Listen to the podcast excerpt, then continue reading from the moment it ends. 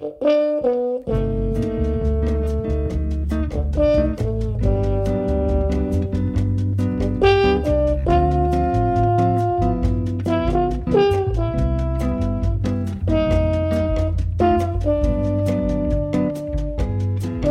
hallo, herzlich willkommen zur Geschichtenkapsel, zu einer Live-Sendung. Ich weiß nicht, wer uns da, da draußen alles zuhört. Anscheinend gibt es hier irgendwo eine Übersicht über, wer im Stream dabei ist. Doch, jetzt sind wir irgendwie bei fünf, fünf Leuten, die uns zuhören. Und ähm, seid ihr immer noch da? Ähm, ja, ähm, ich, es freut mich alle, dass ihr ähm, so zahlreich erschienen seid. Wir haben hier eine ganze Reihe von, von Kapsel, Kapselnauten und Kapselgästen dabei. Äh, machen wir doch mal hier eine kleine Vorstellungsrunde. Ähm, Kai, du, möchtest du dich kurz vorstellen, wer du bist und was machst du? Ja, hallo, ich bin Kai. Äh, ich mache unter anderem auch beim Geschichtenkapsel-Podcast mit. Ähm, Den Geschichtenkapsel-Podcast? Den Geschichtenkapsel-Podcast. Jetzt quasi da, wo wir gerade drin stehen. Oh. Genau. Und sonst mache ich auch noch ein paar andere kleine Podcasts, Projekte, den Hobbykoch-Podcast am längsten und Trick 17 und solche Sachen. Genau. Und in, in, diesem, in diesem Hörspiel durfte ich eine kleine Sprechrolle spielen. Eine kleine. Eine ganz kleine. Eine ganz kleine. Äh, gut, dann haben wir die Claudia. Hallo Claudia. Hallo, Nabend. Wer bist du und was machst um. du? ähm, ja, äh, den Namen hattest du ja gerade schon verraten. Entschuldigung. Ähm, ich habe ich habe seit 2016 meinen ersten Podcast. Das ist der Vienna Writers Podcast. Das heißt, ich schreibe normalerweise selber Geschichten. Ähm, Im Dayjob mache ich äh, Dinge mit Datenschutz. Da habe ich auch den Datenschutz-Podcast seit letztem Jahr, so vor der DSGVO. Und habe jetzt gerade unlängst äh, vor zwei Wochen meinen dritten Podcast gestartet, die Desperate House Hackers. Ja, und jetzt durfte ich äh, auch das erste Mal ein, äh, eine tatsächlich kleine, ganz kleine Rolle mal mitsprechen. Genau, du wurdest uns empfohlen ähm, über fünf Ecken ähm, als äh, fähige Sprecherin oder mögliche Sprecherin für eine, äh, für eine Rolle und äh, ich finde, das hat auch sehr gut geklappt. Schön, dass du dabei warst. Hm, danke für die Einladung. Dann haben wir den Daniel. Ja, hallo. Hallo. Dich kennt man. Oh, naja, muss, muss man nicht hören. Was machst du? Woher kennen ja, wir dich? Hauptsä hauptsächlich mache ich den äh, Brombeerfalter. Hm, das ist der so Origami-Podcast, oder? Ja, genau, genau. Und ein bisschen was zu Radreisen auf 4812 ähm, mit dem Jan zusammen gelegentlich das Brombeerlabor, mit der Lara zusammen den Käsekeller und ich durfte auf Puerto Partida äh, einen Charakter spielen, den äh, leicht geldgierigen äh, Taxifahrer und äh, Universaldienstleister Daniel Schoforo. Ja, das dürften so die Hauptsachen sein. Ach ja, die Krümelschublade, die mache ich auch noch. Und ja, das ist so im Wesentlichen alles. Sehr schön. Schön, dass du dabei und bist. Jetzt, ja, und äh, hier habe ich eben äh, freundlicherweise eine Sprechrolle bekommen, die mir also großen Spaß gemacht hat beim Sprechen. mhm. äh, und die, die Kati, die haben wir auch noch dabei. Hallo Kati. Genau, hallo Tim, äh, hallo in die Runde.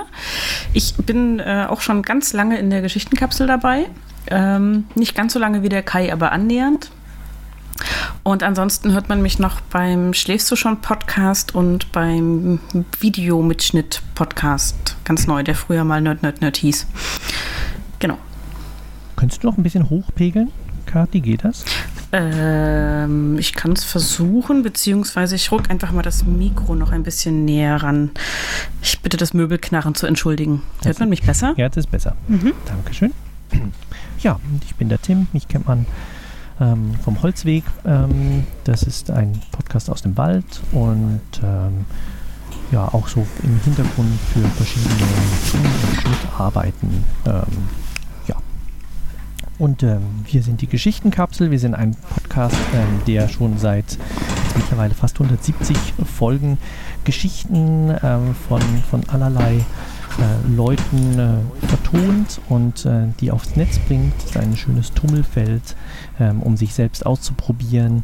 Ähm, seien das kleine Limericks äh, oder vorgelesene Geschichten oder eben ganze Hörspiele, wie wir heute Abend eins haben.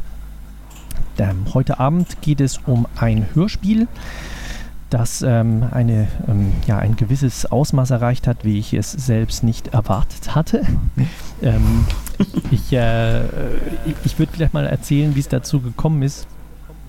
Ich habe äh, vor ungefähr zehn Jahren hatte ich eine Idee für eine für eine Kurzgeschichte und die schreibe ich mir immer auf, also diese Ideen. Ich habe da eine lange, lange Liste von, von äh, Ideen, ähm, was ich mit denen mal machen könnte.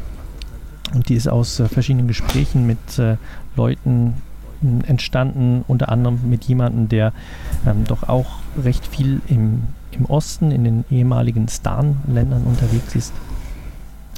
Und äh, ja, das hat dann über die Zeit so ein bisschen gegärt. Und Ende letzten Jahres, ähm, ich glaube, das war Genau, nachdem wir Engel der Verlorenen abge abgeschlossen hatten, das war ja auch ein sehr großes Hörspielprojekt, äh, zusammen mit dem Mirko Gutjahr hatte ich mir gesagt, das wäre doch eigentlich toll, wenn ich diese Idee dann auch irgendwie mal umsetzen könnte. Hat mich dann auch mit dem Mirko ähm, unterhalten über verschiedene Ansätze, wie man das machen könnte. Und dann ist dann nochmal ein Jahr ins Land oder nochmal ein halbes Jahr und irgendwann im letzten Dezember habe ich dann angefangen zu schreiben. Und das war dann so mein Adventsprojekt bin dann irgendwie jeden Abend, ähm, habe ich, da, hab ich da ein bisschen weitergeschrieben und das hat dann plötzlich ein, Ausmaß angenommen, wo es dann plötzlich 80 Seiten waren. Das waren irgendwie 11.000 Wörter, ähm, eine kleine Novelle.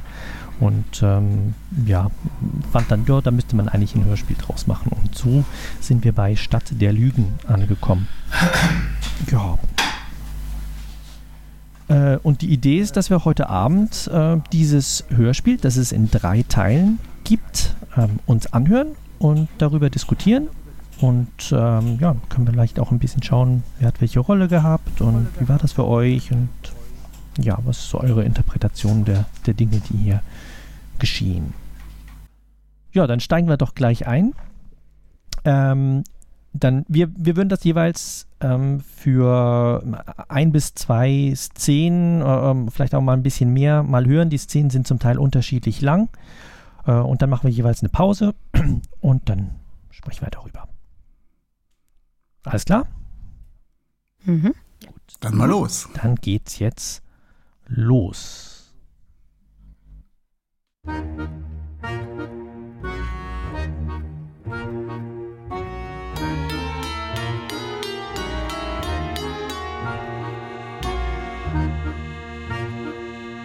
Stadt der Lügen.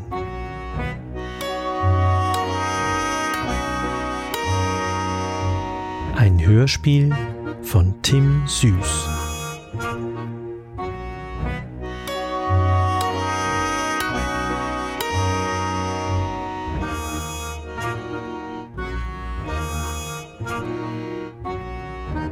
Erster Teil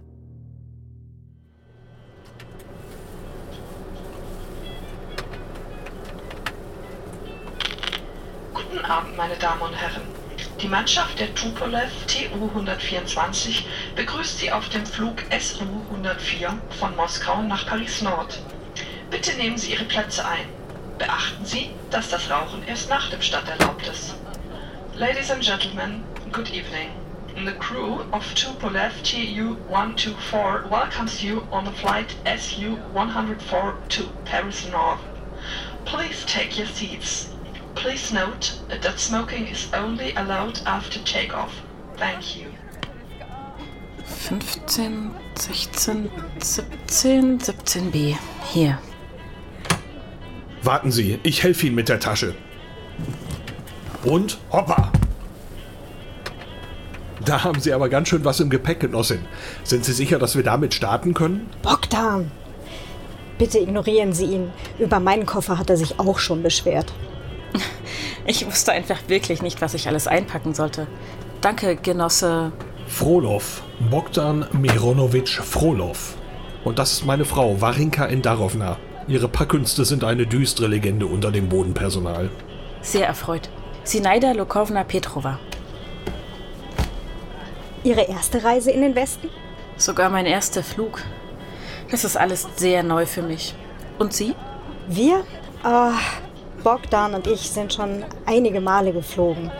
Aber Paris ist auch das erste Mal für uns. Die Stadt der Liebe. Und erst noch zu Silvester.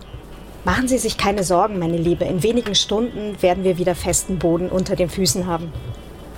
Hm, zum ersten Mal in einem Flugzeug und dann gleich nach Paris?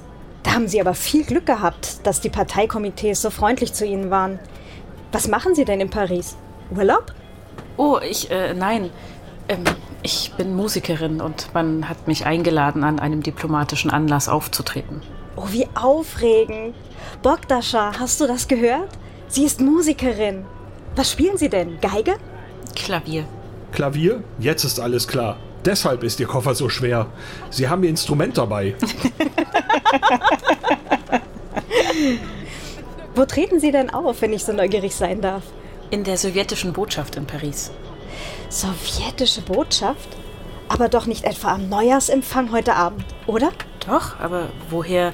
Da sind wir nämlich auch eingeladen. Dann müssen wir nach Ihrem Konzert unbedingt noch anstoßen. Äh, in Ordnung. Dann sind Sie doch sicher auch Teil unserer Reisegruppe. Oder haben Sie wegen der Konzerte gar keine Zeit, die Stadt anzusehen? Das wäre wirklich schade. Vermutlich. Aber heute nicht. Das Konzert in der Botschaft ist mein einziges in Paris, aber ich muss mich noch darauf vorbereiten. Aber danach habe ich noch ein paar Tage frei und äh, da wollte ich mir die Stadt gerne ansehen. Das freut mich aber. Bogdascha, ist das nicht nett? Sie ist Teil unserer Reisegruppe. Mhm. Entschuldigung, bitte schnallen Sie sich an. Oh, natürlich, Entschuldigung. Cabin crew prepare for gate departure. Aber wenn wir gerade davon sprechen, wie funktioniert das mit der Reisegruppe? Diese Anfrage mit dem Konzert, das ging alles so schnell. Ich hatte kaum Zeit, mich damit zu beschäftigen. Können wir auf eigene Faust die Stadt besuchen? Also als wir damals auf Mittelmeerkreuzfahrt waren, äh, waren wir an Land eigentlich immer als Gruppe zusammen. Wir hatten einen italienischen Reiseführer und... Äh, ach, wie hieß er noch? Bogdascha, wie hieß der junge Offizier, der mit uns auf der Kreuzfahrt dabei war? Wer? Der Offizier, du weißt schon, der immer gezählt hat, ob wir alle in den Bus eingestiegen sind. Der vom KGB? Mavriki? Nein, äh, Moment. Maxim. Genau, danke. Maxim. Der hat auf uns aufgepasst. In so einem kapitalistischen Land, da muss man auf der Hut sein, meine Liebe. Da könnte ja so ein gemeiner Taschendieb kommen und ihren Pass stehlen. Aber wenn man so einen Offizier dabei hat, dann trauen sie sich natürlich nicht. Ich hoffe, dieser Boris Sorokin ist genauso nett wie Maxim. Und genauso hübsch. Cabin crew prepare for takeoff. Festhalten, gleich geht's los.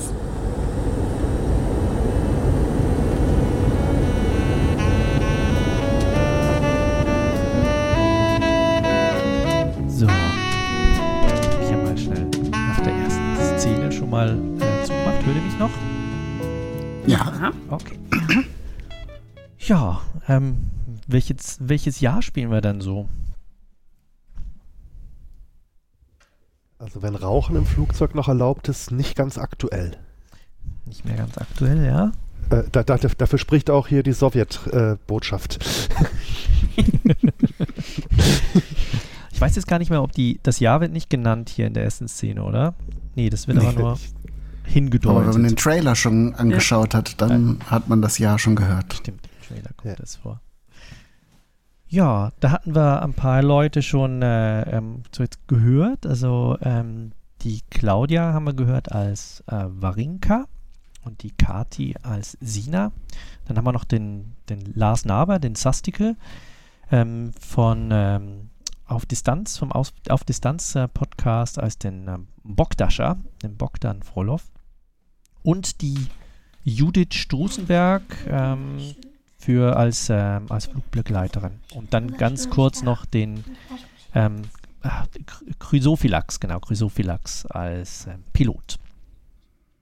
Also hier schon einige Leute in der ersten Szene drin. Ähm, war eine ziemlich aufwendige Soundszenerie hier mit den ganzen Hintergrundgeräuschen und Fluggeräuschen.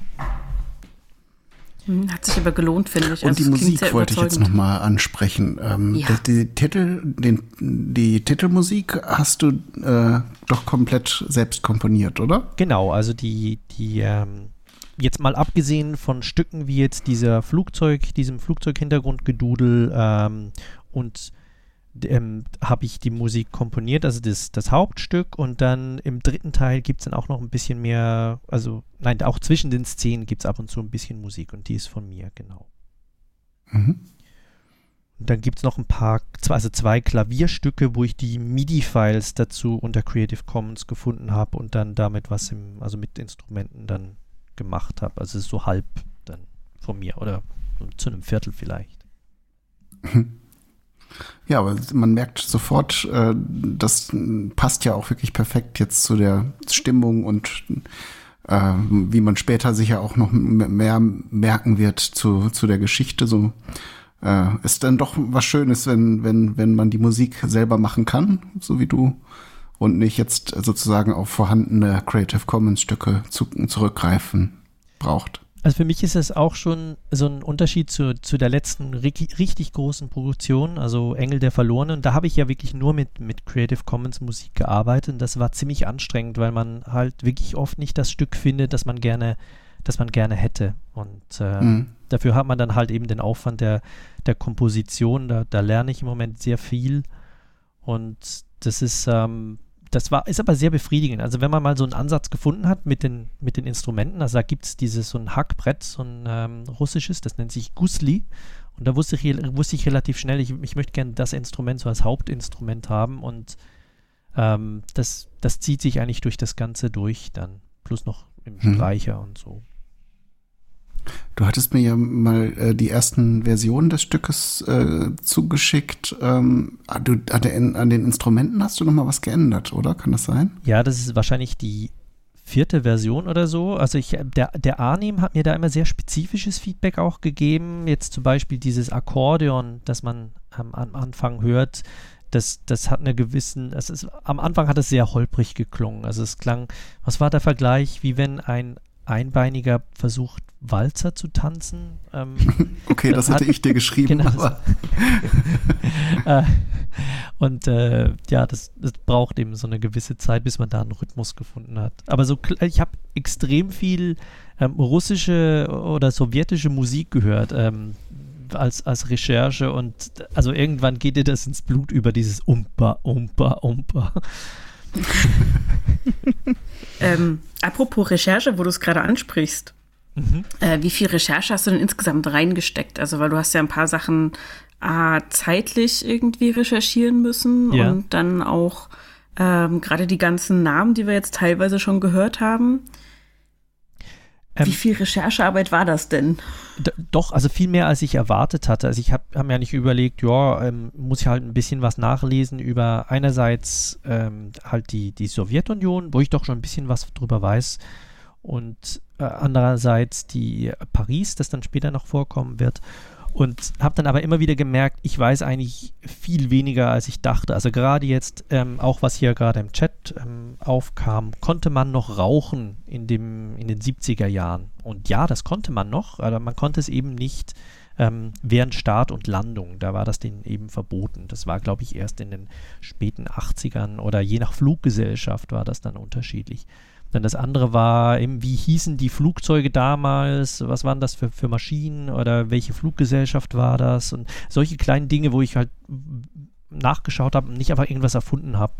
Und dann, ähm, ja, die Namen, das, das war so ein eigenes Ding. Also die, die in Russland spricht man sich mit äh, auf ganz unterschiedliche Art und Weise an. Man hat halt drei ähm, Namen, drei Hauptnamen. Also man hat den Vornamen, dann hat man den ähm, den, den, äh, das Patronym, das ist der Name des Vaters und dann hat man noch den Nachnamen.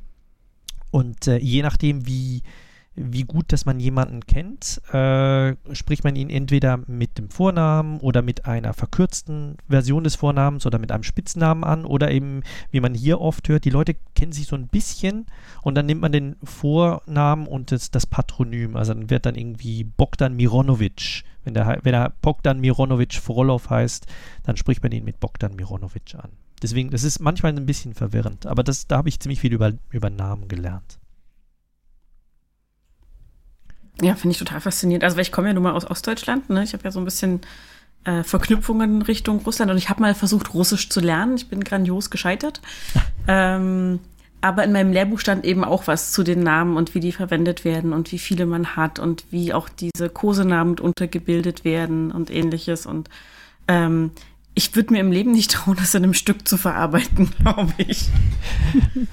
Ich habe das jetzt auch niemandem Russisch Sprechenden vorgespielt. Das sollte ich vielleicht nochmal machen oder vielleicht auch nicht, äh, um mich äh, die, die Schmach zu ersparen.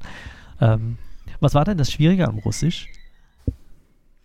Ähm, für mich in erster Linie, dass ich mit diesem neuen Alphabet einfach mir die Wörter nicht entschlüsseln konnte. Also ich, das ist wirklich wie lesen lernen. Man buchstabiert das so vor sich hin. Und dann ist es halt auch nicht ein deutsches Wort, sondern dann auch noch ein Fremdwort. Also das heißt, man hat dann das zwar entschlüsselt, was da steht, und dann muss man es noch übersetzen. Mhm. Und das ist unfassbar anstrengend. Und ich hatte schon echt Mühe, das Alphabet auswendig zu lernen. Ich habe auch ganz viel davon schon wieder vergessen. Und ich war halt auch nicht in der Klasse. Ich habe es autodidaktisch versucht mit so einem Selbstlernprogramm, weil ich dachte, dann kann ich mir die Zeit einteilen. Mhm. Ähm, aber es ist tatsächlich nicht so eine gute Idee. Ich habe parallel dazu mit einer Freundin immer gesprochen, die Kroatisch gelernt hat, ähm, weil sie mit einem Kroaten verheiratet ist. Und die hat gesagt, die sind total ähnlich, die können sich relativ gut miteinander verständigen, die kroatischen Menschen und die russischen Menschen. Aber ähm, Kroatisch ist leichter zu lernen, weil man es halt lesen kann, weil es äh, arabische Schriftzeichen sind. Nee, arabische? Doch. Lateinische. Lateinische. Lateinische. Arabisch waren die Zahlen. So. Genau. Genau, genau. Ähm, genau weil es lateinische Schriftzeichen sind und man, man, man liest halt, was da steht. Das heißt, man muss nur quasi einen, einen, einen neuen Begriff lernen, aber man muss nicht neu lesen lernen.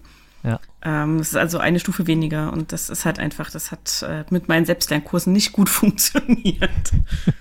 Das finde ich jetzt witzig. Also ich war in der Russisch AG äh, mit sehr wenig Stunden in der Schule. Ich war auch zweimal im Russisch im, äh, im Russland Schüleraustausch.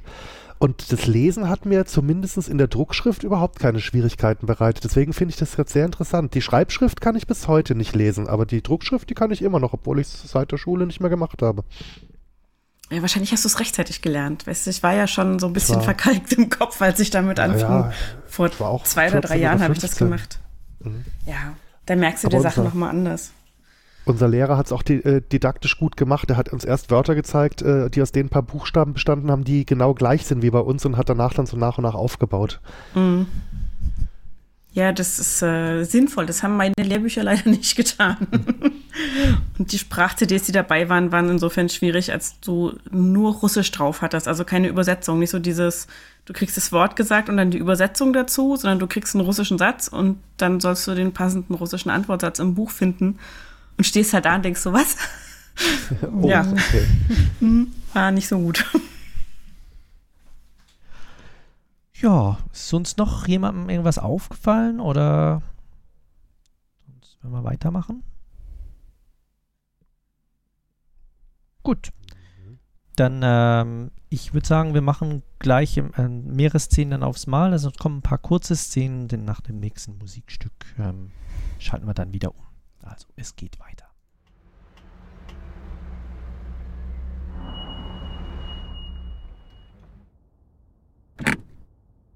So, da sind wir, die russische Botschaft von Paris.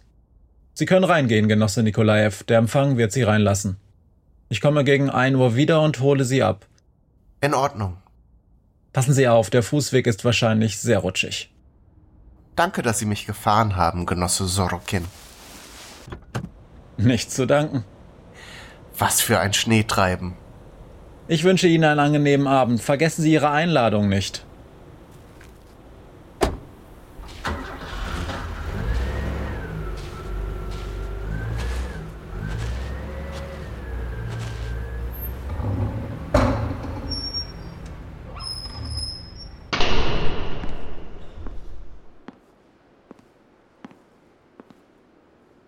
Guten Abend. Sie wünschen? Guten Abend. Ich. Bin ich hier richtig am Neujahrsfest der russischen Botschaft? Sie sind in der sowjetischen Botschaft. Ihr Name? Nikolajew. Julian Sidorowitsch Nikolajew. Ich habe diese Einladung äh, bekommen hier. Ihr Ausweis? ja, natürlich. Moment. Bitteschön.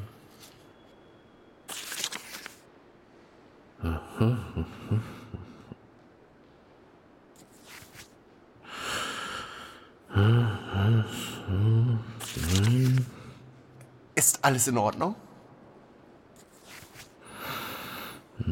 Ah, ja. Herzlich willkommen, Genosse Nikolajew. Hier entlang bitte die Treppe hoch, dann durch die große Tür im Zwischengeschoss. Danke. Sie wünschen? Bogdan Mironowitsch Frolov. Meine Frau Warinka und ich sind hier für den Empfang. Ihre Ausweise bitte.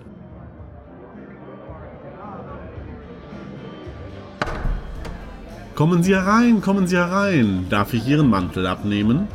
Danke. Und was möchten Sie trinken? Ich nehme ein. Ein Glas Weißwein. Kommt sofort. Bitte nehmen Sie sich etwas vom Buffet. Wir haben Kaviar und eine hervorragende Käseplatte. Schau mal, Bogdan. Es ist der nette Herr aus unserer Gruppe. Guten Abend. Das ist ja eine Überraschung, Sie hier zu sehen, Genosse. Nikolajew. Julian Sidorowitsch. Ach ja, von unserem Spaziergang heute Morgen. Guten Abend oder soll ich sagen Bonsoir. Bogdan Mironowitsch Frolov. Und das ist meine Frau, Warinka Endarovna. Sehr erfreut. Bitte sehr, Ihr Weißwein. Darf ich Ihren Mantel abnehmen, werte Genossin? Das wäre freundlich von Ihnen. Danke. Und was schlägt Sie in diese sowjetische Botschaft? Ehrlich gesagt war ich selbst etwas überrascht über die Einladung. Mein Vater hat Beziehungen zum Außenministerium. Vielleicht liegt es daran. Ich bin eigentlich nur zum Urlaub hier. Aber einem geschenkten Gaul schaut man nicht ins Maul. Sind Sie auch im Hotel Renard einquartiert? Ja, im zweiten Stock. Gemütliches Plätzchen. So intim mit all den kleinen Eiffeltürmchen. Und was machen Sie beruflich, Julian Sidorowitsch? Ich bin Maschineningenieur. Aha, eine wichtige Stütze unseres Landes. Sehr gut, sehr gut. Agrarmaschinen? Industrie? Weder noch. Militärische Konstruktion. Ich verstehe. Bitte, Bogdascha. Es ist Silvester und wir haben Urlaub. Also lasst die Arbeit doch dort, wo sie hingehört. Zu Hause. Das Konzert fängt gleich an. Du hast ja recht, Vaja. Ich wollte mir ohnehin noch einen Happen zu essen holen. Julian Sidorowitsch, Sie entschuldigen mich? Ein Konzert? Ja, eine junge Pianistin aus Moskau.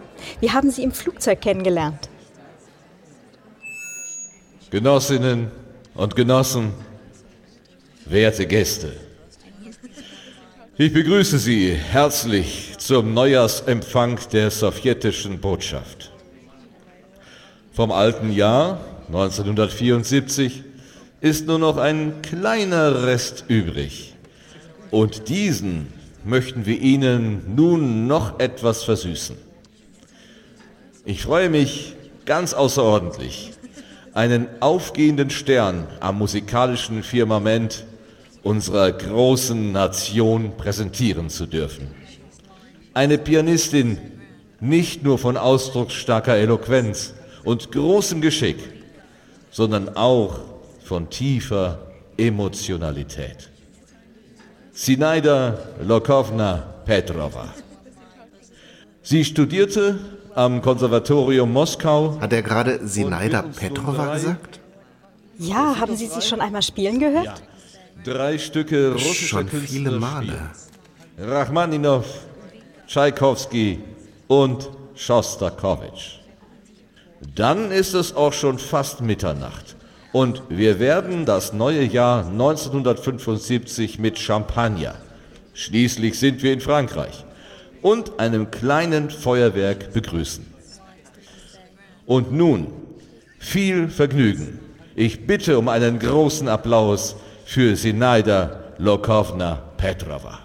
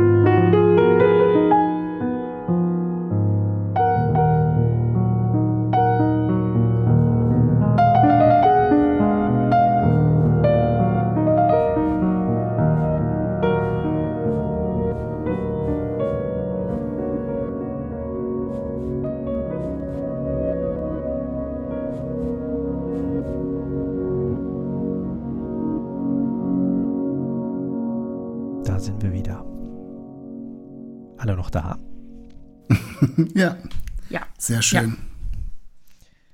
Und wen habt ihr erkannt? Matze als äh, Chauffeur, Sorokin. Mhm. Ganz am Anfang.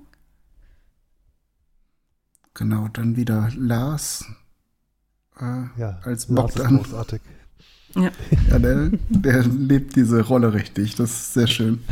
Ich hatte ihn auch im, im Kopf, als ich die Rolle geschrieben hatte. Das war. Äh, ich also muss Lars sprechen. Das geht nicht anders.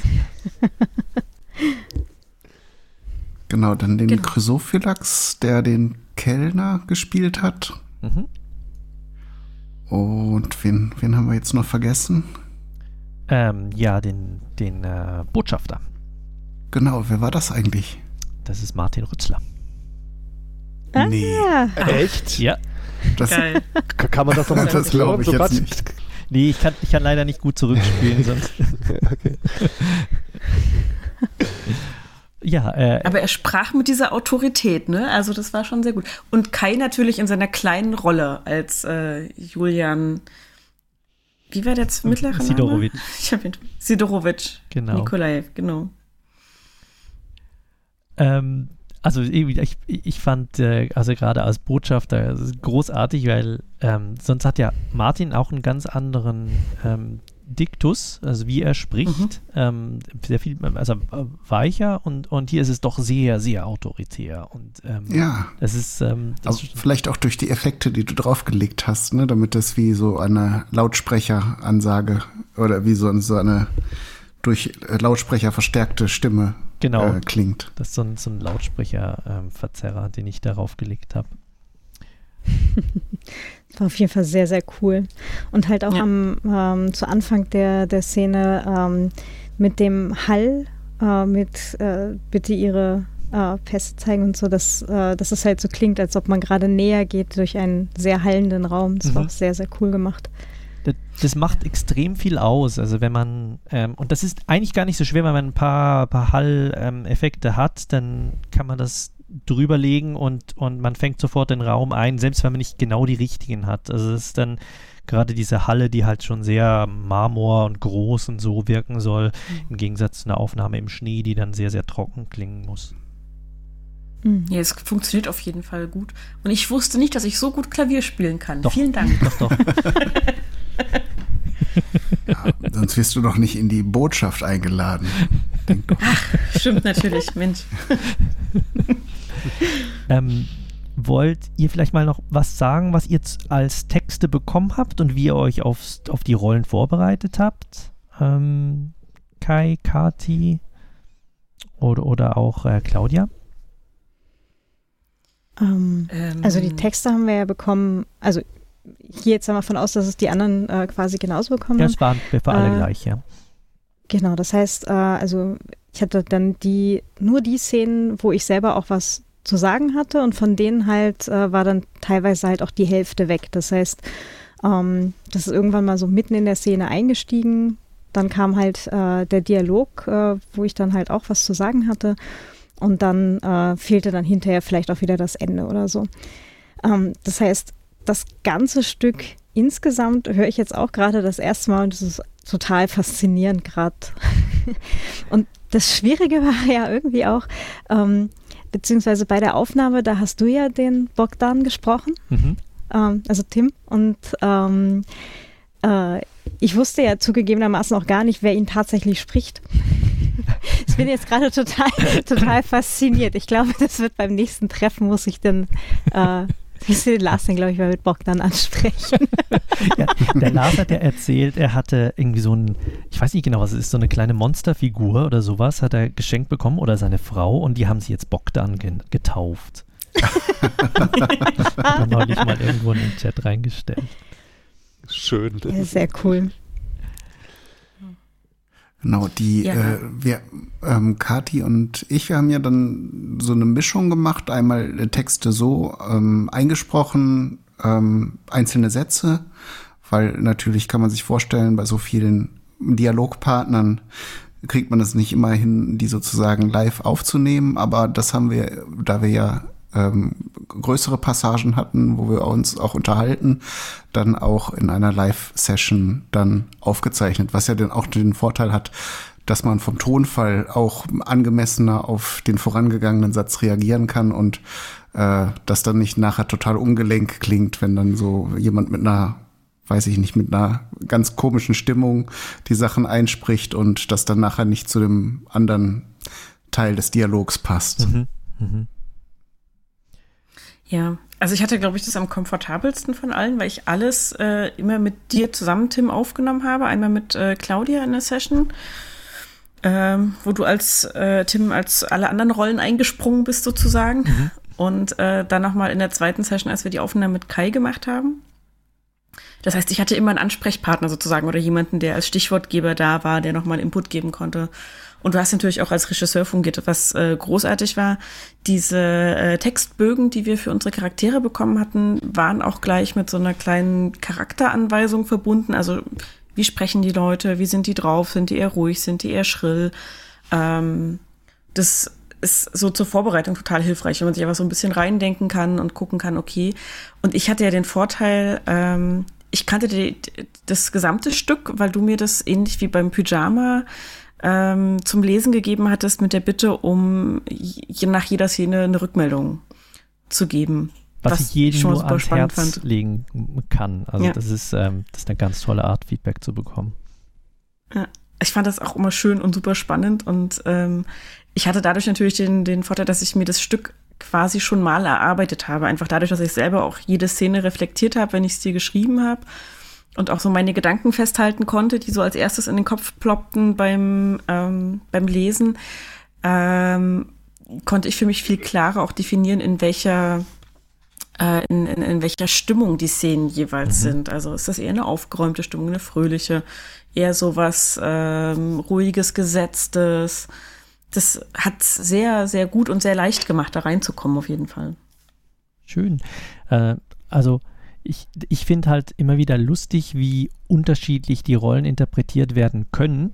Und ihr habt mir ja auch mehrmals in den Aufnahmen gesagt, also wenn, wenn dir das so nicht passt, gell, dann, dann sag mir das. Und, und ich habe dann immer gemerkt, ja, ich habe mir es vielleicht anders vorgestellt, aber es klingt trotzdem gut, so wie ihr es jetzt gerade ähm, gelesen oder, oder eingesprochen habt. Und äh, eben diesen, die, diesen Interpretationsspielraum, den man für eine Rolle hat. Also Kai, du hast gewisse Stellen zum Beispiel sehr viel langsamer gesprochen oder sehr viel bedächtiger, als ich es jetzt erwartet hatte. Jetzt nicht hier in dieser, in dieser Szene, aber in, in späteren mhm. Szenen. Ähm, und dann ist dann halt immer die Frage, passt das dann zum Charakter? Ähm, und wenn ja, vielleicht deckt das ja auch eine neue Art, eine, neu, eine, neue Seite auf von den Charakteren, die man vielleicht selbst als Autor noch nicht, noch nicht entdeckt hatte. Mhm. Ich würde ja, da gerne was zu sagen, aber da verrate ich ähm, zu ich viel. Hab, ich habe diese, diesen Charakterbogen, wo nur meine einzelnen Sätze drin waren, äh, gar nicht, gar nicht herangezogen, sondern habe mir das ganze Skript ausgedruckt. Mhm. Dementsprechend wusste ich jetzt auch gar nicht die Charakterbeschreibung, die du für die Rolle hattest, aber Ach, man hört das ja an den an den, an den, ähm, in bestimmten Situationen, zum Beispiel, wo er sich dann in der Botschaft meldet, dass er auch eher so ein schüchterner, äh, ruhiger Typ ist, der vielleicht auch sich relativ leicht so von Autoritäten beeindrucken lässt. Mhm. Also eher so ein ganz, äh, ähm, ja, vielleicht leicht introvertierter, höflicher äh, Mann so. Und so habe ich das dann versucht, auch stimmlich äh, auszudrücken. Mhm. Mhm. Ist aber schon klar, Kai, dass du jetzt on air zugegeben hast, dass du deine Hausaufgaben nicht gemacht hast, ne? Das habe ich jetzt gerade zugegeben. Ich erwarte auch die gerechte Bestrafung im Anschluss. Claudia, du, du schreibst ja ähm, auch mit anderen, wenn ich es richtig äh, verstanden habe. Hast du da so eine, eine Writers-Gruppe oder ähm, ja, auch. Also äh, quasi so ein, so ein zumindest monatliches Schreibtreffen, ja. aber ich treffe mich auch so immer mal mit äh, Autoren, Kolleginnen und Kollegen. Ähm, und ich finde das eigentlich auch ganz nett, dass man dann halt so einen, einen direkten Austausch mit anderen äh, Schreibenden hat. Und das wäre jetzt eigentlich auch direkt die Frage an dich. Ähm, wenn du jetzt äh, so ein Stück schreibst, ähm, schreibst du das quasi allein im Kämmerlein und denkst dir da halt äh, quasi die Personen schon ähm, quasi so aus, äh, passend quasi zu der zu der Rolle oder zu einem passenden Sprecher, äh, was du vorhin schon angedeutet hattest? Oder was passiert denn da äh, beim, beim Schreibprozess noch? Also jetzt für dieses Stück war es ähm, war das Grundkonzept für mich klar. Das war diese Idee, die ich vor, vor langer Zeit hatte. Und die, die Herausforderung war mehr eine Geschichte darum herum zu schreiben.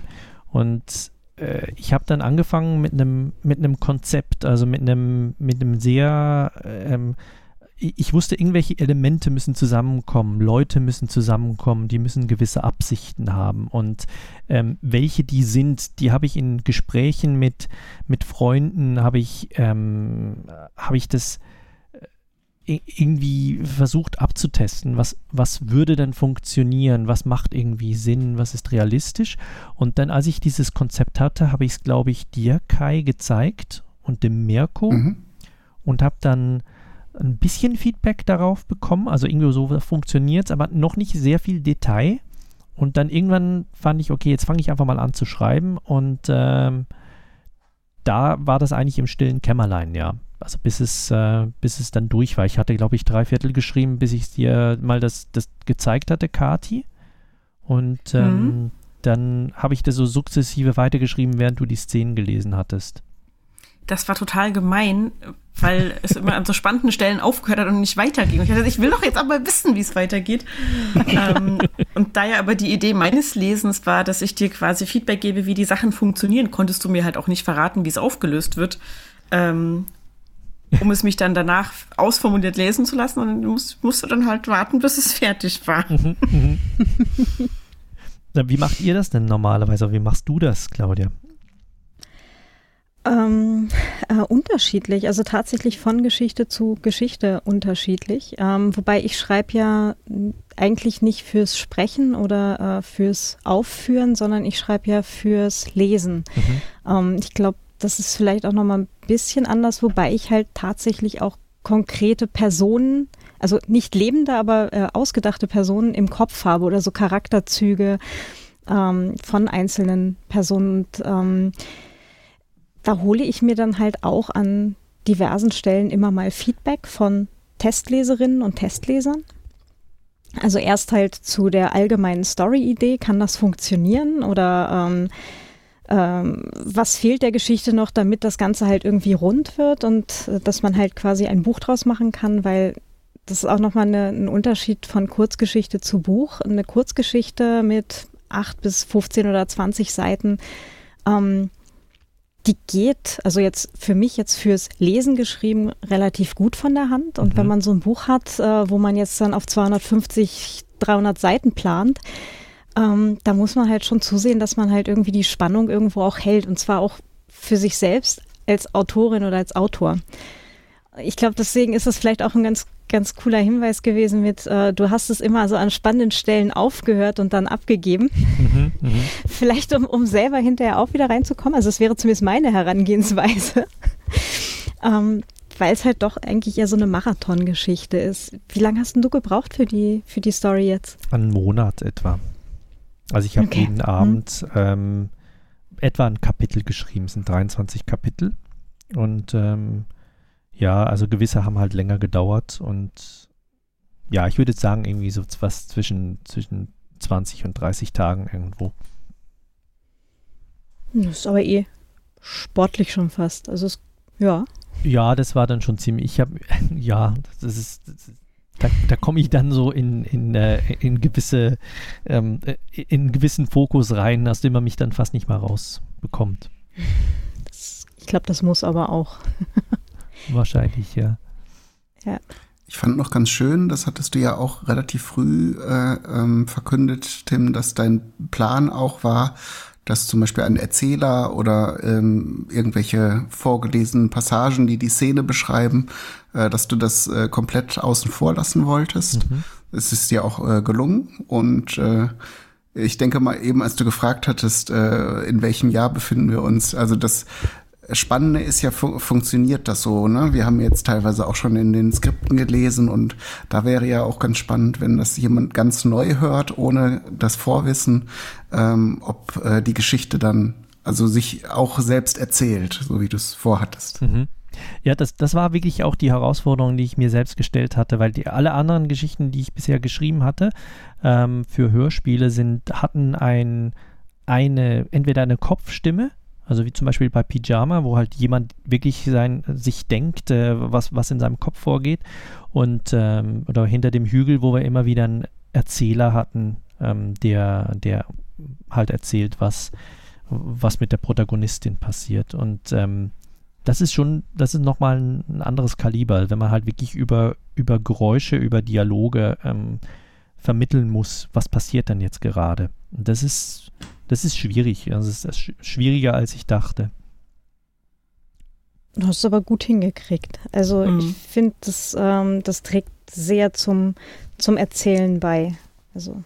Äh, man kann eben, also im Gegensatz zum Film, also hat man, hat man halt weniger Freiheitsgrade. Also zum Beispiel eine Rückblende, wenn wir jetzt eine hätten, also dann, äh, die lässt sich in einem Film sehr viel einfacher umsetzen, indem man zum Beispiel jetzt irgendwie verschwommenes Bild und dann andere Sepia-Farbton oder so über dem Bild. Ähm, in, einem, in einem Hörspiel ist das, wenn man eine Rückblende machen möchte, dann müsste man das schon irgendwie einleiten. Weißt du noch damals und dann irgendwie Musik oder so und dann, aber das ist, das ist knifflig. Also da, da hat man weniger Erzählmittel. Hm. Ja, ich weiß auch, dass ich beim, äh, beim ersten Lesen auch ein paar Mal gedacht habe, so, wie will er das denn im Hörspiel umsetzen? Das, das, das sind doch Dinge, die machen gar keine Geräusche, die da passieren. Oleg? Und äh, Oleg zum Beispiel, der ja auch äh, weg ist. Oleg ist weg. ähm, und äh, auch ein paar spätere Szenen noch, wo ich dachte, so, wie, wie, wie soll das denn, also wie, wie will er das machen, dass man mitbekommt, was da jetzt passiert, dass da was passiert, mhm. äh, ohne dass dann so dieses äh, drei Fragezeichen Phänomen, Herr Kommissar, warum halten Sie eine Waffe in der Hand, äh, Sprech kommt. Äh, vielleicht der Stelle zur Erklärung, der Oleg ist, ähm, äh, wurde eigentlich von dem, ähm, von dem Beamten, der den äh, der den Julian reinlässt, wurde erwähnt. Also Oleg, Sie können ihn reinlassen, er, seine Papiere sind in Ordnung oder sowas war der Text. Und den habe ich rausgenommen, weil ich wirklich nicht wusste, hm, der Oleg hat, macht er ein Geräusch oder ist er, braucht er vielleicht trotzdem einen Text oder ist der ein Hund, der nebendran sitzt oder was auch immer. Also ähm, der ist dann rausgeflogen. Friede seine Asche steht hier im Chat. so, dann würde ich sagen, machen wir weiter. Mhm. Also, es geht weiter.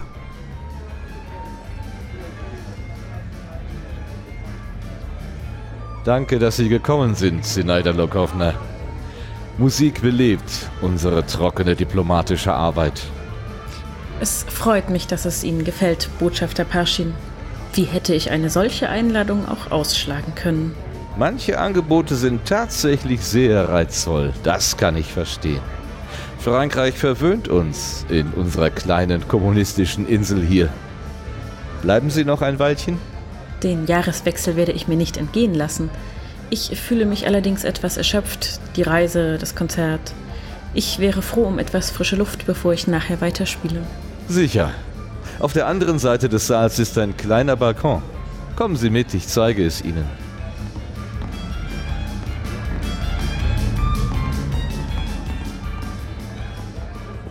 Bitte schön.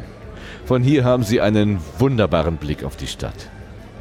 Ich wünsche Ihnen einen wundervollen Rest des Jahres.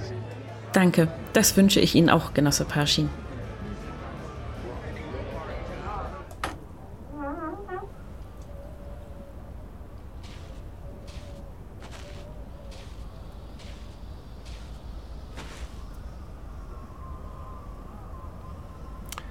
Es schneit wieder. Ja. Darin unterscheidet sich Paris wohl nicht von Moskau. Vielleicht ist das ja der Kalte Krieg? Etwas wärmer ist es hier allerdings schon. Ein wundervolles Konzert. Rachmaninow. Sehr bewegend. Danke. Es war nicht perfekt. Im ersten Satz musste ich leicht improvisieren. Das ist mir nicht aufgefallen. Zum Glück, sonst dürfte ich hier nicht auftreten. Im Schnee wirkt alles viel kleiner, friedlicher. Hm. All diese Leute da draußen warten auf das neue Jahr. Hätten Sie vielleicht Feuer? Oh, ähm, ja.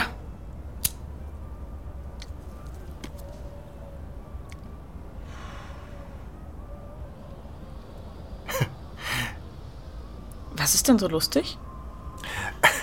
Du erkennst mich wirklich nicht wieder. Nein, woher? Wahrheit oder Pflicht, Sinaida Lokowna? Das, das kann doch nicht. Julian Sidorowitsch? Janja? Du hast dich kein bisschen verändert, Sina. Du schon. Der Bart. Du siehst älter aus. Ich. Janja, ich kann es nicht glauben. Und du lässt mich hier im Dunkeln, wer du bist. Wie geht es dir? Was machst du in Paris? Wohnst du noch in Moskau? Es ist eine solche Ewigkeit her.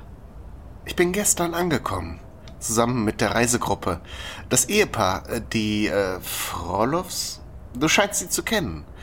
Sie haben mir erzählt, du wärst auf dem gleichen Flug gewesen wie wir. Und als ich dich spielen hörte, wusste ich, dass du es bist. Stimmt. Ich saß gestern neben den beiden. Ich weiß nicht, wie ich Verinkas Redeschwall überlebt habe. Wenn ich Sie zwei hineinbitten dürfte, es ist gleich Mitternacht. Oh, ich muss ja gleich wieder auf die Bühne. Wir kommen sofort. Und ich muss bald wieder los. Ich werde abgeholt. Aber sehen wir uns morgen auf der Rundfahrt? Bis wann bist du hier? Ähm, Mein, mein Rückflug geht am Samstag. Auf jeden Fall. Wir sehen uns. Bis morgen.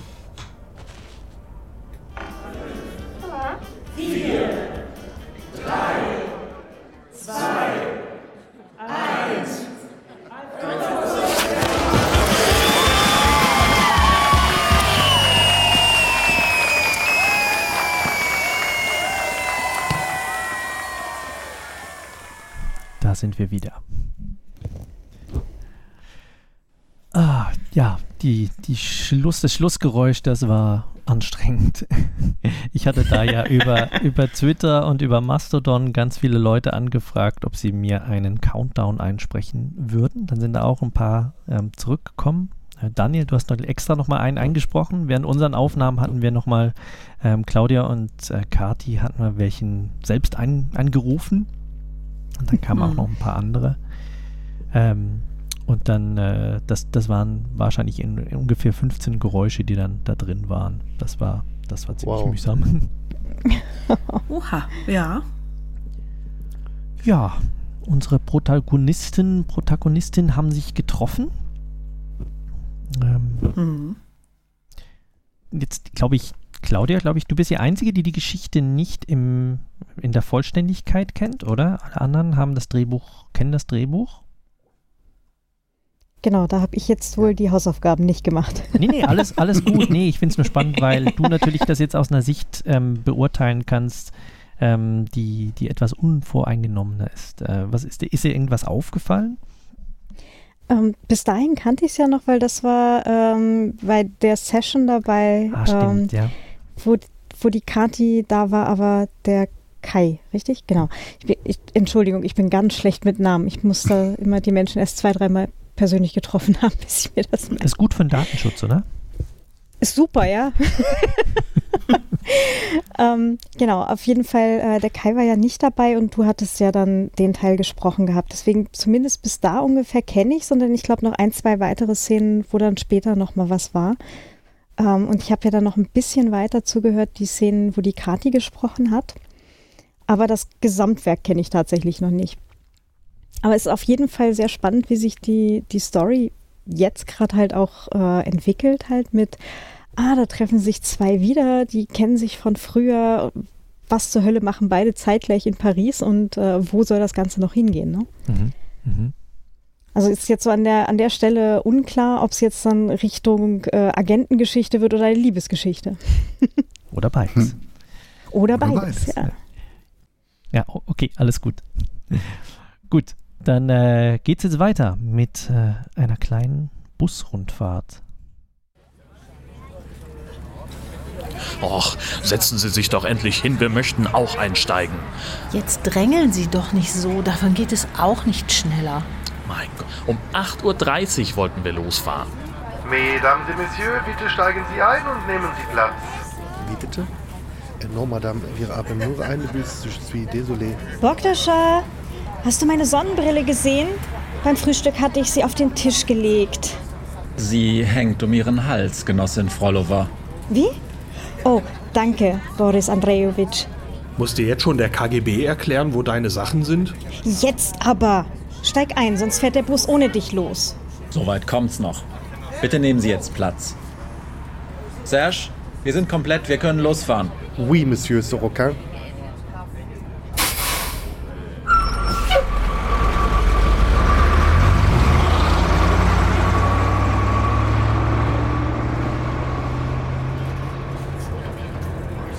Dames, eine frohe neue Jahr 1975 75 und herzlich willkommen bei die erste Tag von unserer Stadtrundfahrt Paris Je t'aime. Wir werden heute eine Reihe von Sehenswürdigkeiten besuchen, par exemple l'Arc de Triomphe, das ist die Triumphbogen, äh, den Place de la Concorde und natürlich die Eiffelturm La Tour Eiffel. Ich bin überzeugt, dass wir trotz die Schnee eine Jour magnifique, einen wundervollen Tag zusammen verbringen werden. Wenn Sie Fragen haben, bitte fragen Sie ungeniert an mich, Serge. Wenn wir aussteigen, dann bitte bleiben Sie zusammen in den Gruppe, also machen Sie nicht Spaziergänge auf der eigenen Faust, sonst schimpft Monsieur Sorokin mit mir. Da bin ich ja mal gespannt. Ja, ich auch. Ich weiß ja so gut wie gar nichts über Paris. Wart ihr gestern auch schon mit dem Bus unterwegs? Äh, Nein, gestern waren wir im Hotel und zu einem kleinen Spaziergang im Quartier unterwegs. Sehr hübsch. Viele kleine Bistros und Spezialitätengeschäfte. Das Frühstück war schon mal eine gute Einstimmung. Echte Croissants, mm, besser als Schwarzbrot und die Hühnerbrühe von zu Hause. Die sind wirklich lecker, da hast du recht. Bist du gestern gut ins Hotel zurückgekommen? Ja, ich bin dann nach dem zweiten Auftritt auch nicht mehr länger geblieben. Ein Botschaftsangestellter hat mich gefahren. Ich kann es immer noch nicht glauben, dass wir uns hier in einer fremden Stadt wieder getroffen haben. Wie lange ist es her? Zehn Jahre? Länger, länger. Es müssen etwa 14, 15 Jahre gewesen sein. Ich war 17, als ich von zu Hause auszog wegen des Konservatoriums. Du erinnerst dich? Stimmt. Ich war damals sehr traurig, als du gegangen bist. Der Wohnblock war einfach nicht mehr derselbe für mich. Ja, ich auch. Mein Leben hat sich damals total verändert. Die Ausbildung war sehr, sehr hart. Ich hatte gar keine Zeit zu bemerken, was ich alles hinter mir gelassen hatte. Erst später kam das Heimweh. Dafür spielst du heute vor diplomatischem Publikum im kapitalistischen Ausland. Ach, das klingt besser, als es ist. Es ist ja nicht so, als ob ich jede Woche auf der Welt herumreisen würde. Meist sind es kleine Konzerte und oft vor Leuten, die Rachmaninow nicht von Schostakowitsch unterscheiden können. Banausen! Dabei ist Peter und der Wolf doch eine so schöne Oper.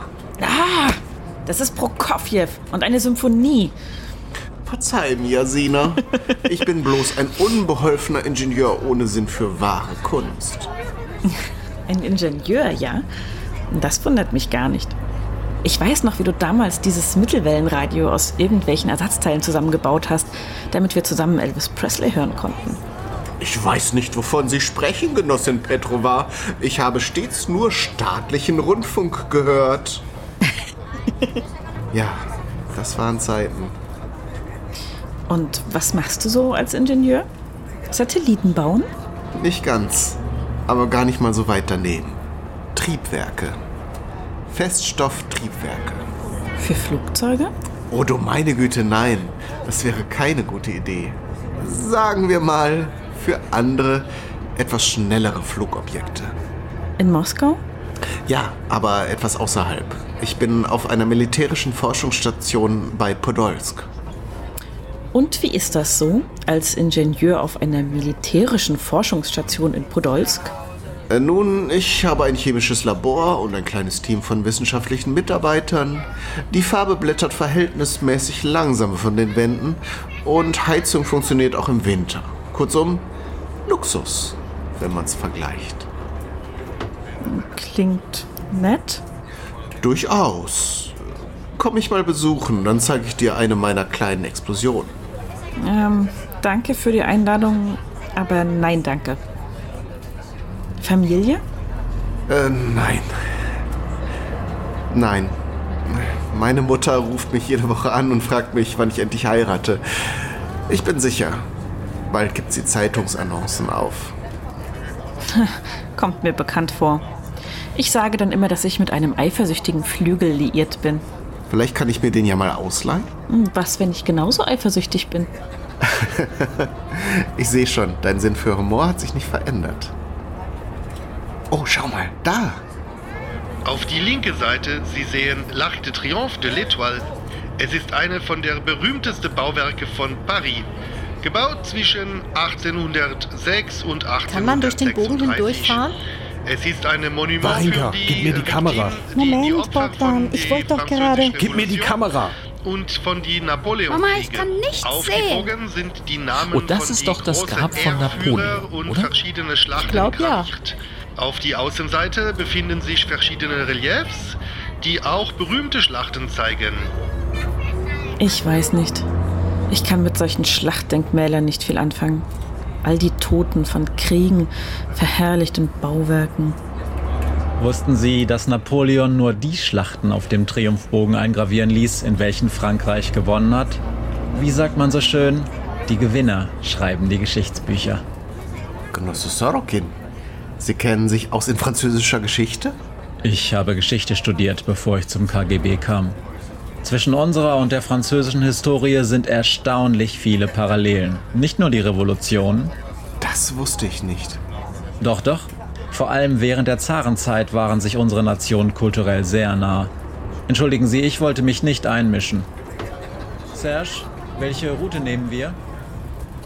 Ein Mann voller Überraschungen, unser Boris Andrejowitsch. Schau mal da. Ist das der Eiffelturm? Wo? Bei dem Schnee sieht man nicht so viel. Da, da hinten. Ich glaube, den sehen wir heute auch noch.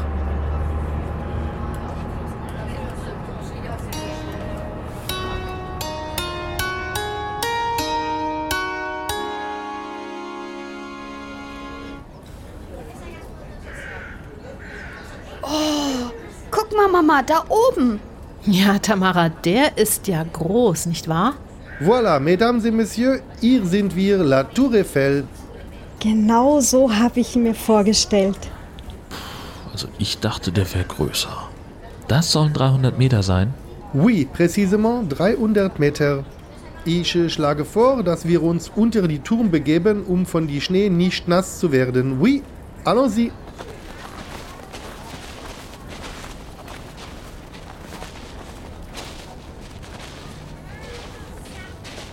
Sinaida Lokovna, Wahrheit oder Pflicht? Hm, Pflicht. Pflicht, also gut. Ich werde gleich ein Foto von uns beiden machen. Deine Pflicht ist, dass du auf meine Schultern steigst, bevor der Selbstauslöser abgelaufen ist. In Ordnung. So, ich stelle die Kamera hier auf. So, und jetzt stelle ich mich hier hin.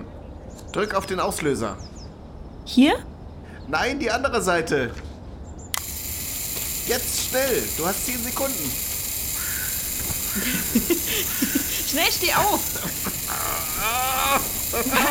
ja, ja, Bitte lächeln!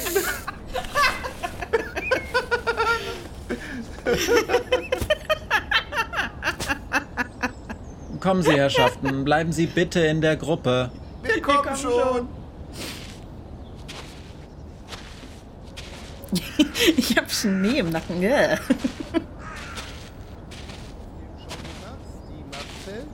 Direkt vor dem Monument von Paris, La Tour Eiffel, die Eiffelturm. Dieser Turm wurde für die Exposition Mondiale, die Weltausstellung im Jahr 1889 gebaut. 100 Jahre nach die Revolution Française. Gebaut wurde sie von dem Ingenieur Gustave Eiffel, daher auch die Name, und Maurice Köchlin, ein Mitarbeiter von Monsieur Eiffel. Ohne Maurice Köchlin wäre die Turm nicht gebaut worden und doch kennt fast niemand ihn. Interessant ist auch, dass die Turm ursprünglich ohne den ersten Etage und die Bogen gebaut wäre. Eiffel aber fand die Skizze nicht genug, wie soll ich sagen, imposant für die Weltausstellung. Heute ist die Turm das wichtigste Monument von Paris und wird jedes Jahr von vielen Millionen Menschen besucht. Mama, dürfen wir auf den Turm hoch? Ich weiß es nicht. tut mir leid, Cherie, das ist heute leider nicht möglich. Es ist Feiertag, außerdem ist der Schnee und der Wind heute zu stark. Oh. Je suis désolé. Das ist aber schade. Ja, wirklich. Jetzt, wo wir schon mal hier sind. Hm? Ich bitte Sie, Genossinnen und Genossen, es geht doch um Ihre Sicherheit. Ich werde sehen, ob ich einen zweiten Besuch organisieren kann. Was man heute nicht mehr glauben kann, ist, dass die Turm zur Zeit der Konstruktion sehr äh, contesté umstritten war. Es gab viele berühmte Kritiker, die den Turm als hässlich beschimpften.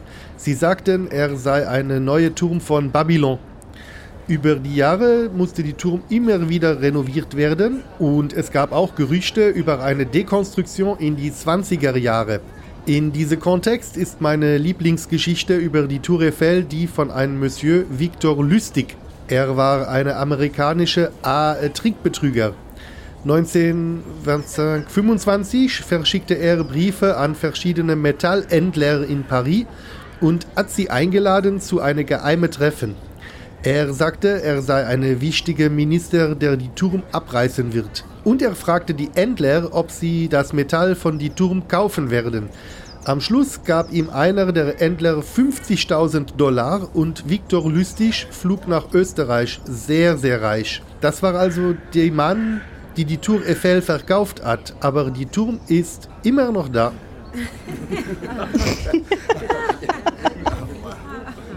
Sehen Sie, Sinaida Lokowna? Kapitalisten versuchen sogar, Dinge zu verkaufen, die ihnen nicht einmal gehören. Naja, dafür braucht es aber immer noch jemanden, der so gutgläubig ist, es ihnen abzukaufen. Da hat sie auch wieder recht. So, das wäre also die letzte Station für heute gewesen. Morgen geht es weiter. Wir fahren jetzt wieder in die Hotel zurück für den Abendessen. Danke vielmal für Ihre Aufmerksamkeit.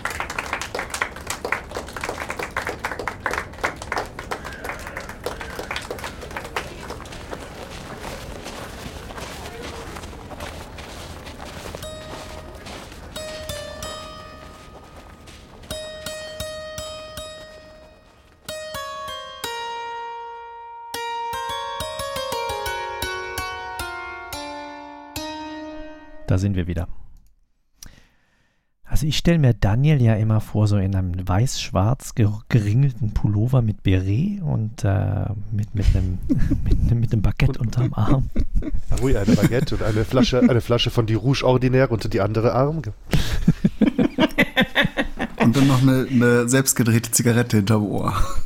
Äh, Gitan Brün. Erzähl doch mal, wie hast du dich darauf vorbereitet, auf diese Rolle? Also die, die Rolle, die hat mir also sofort gefallen. Ähm, ich bin ja tatsächlich Reisebusfahrer und ich äh, erzähle ja auch tatsächlich Leuten, äh, aber selten mit gefaktem französischen Akzent, aber ich spreche auch Französisch. Ich wohne direkt an der Grenze und von daher war das eine Rolle, die mir doch sehr, sehr großen Spaß gemacht hat. Also da war gar nicht so viel Vorbereitung und Reinfinden nötig. Also ich war da relativ schnell drin beim Aufnehmen. Und ich weiß nicht, ob ich äh, die interne auch erzählen darf. Also der kleine Busfahrer-Nerd äh, ist ja auch echt rausgekommen, weil im, im Original-Drehbuch hieß es äh, vorne nein, nein, nein, rechts Moment. oder so. Ist genau, wart, wart mal noch kurz damit. Ähm, ja, ja. Mhm. können wir nachher noch mal darauf zurückkommen. Okay, dann warte ich damit noch. Aber ähm, Daniel hat mir ein paar, ähm, also mindestens eine Korrektur gegeben, die, äh, die doch recht wichtig war. Ich glaube, die eine, ja. Ja, die eine. Die, die, Frage ist jetzt eigentlich, Daniel, wann können wir bei dir so eine Stadtführung mal buchen? ähm, Paris müssen wir mal organisieren. Also Straßburg kann ich aus dem Stand äh, quasi täglich, ja. wenn ich frei habe. Das ist gar kein Problem. Das machen wir mal. das nee, es ist wirklich großartig. Also Fand ich auch. Es ist, ähm, also ich hatte, ich hatte dich im, im Kopf, als ich die Rolle geschrieben hatte. Dass, äh, also ich hatte sch schwer gehofft, dass du diese Rolle übernehmen würdest. Sonst hätte ich wahrscheinlich ein Problem gehabt. Ähm, ja, nee, da hatte, ich, da hatte ich sofort Lust drauf. Also äh, also wie gesagt, ich erzähle ja tatsächlich auch Touristen ab und zu mal so ein bisschen was. Ich bin kein offizieller Gästeführer, aber ähm, manchmal ergibt sich das halt so eben bei der Arbeit. Und ist das der, ist das der offizielle Begriff Gästeführer? Gästeführer ist der offizielle Begriff, ja. ja. Okay. Ich fand es beim Schreiben ähm, recht schwierig. Ich habe ja den Akzent habe ich reingeschrieben und die ganzen Fehler, die da drin sind, also die ganzen Artikelfehler und so und äh, das äh, war, konnte man damit, also konntest du damit einigermaßen arbeiten oder war das schwer? Also ich habe das ähm, so gemacht, ich habe das durchgelesen und hatte dann eine Idee, wie das gehen sollte, aber ich habe mich nicht sklavisch dran gehalten. Also Mhm. Also ich habe mir da schon ein bisschen Freiheiten raus, also dass mir äh, die Jahreszahl erst nur auf Französisch eingefallen ist oder so, das stand jetzt nicht im Drehbuch drin. Mhm. Und mh, das habe ich aber auch schon bei so einzelnen Sätzen, die ich zum Beispiel damals für Puerto Partida oder so gemacht habe, gemerkt. Äh, also so richtig so Wort für Wort das dann äh, sprechen, äh, dass es gut klingt, das kann ich nicht so gut, aber wenn ich den Satz verinnerlicht habe und dann auch mal ein, zwei Wörter notfalls umstellen darf, dass es mir flüssiger über die Zunge geht, dann, ähm, dann klappt es eigentlich ganz gut. Also ich habe die Fehler äh, gesehen, die Akzentfehler, und habe aber eigentlich auch manchmal meine eigenen dann stattdessen gemacht, weil ich gedacht habe, ich spreche am besten so, dass es sich für mich halbwegs ordentlich anhört, also als französischen Akzent von eben einem Franzosen, der versucht Deutsch zu sprechen. Mhm. Mhm. Na, ganz Aber ich toll. habe eben, ich, ich habe eben auch den Vorteil, wie gesagt, dass ich direkt an der elsässischen Grenze lebe. Also ich höre auch tatsächlich oft echte Franzosen, die mit deutschem Akzent Deutsch reden und deswegen hatte ich da vielleicht auch eine ganz gute Vorstellung im Ohr davon, wie das klingen könnte. Ja. ja. Das, das würde mich bei dir mal interessieren, Tim, beim Schreiben. Du lebst ja in der Schweiz und Ja. die ist ja mehrsprachig. Ähm, wie wie gut ist denn dein Französisch, beziehungsweise wie, wie vertraut ist dir dieser Klang von äh, französisch sprechenden Menschen, die dann versuchen, Deutsch zu sprechen?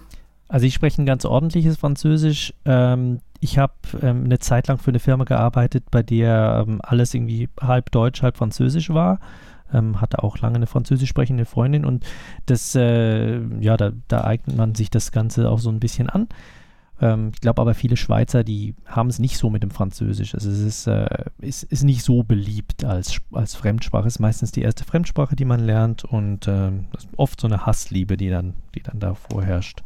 Aber ich habe auch jetzt im, im Büro habe ich oft mit, mit französischen ähm, Texten zu tun und, und telefoniere auch ab und zu mal auf Französisch.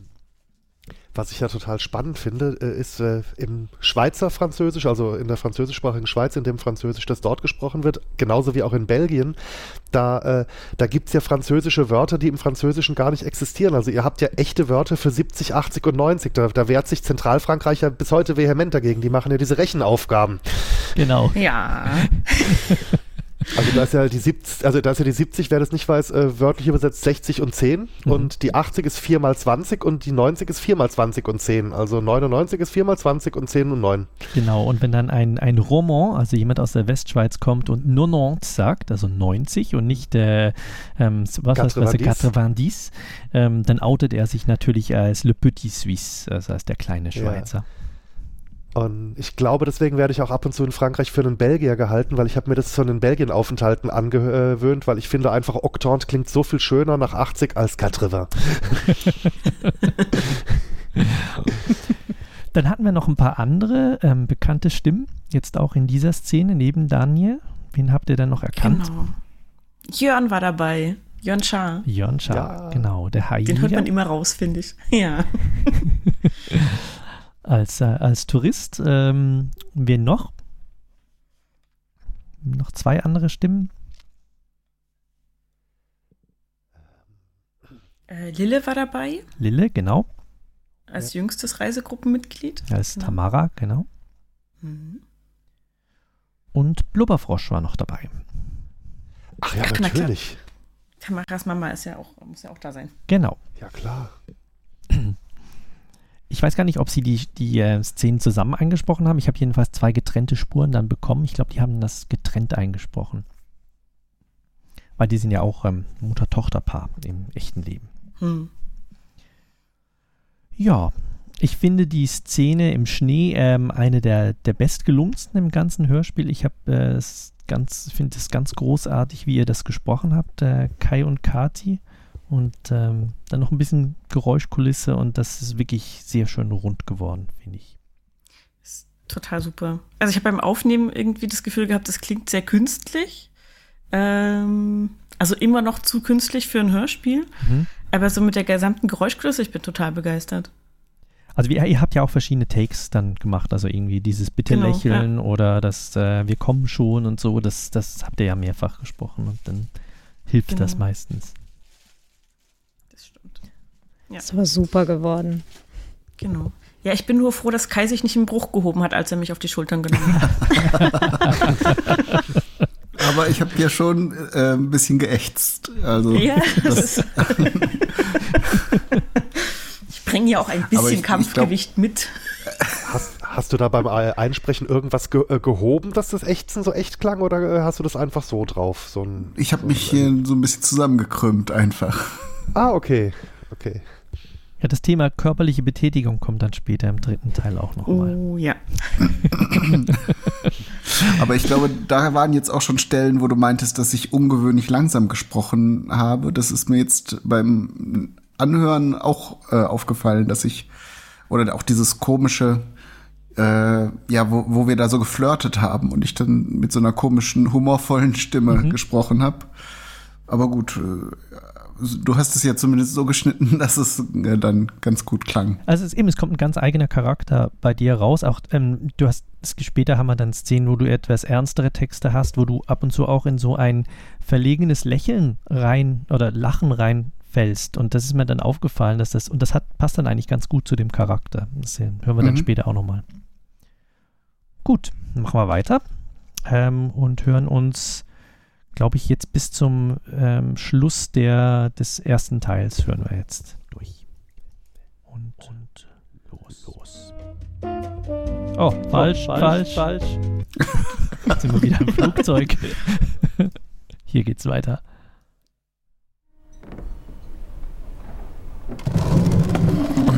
Das Essen war wieder ganz ausgezeichnet. Dieser Braten im Speckmantel. Mm. Einmalig. Und der Wein, wir werden hier schon sehr verwöhnt. Ich hatte vor einiger Zeit einmal einen Mukuzani. Der war diesem Pinot Noir sehr ähnlich. Ich finde ohnehin, dass die französischen Weine den georgischen um nichts nachstehen. Nicht wahr, Julian Sidorowitsch? Ich verstehe zugegebenermaßen wenig von Wein. Äh, Hauptsache, er schmeckt. Siehst du, Bogdan? Das sage ich auch immer. Mama, darf ich noch ein bisschen mit Minette spielen? Wer ist denn Minette? Ist das nicht die Hotelkatze? Genau. Sie ist schwarz und hat eine weiße Pfote. Und eine weiße Schwanzspitze. Und sie ist so niedlich. Ach so, höchstens noch zehn Minuten. Dann ist Zeit fürs Bett. Es ist schon neun. Ja! Minette! Minette! Wo bist du? Minette! Minette? Wohin geht es morgen eigentlich? Ich dachte, wir wollten zu einem Schloss fahren. Irgendwas Vodovuko oder so ähnlich. Versailles? Nein, eben nicht Versailles. Vodovuko, hat Serge gesagt. Hm, ach, wir werden es herausfinden. Oh, oh, ich glaube, ich werde mich nun ins Bett begeben, Borgdascher. Kommst du auch? Gleich war ja. Ich glaube, ich genehmige mir noch einen Schlummertrunk. Boris Andrejowitsch, sind Sie dabei? Danke, Genosse Frolov. Heute nicht. Immer in Dienst, na? Meistens. Oh, da fällt mir ein, Sinaida Lokowna. Ich habe vorhin einen Anruf erhalten. Botschafter Parschin hat darum gebeten, dass Sie morgen früh noch einmal in der Botschaft vorbeikommen. Oh, worum geht es denn? Ich weiß auch nicht mehr. Sie schicken einen Wagen gegen 9 Uhr. Heißt das, dass du uns morgen nicht begleiten kannst? Es sieht ganz so aus. Oh, wie schade. Ja, sehr schade. Also, wer ist noch bei einem kleinen Barbesuch dabei? Diese Flaschen lernen sich nicht von allein. Ich gerne, Bogdan Mironovic. Na gut, aber nur ein Glas. Ha, das sagen Sie alle. Dann gute Nacht, die Genossen und Genossin. Und Bogdan, nicht, dass du mir erst wieder nach Mitternacht ins Zimmer kommst. Gute Nacht. Gute Nacht.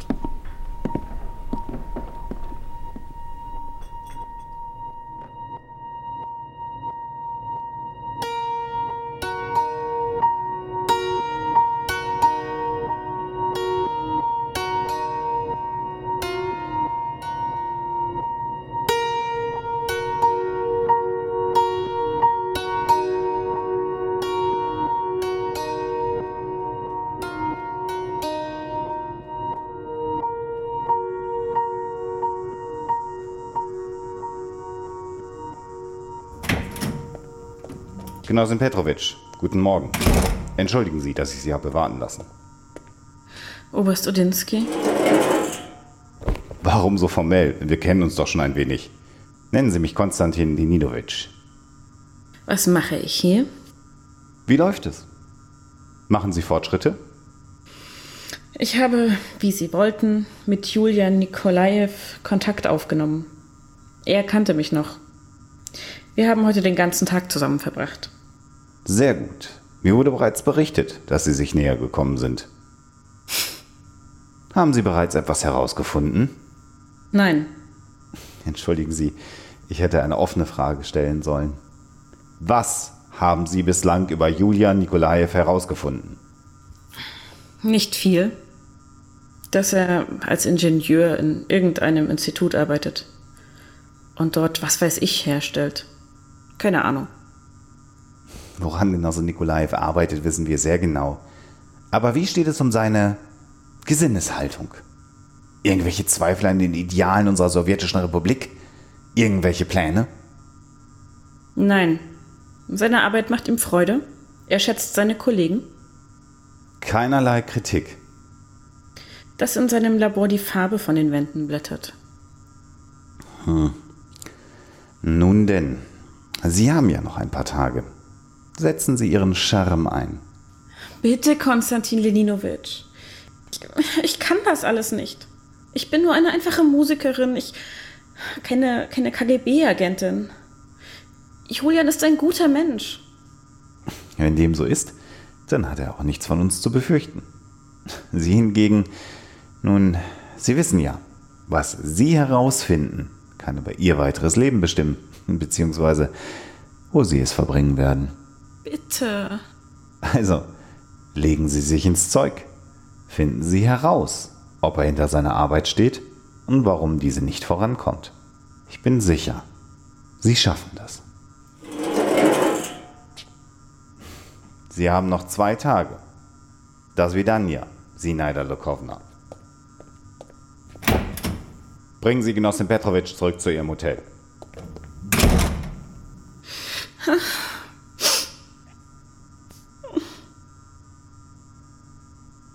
Fortsetzung folgt.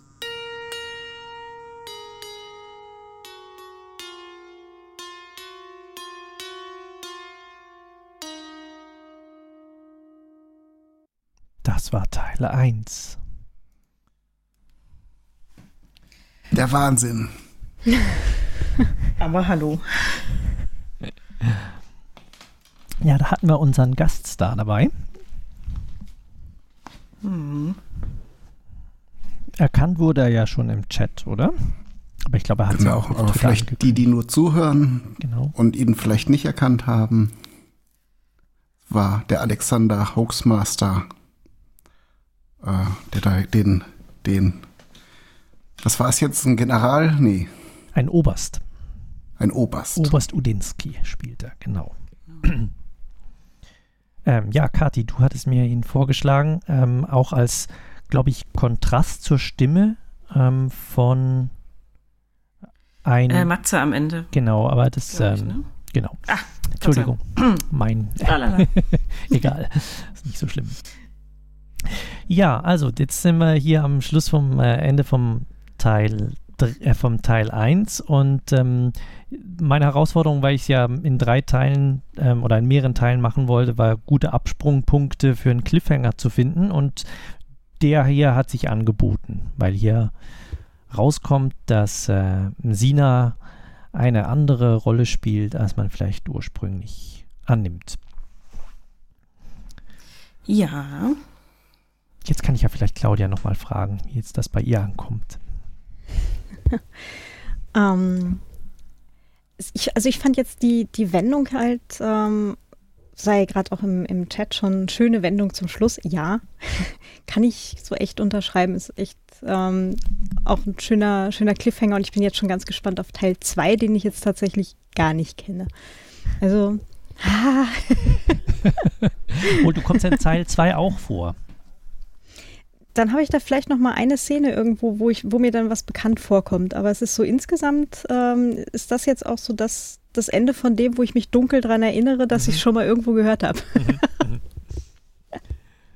Ja, ähm, die vielleicht ein bisschen was zum Sounddesign, das habt ihr gehört, äh, auch im Chat kam das hier so ein Surren im Hintergrund, also das war auch so ein Raum, halt so ein, ich habe ich hab mir da so einen Verhörraum vorgestellt im Keller der russischen Botschaft, also den Parschin, den den trifft sie ja wahrscheinlich gar nicht.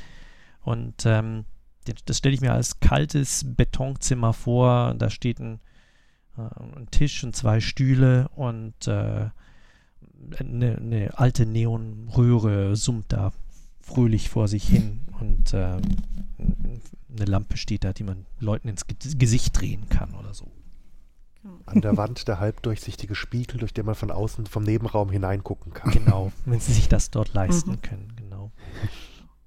Und sie ein bisschen erinnert an, ähm, wir waren jetzt äh, im Sommer in Königs Wusterhausen in, diesem, äh, in dieser Sendeanstalt und die ist ja tatsächlich irgendwo so ziemlich äh, in den 70ern stehen geblieben. Mhm. Und ähm, da geht man halt dann so runter in den Keller und da ist dann halt so ein Museum eingerichtet und so weiter und das klingt da sehr ähnlich. Mhm. ja, jetzt bevor wir zu Teil 2 kommen, ich würde ganz kurz eine, eine, Pause machen, damit ich mir was ähm, zu trinken holen kann, weil ich merke gerade, dass ich hier mir nichts hingestellt habe, ähm, dass wir hier für zwei, drei Minuten eine Pause machen, wenn das für euch auch mhm. okay ist. Sehr Trinken gut. klingt super. Gut, dann schalte ja. ich hier mal schnell den Bossa Nova an und äh, wir hören uns gleich wieder. Alles klar.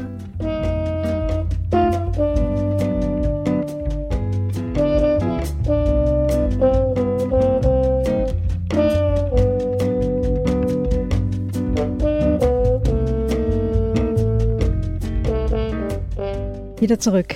Okay. Jetzt ähm, mit einem Headset ein Glas Wasser trinken ist noch gefährlich für das Mikrofon. Tipps für angehende PodcasterInnen. Genau.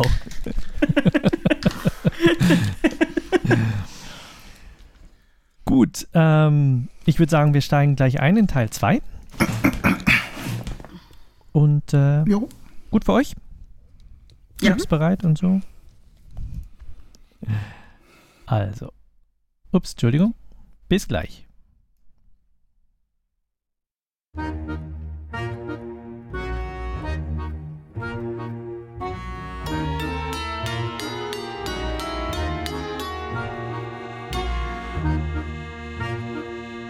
Stadt der Lügen.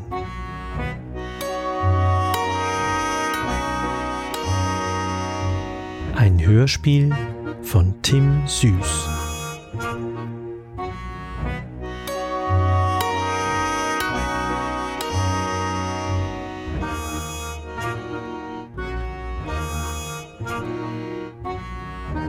Zweiter Teil.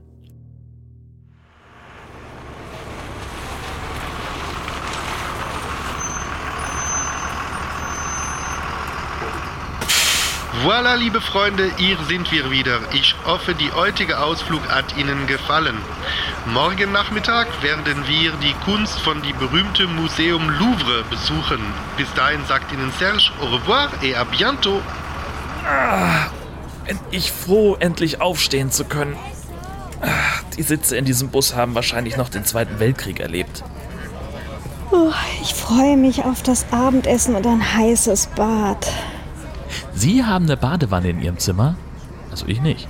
Wir sind ja auch in einem Doppelzimmer und müssen uns das Bad teilen. Sinaidan Lokovna, Sie haben doch nicht etwa ohne uns gegessen? Ich bin untröstlich, Bogdan Mironovic. Aber ich hatte einen Bärenhunger. Hallo Janja, wie war der Ausflug? Interessant. Wir waren auf einem kleinen Landschloss aus dem 17. Jahrhundert.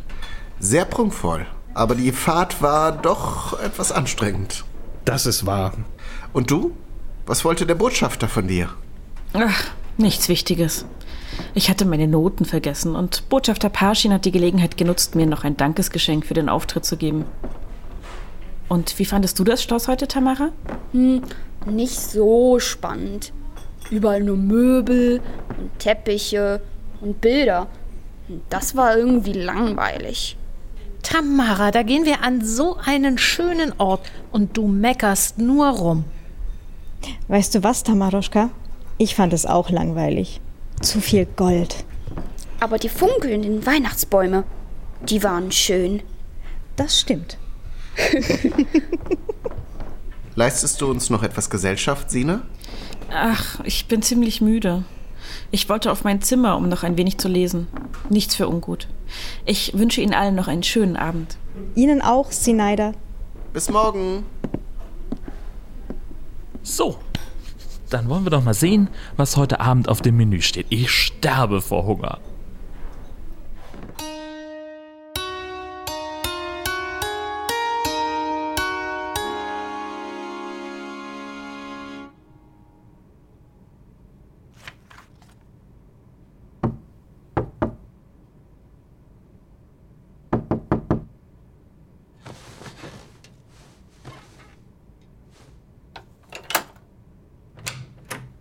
Ja?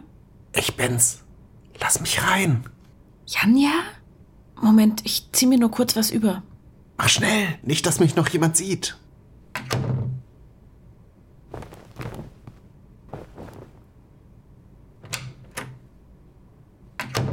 Was machst du denn hier? Wir haben uns doch heute nicht richtig gesehen und da dachte ich, ich komme dich besuchen. Um halb elf? Na, du bist mir eine. Da hast du aber Glück gehabt, dass ich nicht schlafen konnte. Schau mal, was ich hier unten in der Bar gefunden habe. Du hast eine Flasche Wodka aus der Bar geklaut? Geliehen. Die Flasche bekommen Sie doch wieder. Das merkt niemand. Sowjetische Halunken rauben Hotelbetrieb aus. Diplomatische Beziehungen gefährdet. Ich sehe schon die Schlagzeilen. Komm, setz dich. Erzähl mal, was habe ich verpasst? Ach, nicht viel. Wir sind aus der Stadt raus aufs Land gefahren. Das ging recht schnell. Serge kannte da wohl ein paar Abkürzungen. Aber dann war die Fahrt doch ziemlich langweilig. Alles bloß weiße Felder und Wälder. Kaum was los auf den Straßen. Und weil die Straßen so verschneit waren, sind wir auch nur langsam vorangekommen. Ja, und so gegen späteren Morgen sind wir dann in diesem Schloss angekommen. So mit Burggraben und viele geschmückte Tannenbäume davor. Recht hübsch. Aber Tamara hat es gut auf den Punkt gebracht. Möbel, Teppiche und Ölgemälde. Eher langweilig. Und du warst nicht da. Ja, tut mir leid. Ich wäre viel lieber mit euch mitgekommen, als in der Botschaft zu warten. Na, jetzt sind wir beide wieder hier.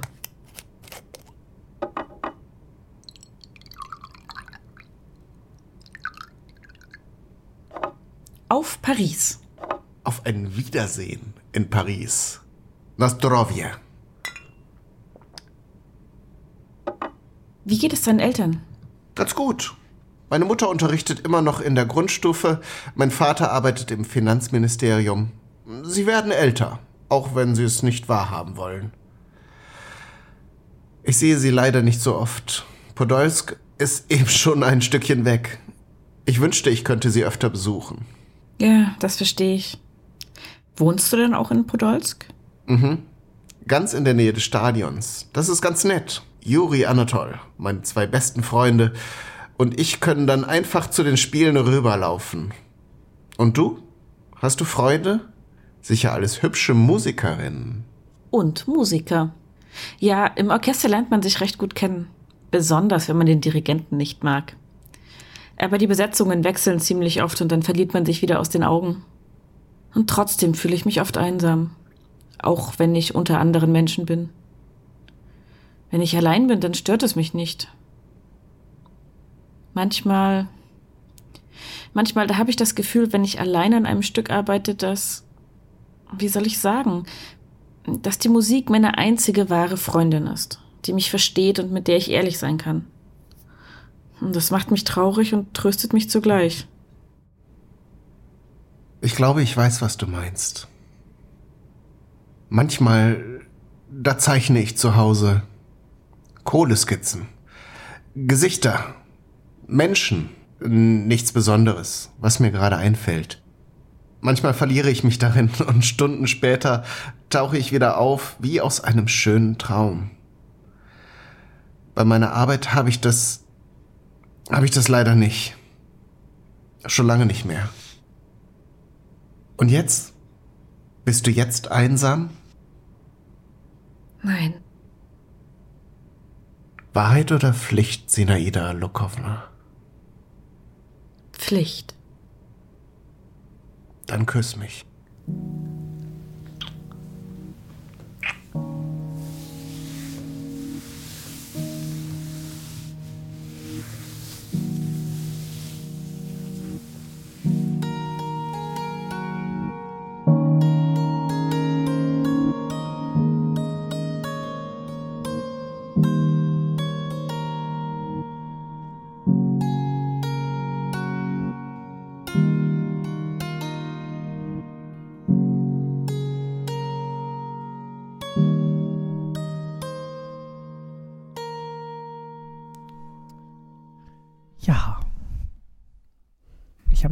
Liebesszene geschrieben oder aufgenommen. Das war eine Premiere für mich.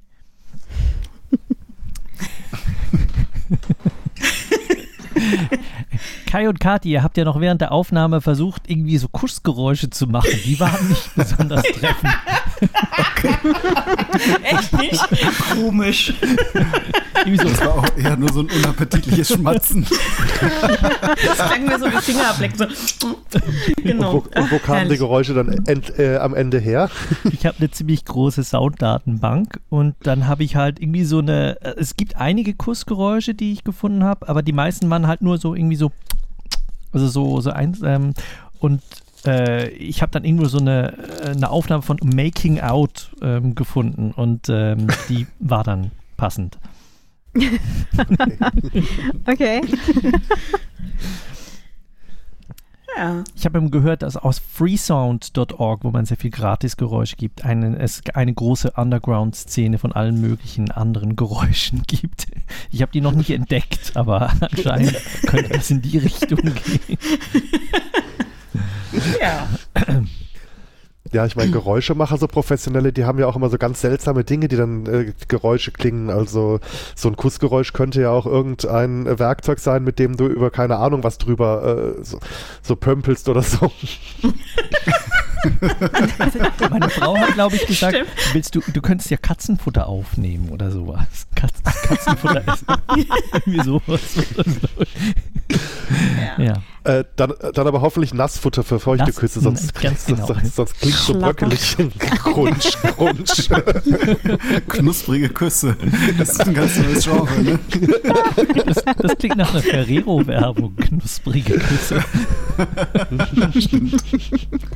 Also uns haben sie damals erzählt, ähm, ich habe mal so ein Sprechertraining gemacht halt für Lesung und ähm, da haben sie uns halt erzählt, dass das halt äh, quasi der Sprecher, die Sprecherin quasi an der eigenen Hand macht, dann am Mhm. Mikro.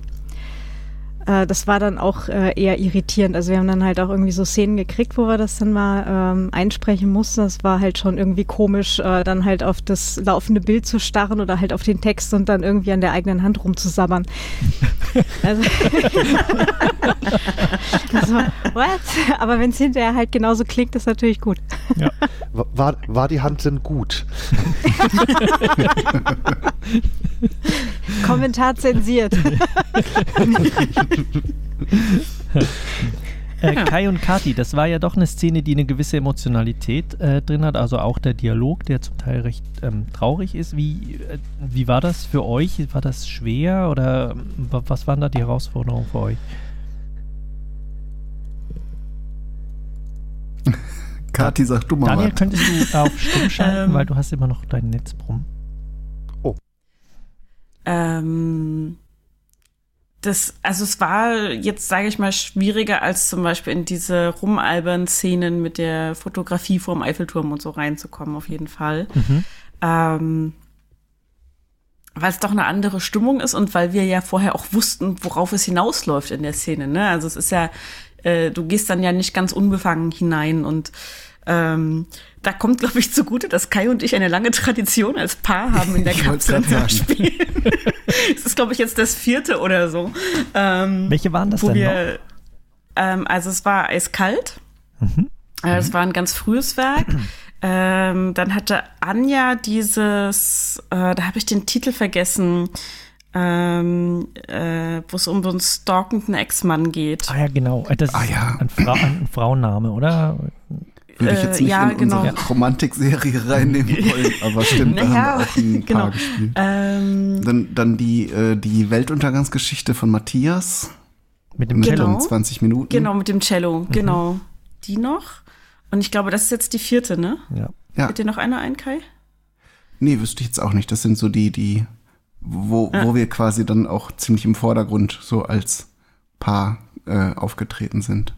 Genau, ja. Also ich glaube, es ist, ähm, ähm, es ging ganz gut, ähm, das zu spielen. Das Schwierigste wäre, glaube ich, am Ende nicht in albernes Gekicher auszubrechen, solange es, der Text noch nicht rum ist. Vor allem nachdem Kai dann so Kuss-Sounds imitiert hat. Ähm, Ich muss aber auch sagen, es war von daher nicht jetzt so schwierig, weil wir jetzt ja nicht in dem Sinne so romantisches äh, Geturtel oder irgendwie besonders, ähm, also die Stimmung äh, musste zwar schon irgendwie passen, aber es war ja im Prinzip noch eine Unterhaltung über den Tag und das ging dann so langsam in diese romantische Szene über. Von Mhm. daher war es jetzt auch nicht so, dass man ja jetzt sich irgendwie weiß was ich, überwinden musste oder dann irgendwie, wie Kathi schon sagt, so das, äh, das Kichern unterdrücken musste, ähm, weil das eigentlich so eine eine eher natürliche äh, Entwicklung war, so in, in, Ja. in, auch vom Dialog. Das Ja. auf jeden Fall. Also das äh, ist mir auch aufgefallen tatsächlich, dass das sehr, sehr flüssig geht, dieser Übergang, dieser Stimmungswechsel auch so ein bisschen äh, von wir verbringen einfach noch ein bisschen Zeit miteinander, weil wir uns den ganzen Tag über dich gesehen haben, hin zu diesem, äh, da entwickelt sich gerade mehr draus. Ähm, das war einfach toll geschrieben schon tatsächlich. Das hat sehr leicht gemacht, auch an der Stelle auf jeden Fall, so eine Szene zu spielen. Und es ist natürlich einfach fürs Hörspiel auch noch mal was anderes, ähm, als jetzt, weiß ich nicht, wenn da eine Kamera auf uns gerichtet gewesen wäre und wir das für einen Film hätten machen müssen oder so. Mhm, mhm. Ähm, das wäre, glaube ich, noch mal was anderes gewesen, weil es bei solchen Szenen, glaube ich, leichter ist, mit der Stimme was zu machen und eine, eine Atmosphäre zu erschaffen, als wenn du dann auch noch im Zweifelsfall jemanden verliebt angucken musst, den du zwar vielleicht ganz gut leiden kannst, aber der, der halt irgendwie nicht jetzt so der große Love Interest im, im, im Eigentlichen ist für Laiendarstellende wie uns, sage ich mal. Also professionelle Darstellende können das vielleicht besser, aber Ja, eben, ich glaube, dafür sind die, die Profis dann ja auch wirklich ähm, da, also dass, das, dass sie das können und genau. Ähm, Kati, du hattest ja hier äh, deine, deine Rolle, also die Sina hat ja hier eine, eine Doppelrolle, oder? Sie hat ja auch Mhm. gewisse Absichten oder einen Auftrag und Mhm. ähm, hat das irgendeine Rolle gespielt, wie du die Szene gespielt hast, oder war das ausgeblendet für dich? Mm, Ich habe da vorher drüber nachgedacht, ähm, wie viel da irgendwie mit rein muss oder nicht mit rein muss. Habe mich dann aber dafür entschieden, dass es ähm, eigentlich nicht mit rein muss. Nicht so deutlich, weil sie ja erstmal versucht, ganz normal rüberzukommen, damit äh, Jan ja keinen Verdacht schöpft, so, Mhm. sondern dass sie halt sagt, okay, ähm, ich finde das ohnehin doof. Ich will eigentlich ja auch gar nichts rausfinden. Deswegen versuche ich jetzt auch nicht besonders trickreich irgendwelche Fragen zu stellen, die ihn aufs Glatteis führen oder sowas. Ähm, also ich bin gar nicht listig in dem Moment, sondern ich, ich also die, die, die Figur weiß ja einfach nicht so richtig, wie sie aus der Nummer rauskommt. So.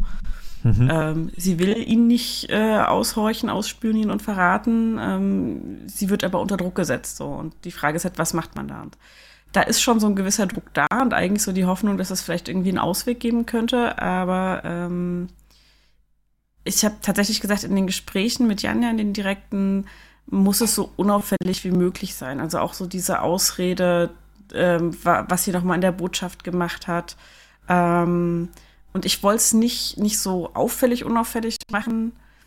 Ähm, einfach damit die Spannung im Stück noch ein bisschen besser bleibt. So, Mhm. damit es auch, ähm, die, damit die, die, die Chemie besser funktioniert zwischen Sina und äh, Janja. Weil jemand, der sich so auffällig, unauffällig verhält, da, da, da bin ich als Zuschauerin bei Filmen und bei Hörspielen und so immer, ich so, das merkt man doch. Wieso merkt ihr das denn nicht? Das fällt doch auf. Das regt mich immer tierisch auf, wenn das so, so übertrieben unauffällig ist. Mhm. Mhm. Deswegen habe ich mich da dagegen entschieden, ja. Gut, dann machen wir hier weiter mit der nächsten Szene.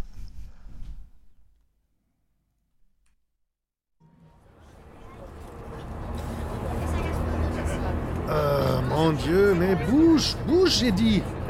Ah, So richtig scheinen wir heute nicht voranzukommen. Putain, connard de merde. Und Serge war auch schon besser bei Laune. Ist das der Louvre? Oh, nicht schon wieder ein Schloss. Nein, das ist ein Museum, kein Schloss wie gestern, Tamara. Sieht aber trotzdem aus wie ein Schloss. Ah, es geht weiter. Was ist denn da draußen los? Ist das ein Umzug? Tragen Banner und Plakate.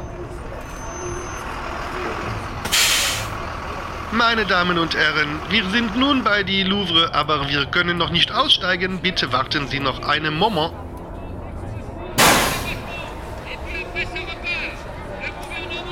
Ah, Genosse Sorokin fragt den Polizisten, was da los ist.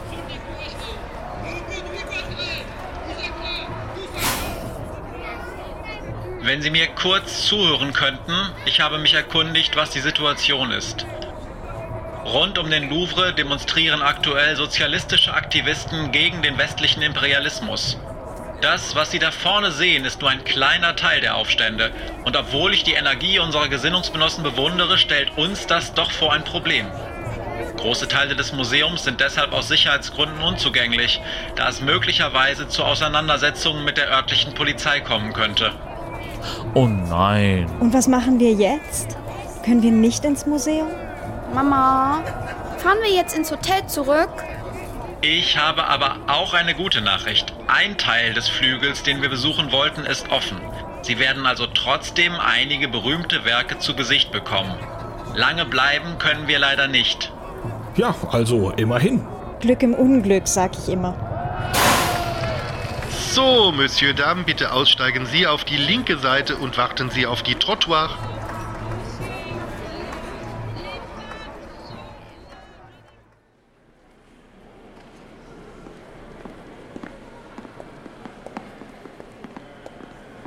Hier kommen wir in eine ganz wichtige Saal in der Louvre, la Salle des États oder die Saal von die Staaten, gebaut für die Regierung unter Napoleon III.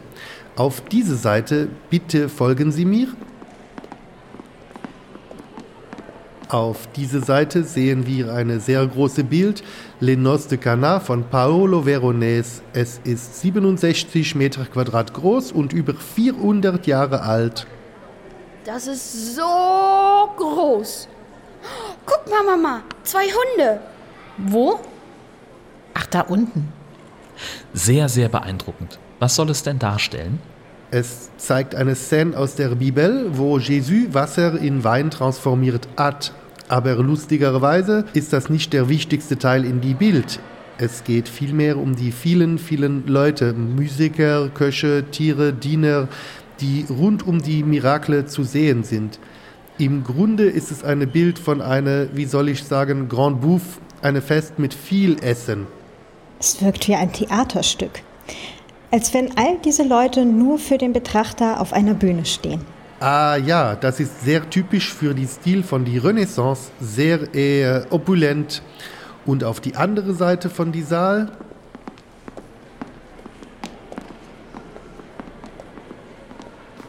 finden wir eine sehr kleine Bild. Aber diese ist die wichtigste in der ganz Louvre. Es ist La Joconde. Sie kennen sie wahrscheinlich unter dem Namen Mona Lisa. Ach so, die Mona Lisa, na klar. Das soll die Mona Lisa sein? Die ist viel kleiner, als ich dachte. Ich weiß, viele Leute sind enttäuscht über ihre Größe, aber ihr Zauber liegt in die Detail.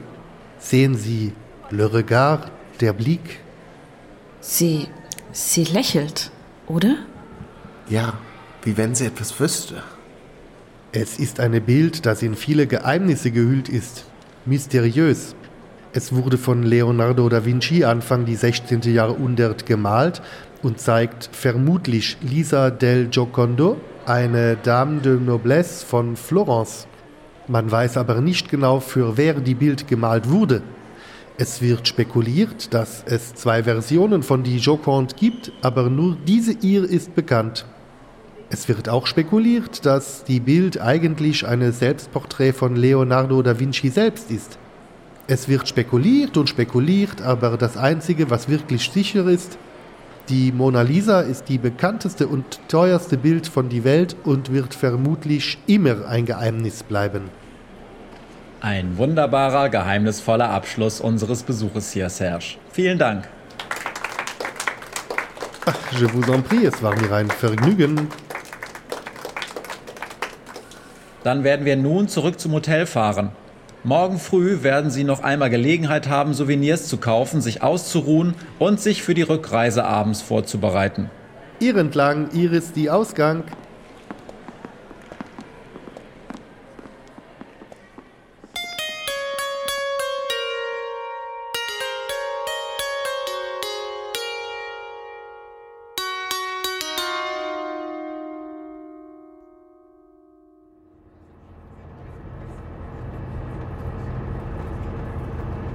Ach, Bogdascha, nur noch morgen und dann müssen wir wieder nach Hause. Die Zeit vergeht viel zu schnell, wenn man verreist. Dann hat es dir gefallen, Vanya? Ja, es war wunderschön und romantisch. Findest du nicht? Mhm, ein bisschen schon. Mein alter, grummeliger Eisbär. Sogar dich taut die Stadt der Liebe auf. Und nicht nur dich. Schau mal, die zwei. Hm? Da vorne. Julian und Sineida. Sie hat ihren Kopf auf seine Schulter gelegt. Da ist wohl mehr als Freundschaft entstanden. Ach ja. Wenn nicht hier, wo sonst?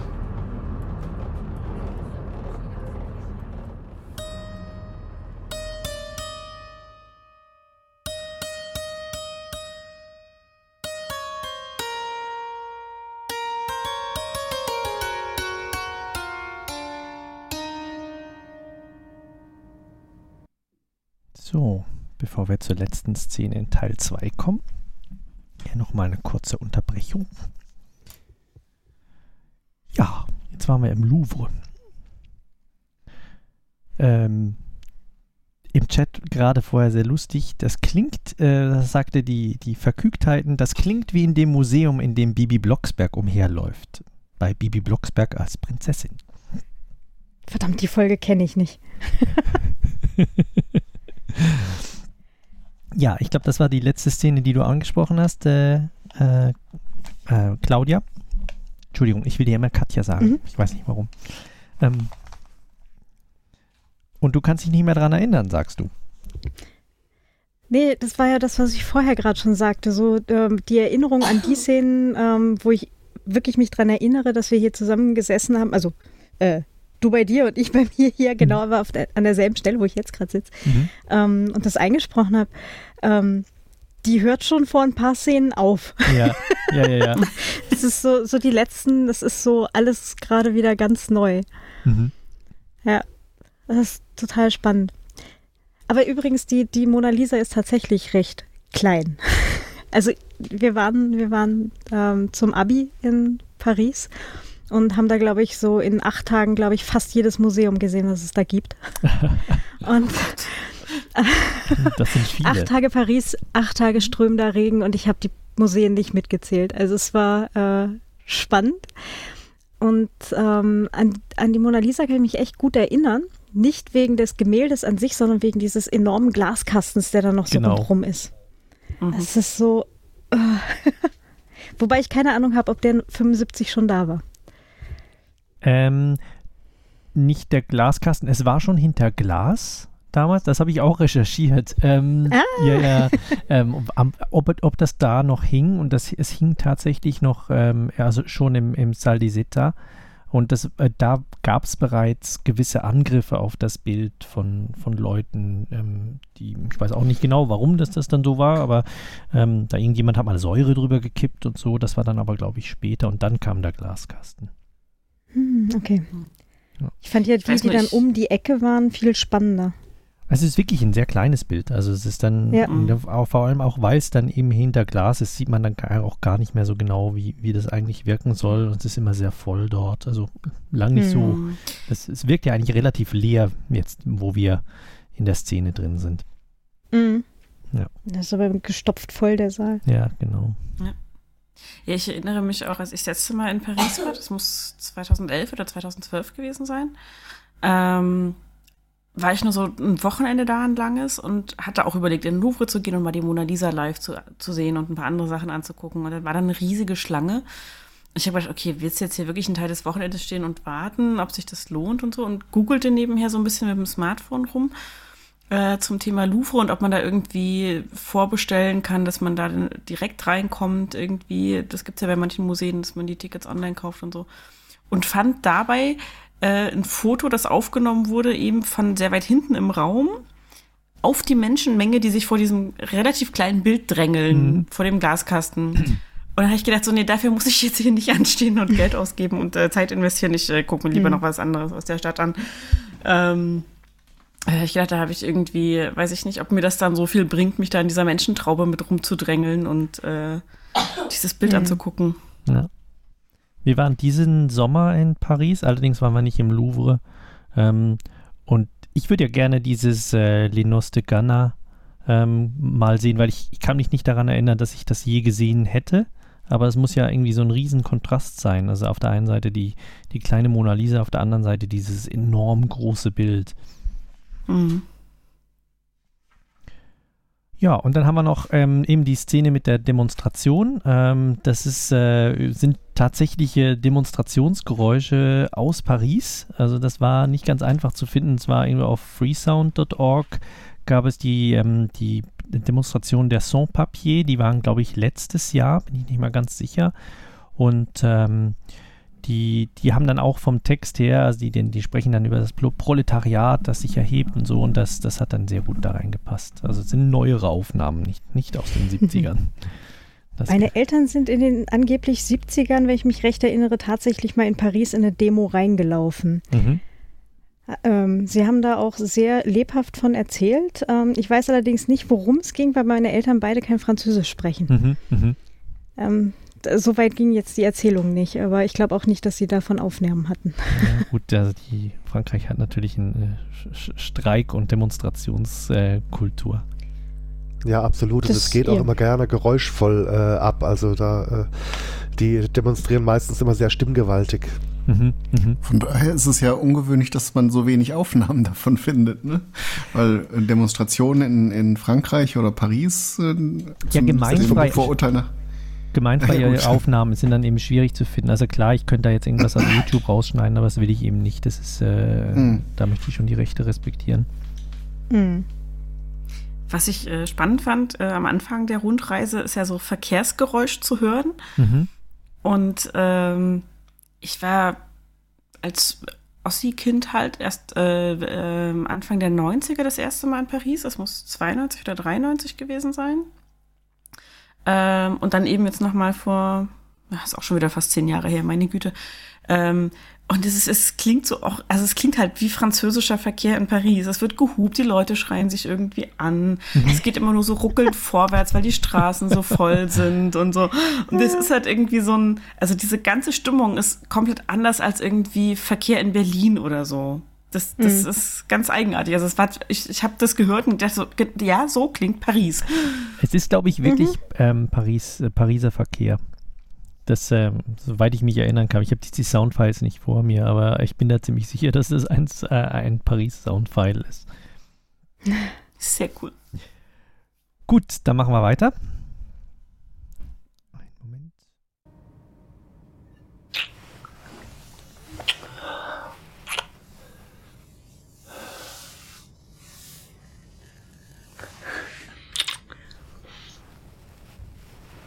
Das ist alles so unwirklich. Hm? Was meinst du? Das hier. Du und ich. In diesem Zimmer. In diesem Bett. In dieser Stadt. Wie in einem Traum. Hm, Ja. Wer von uns träumt den Traum wohl? Wer weiß. Es fühlt sich an, wie wenn es mein Traum wäre. Aber vielleicht ist es ja auch deiner. Hm. Vielleicht träumen wir uns auch gegenseitig. Oder wir sind der Traum eines anderen. Glaubst du an Schicksal? Hm. Ich habe einmal ein Bild gesehen. Ich weiß nicht mehr von wem. Darauf war ein Blatt auf der Oberfläche eines Sees abgebildet, in dem sich die Bäume spiegelten. Darunter konnte man einen Fisch erkennen, einen Karpfen.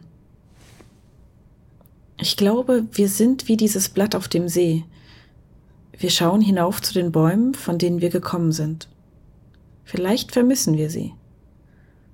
Und wissen, dass wir irgendwann auf den Grund des Sees treiben werden. Ob von einer Welle überspült oder durch unsere eigene Schwere. Ob Schicksal oder nicht, Janja, spielt es eine Rolle? Solange wir hier treiben? Mit dir lasse ich mich gern treiben. Hm. Ich mich auch mit dir. Und wohin treibt es dich zu Hause? Das weiß ich selbst nicht so genau. Womöglich treibe ich an der Stelle und warte auf eine Wildente, die mich ans Ufer trägt. Wie die aus der Oper? Welche Oper? Na, Peter und der Wolf. Das waren doch zwei Schwäne. Ein schwarzer und ein weißer. genau, zwei Schwäne, die auf einer Zauberflöte spielten.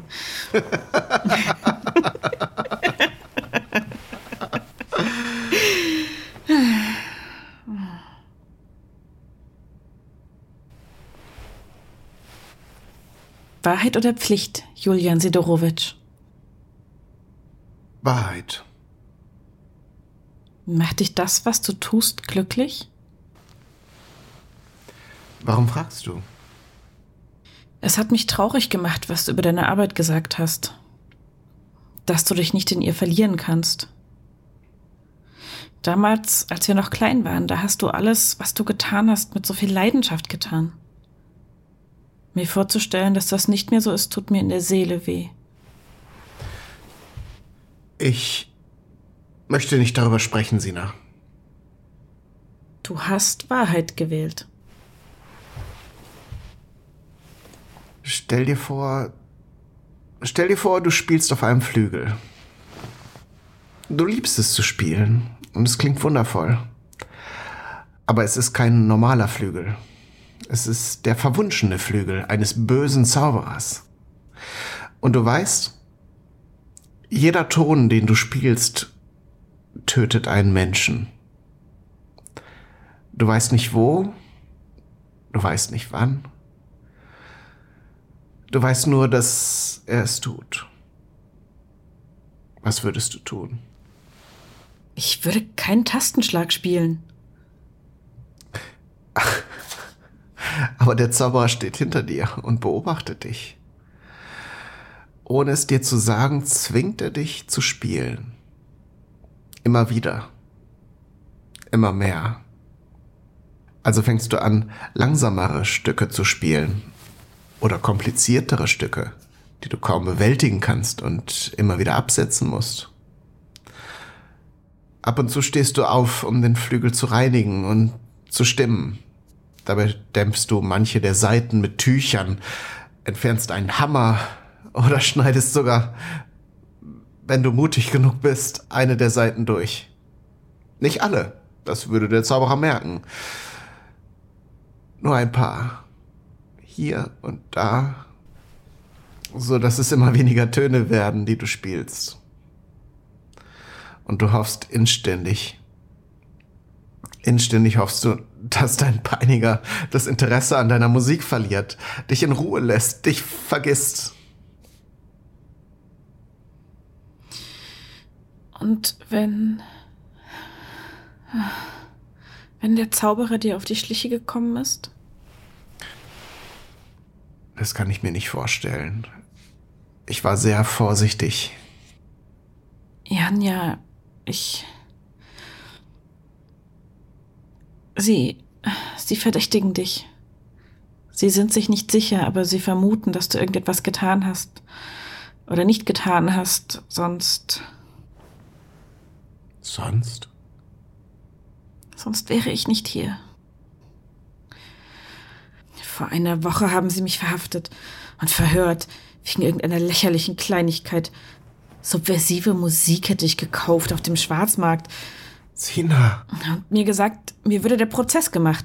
Ich käme in ein Arbeitslager, wenn ich nicht. wenn ich nicht nach Paris ginge, um dich auszuhorchen. Sina! Was. Was hast du ihnen gesagt? Nichts. Nichts habe ich ihnen gesagt. Aber jetzt, jetzt, wo du mir genau das erzählt hast, was sie vermuteten, dass du deine eigene Arbeit hast und sie sabotierst. Oh, Janja, was soll ich denn bloß tun?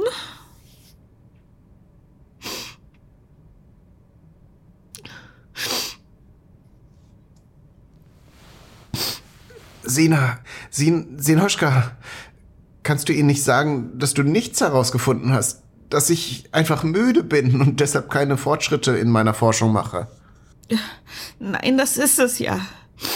Udinski, er. Janja, er sagte, entweder finde ich etwas über dich heraus oder. oder ich werde verurteilt.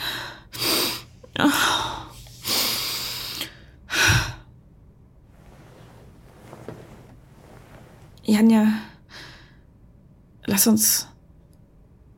Lass uns gehen. Gehen? Wohin? Weg. Fort von hier. Jetzt. Wie? Wir kommen noch hier nicht raus. Sorokin, er hat unsere Pässe. Und vielleicht stehen wir unter Beobachtung.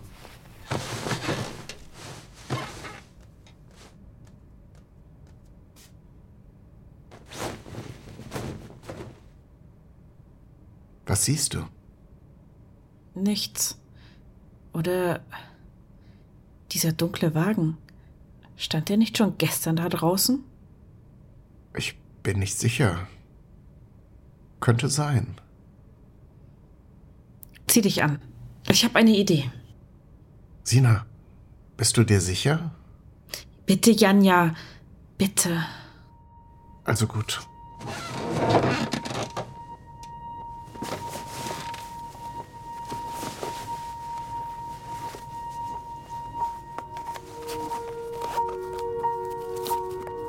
Nimm deinen Mantel.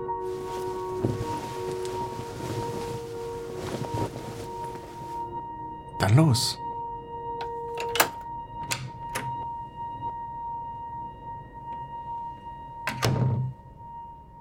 Fortsetzung folgt.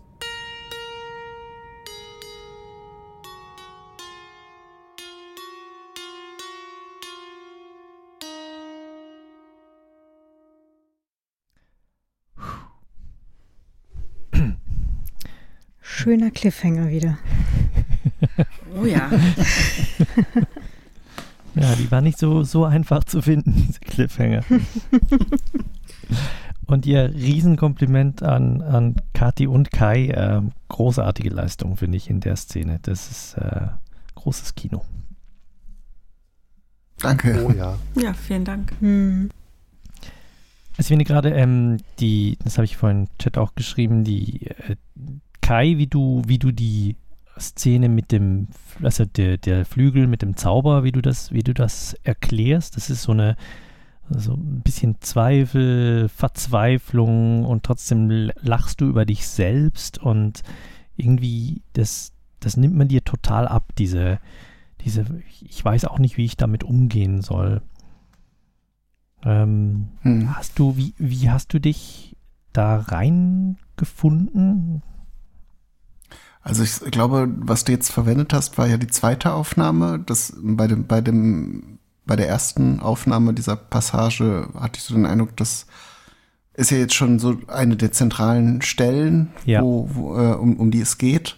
Das versuchen wir noch mal besser. Und ähm, ich habe mich dann eben ähm, versucht, in diese Stimmung reinzuversetzen, weil äh, ja, also diese, diese Verzweiflung, ne, dass man jetzt da in diesem, in dieser Institution arbeitet, mehr oder weniger da jetzt auch nicht einfach sagen kann, ich kündige, sondern man hängt da irgendwie drin und ähm, äh, will aber auch jetzt irgendwie nicht diesen, diese, diese Schuld auf sich laden, indem, in, dass man jetzt ähm, Waffen baut. Ähm, das, da konnte ich mich ganz gut so reinfühlen. Also einfach so äh, diese Ausweglosigkeit und was ja ähm, zumindest meinem, meinem äh, sehr vagen Bild von diesem sozialistischen System angeht, dass man auch wirklich nicht so gut wusste, wem man jetzt was anvertrauen kann, wem man jetzt sein Herz ausschütten kann, gerade wenn es um so politisch wichtige Dinge ging. Ähm, das hat sicher viele Menschen auch so in so eine verzweifelte Situation äh, gebracht. Ne? Also dass man eben nicht so offen äh, Kritik üben konnte, weil einem das dann an anderer Stelle auf die Füße fallen kann. So. Ja. Ähm, Kati, hast du das Ja. Gefühl, dass, ähm, dass Sina die, die Flucht, die sie jetzt vorschlägt, dass sie die schon länger im Kopf hatte? Oder ist das eine Idee, die ihr Äh, jetzt gekommen ist?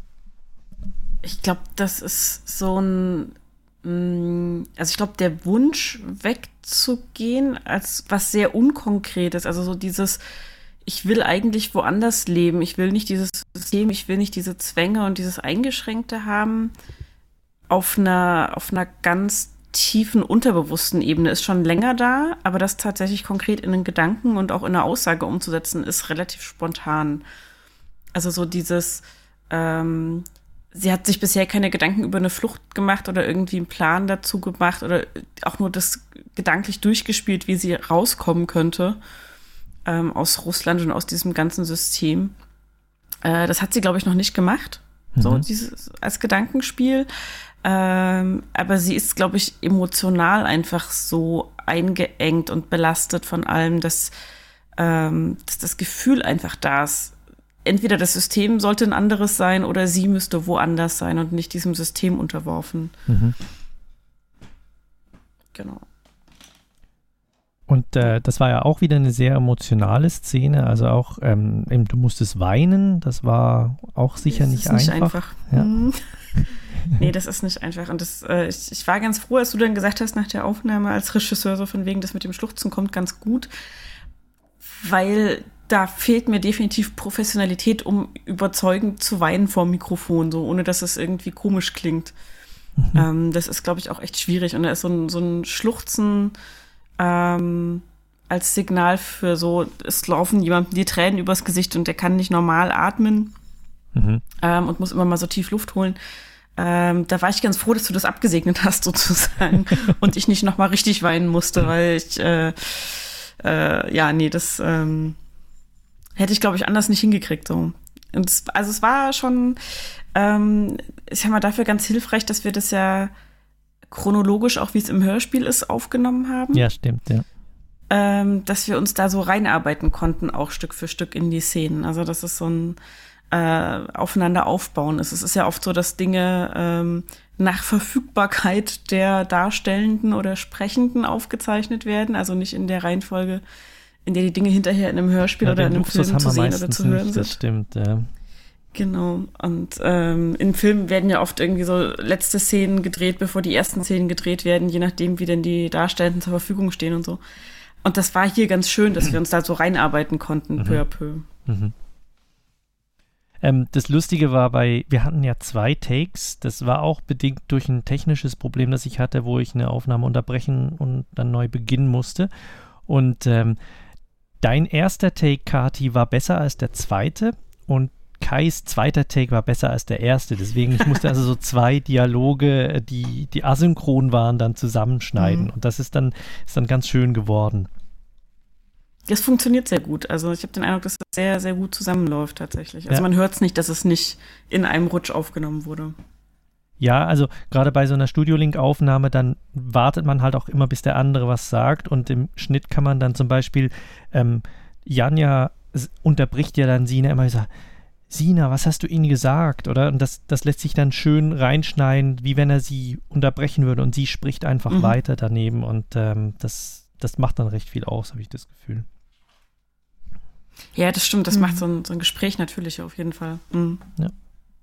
Vielleicht noch was zur Musik. Also, das ist ähm, die, das Stück, das ihr jetzt am Schluss gehört habt, das ist auch wieder das Klavier, das ihr gehört habt in ähm, der Szene, wo, wo äh, Sina ähm, am Klavier spielt und da ist ein, ein Rückwärtsklavier drin. Also das ist eigentlich ist ein Klavier, das einfach die, die Töne rückwärts abspielt mit sehr viel Hall dahinter und ähm, das Ganze wirkt dann so ein bisschen ähm, ja, geisterhaft oder wie soll ich sagen, ähm, seltsam halt. Hm.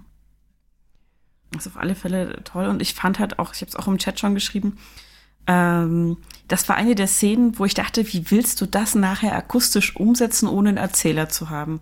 Dass Sina aufsteht, ans Fenster geht und aus dem Fenster rausguckt und sowas. Ähm, das hast du fantastisch gemacht mit den Geräuschen. Also so dieses, dieses Knarzen vom Bett und das Quietschen von den Federn und die Schritte über dem Boden und das Rascheln vom Vorhang und sowas alles. Und dann an der richtigen Stelle dieser Dialog wieder einsetzen von wegen, was siehst du, dass einfach klar ist, was da gerade ist. Es ist toll. Also es ist, äh, ich hätte äh, wenn ich es hätte schreiben müssen, ich hätte es anders geschrieben, ich hätte einen Erzähler reingeschrieben.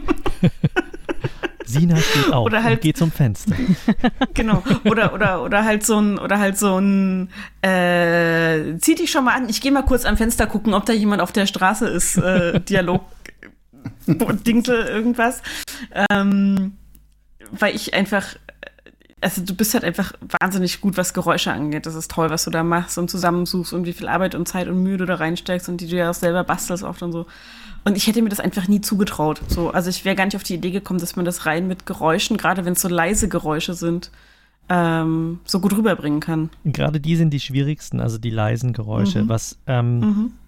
also die, das Schwierigste in der Szene waren die Bettgeräusche, also dieses Rascheln von, von ähm, wo sich Sina und die, die, sie liegen, die, die zwei liegen ja zusammen im Bett und immer jemand bewegt sich dann wieder so ein bisschen oder Mhm. dreht sich auf eine andere Seite und da die passenden ähm, Geräusche zu finden, die dann nicht irgendwie Bettlaken ausschütteln oder so ähm, sind. Ja. Das, war, das war schwierig.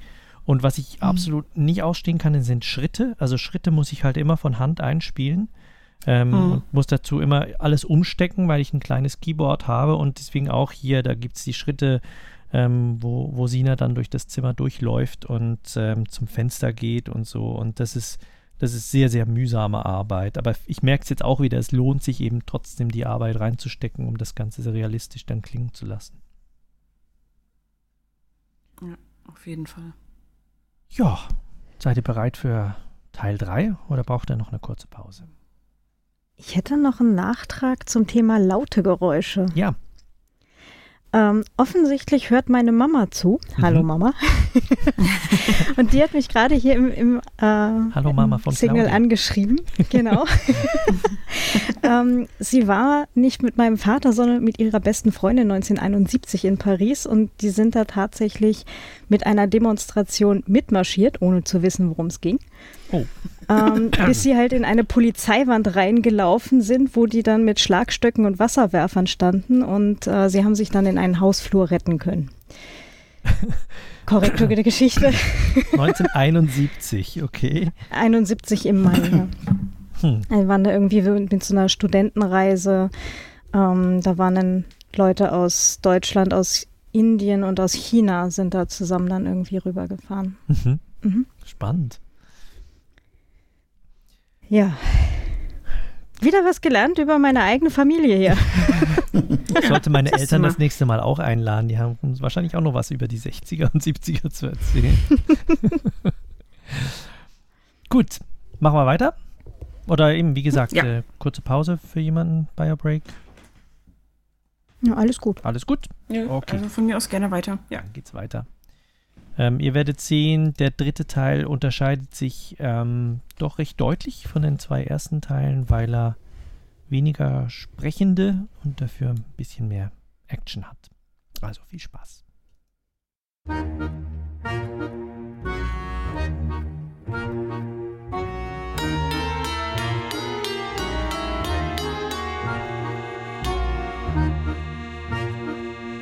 Stadt der Lügen.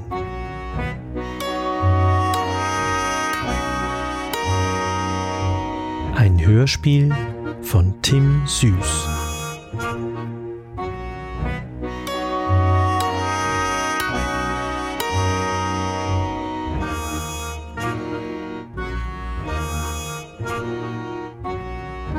Teil 3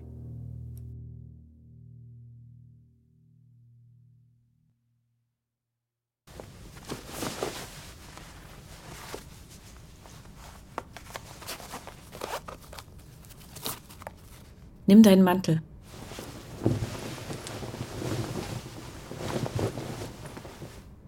Dann los.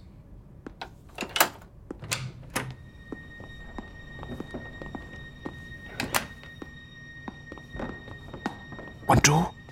So kannst du nicht raus in die Kälte. Ich hole meine Tasche und meinen Mantel aus meinem Zimmer.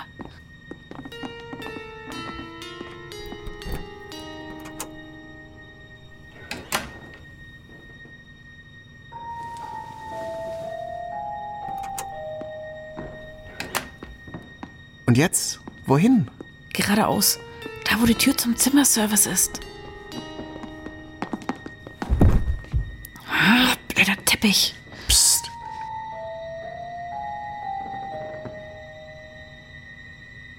Gehen wir weiter.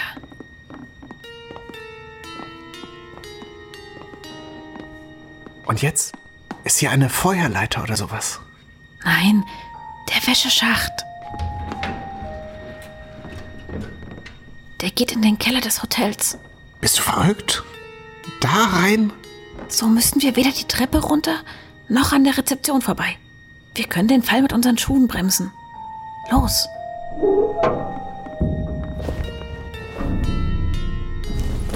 Ich hoffe, ich täusche mich nicht. Drei, zwei, eins.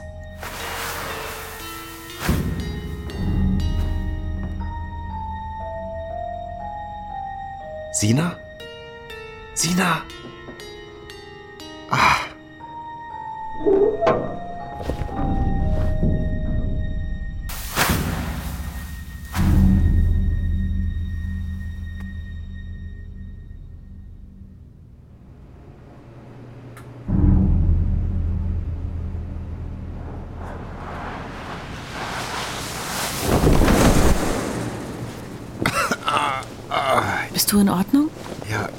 Fast stecken geblieben.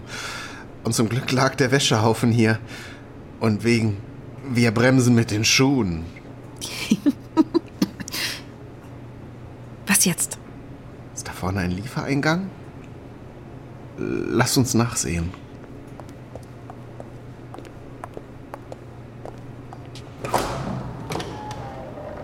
Ah, nein, das ist eine Abstellkammer. Dann müssen wir wohl zurück und die Treppe hoch. Also gut.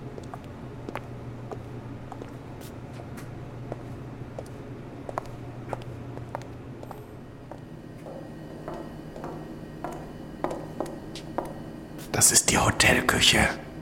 In der anderen Richtung ist der Speisesaal. Dann ist das da hinten wahrscheinlich der Lieferanteneingang. Ja, Lass uns nachsehen. wenn wir bloß etwas Licht hätten. Ich habe mein Feuerzeug. Moment.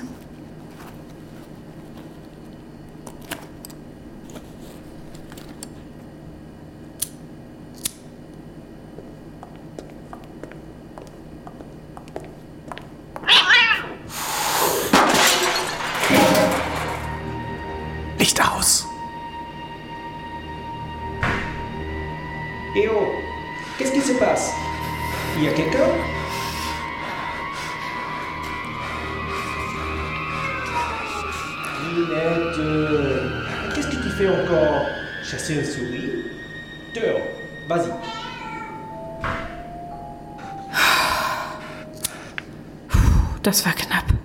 Verdammte Katze. Zum Glück ist sie in Richtung Speisesaal gelaufen.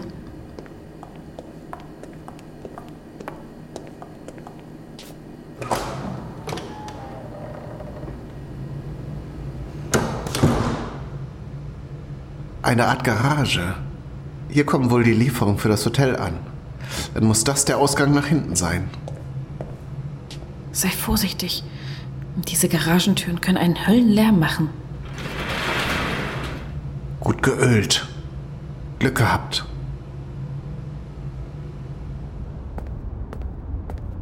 Und was jetzt? So mitten in der Nacht fährt doch kein Bus mehr. Zu Fuß? Hauptsache weg von diesem Hotel. Schließ das Tor. Moment, ich habe eine Idee. Warte hier. Ich muss nur mal kurz in die Garage. Janja, warte. Das ist zu gefährlich.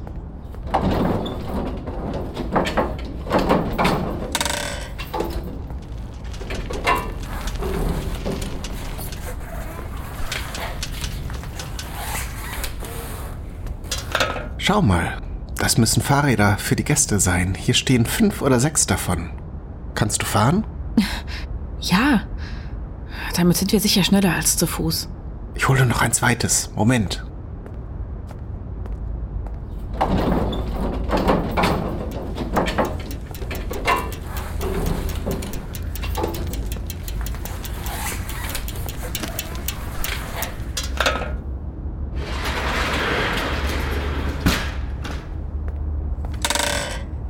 Los geht's.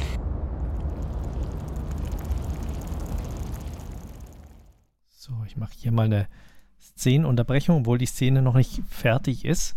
Aber hier gerade so nach dem Hotel ist das vielleicht ein schöner Punkt. Seid ihr noch da? Ja. Okay. Und die Mama sagt, Ein bisschen Grüße angestrengt vom Wäscheschacht runterrutschen, aber ja. Ähm, die, die Mama von, äh, von Claudia macht, sagt liebe Grüße, dann liebe Grüße zurück. Ja, von uns allen. Liebe Grüße. Ähm, ja, der Wäscheschacht. Das ist ein, ein, eine komische Hybride aus, ähm, was war das? Das war Sand, die eine Rutsche runterrutscht.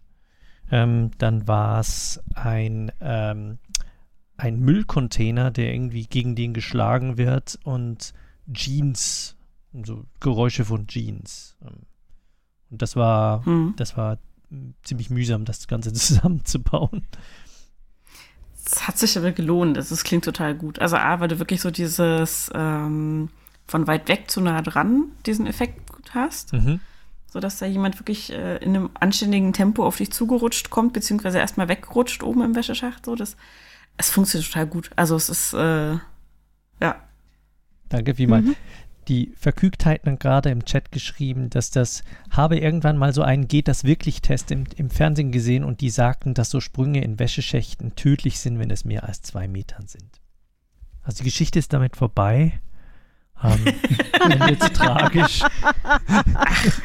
Nach 20 Seiten waren alle Helden tot. Die hatten in dem Test einfach kein gutes russisches Schuhwerk, mit dem sie bremsen konnten. Genau. Stoppersocken. Genau.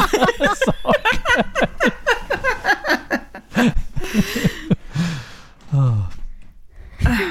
Ja, also ihr, ihr merkt gleich, dass der Stil jetzt ein bisschen anders geworden ist. Also es sind halt mehr, viel mehr Geräusche. Ähm, es gibt auch Musik in den Szenen, weil, also ich, ich bin zwar eher vorsichtig mit ähm, Spannungsmusik ähm, da zu viel reinzulegen, weil ich finde es immer ein bisschen billig, ähm, eine Geschichte dann emotional zu pushen. Ähm, aber hier hat es irgendwie gepasst, fand ich. Also diese, also diese, diese Streicher, die halt im Hintergrund sind. Dieses Glockenspiel. Jeden Fall. Also ich habe es tatsächlich so wahrgenommen wie in den guten alten Suspense-Filmen, so von Hitchcock und sowas, dieses, ähm, wo der, der, der Grusel, der Horror, das, was beim Zuschauer erzeugt wird, eben ähm, eher psychologisch erzeugt wird, als durch, weiß ich nicht, Splatter oder hast du irgendwie gruselige Monster im Vordergrund stehen oder so, sondern eben eher durch das, was im Kopf passiert. Und das unterstreicht die Musik hier einfach sehr gut. Also die ist dezent eingesetzt, aber es ist auch wirklich gut eingesetzt an der Stelle. Mhm. Und es ist ganz praktisch, wenn man mal so ein, so ein Thema hat, wie in der, wie, wie am, jeweils am Anfang der und am Schluss der Folge, ähm, kann man das sehr gut wiederverwenden. Also dieses, diese Melodie, dieses das ist eigentlich dasselbe wie aus der, aus der Anfangsmelodie und das ist einfach recycelt. Mhm. Ich wollte Äh, gerade sagen, das ist dann auch wieder der Vorteil, wenn man die Musik selbst herstellt, dann kann man so ein Thema halt in allen Variationen dann wieder reinbringen, was ja auch eine schöne runde Gesamt, einen schönen runden Gesamteindruck für die Geschichte gibt. Genau. Mhm. Als würde man sich jetzt so unterschiedliche Stücke zu den Stimmungen raussuchen. Kann zwar auch gut passen, aber ist natürlich schön. Ähm, Gerade bei, das ist mir dann auch aufgefallen. Also ich dachte eigentlich, ich müsste irgendwie die, Musik zuerst schreiben oder nach den Szenen schreiben und dann irgendwie reinmischen. Aber ich habe dann gemerkt, gerade bei so Spannungsmusik, die ist eigentlich, die macht nicht viel. Die, die besteht aus wenigen, ähm, aus wenigen Instrumenten und ähm, das funktioniert viel besser, wenn man die live einspielt und dann nachher ein bisschen nachkorrigiert. Also anstatt, dass man da irgendwie lange dran rumkomponiert und versucht, das Ganze in einen, in einen Guss zu bringen. Also das, äh, da war ich dann sehr viel schneller fertig, als wenn ich da was nochmal am Stück komponiert hätte. Mhm. Ähm, mich würde mal interessieren, Claudia, was denkst du denn, wo es jetzt hingeht mit dem Stück? Bin ich jetzt optimistisch oder bin ich jetzt Krimi-Autorin? Tja. Also ähm, bei, beim Krimi-Autoren äh, oder beim Krimischreiben sagst du ja immer Kill Your Darlings. Das heißt, äh, ich, wür- hätte ich die Geschichte geschrieben, würde jetzt wahrscheinlich irgendwann eine äh, entweder Verfolgungsjagd kommen oder halt äh, sie werden gesehen und mindestens einer von beiden stirbt. Mhm. Ich habe jetzt aber, wie gesagt, ich, völlig blanko und, und bin total gespannt, was gleich dann passiert.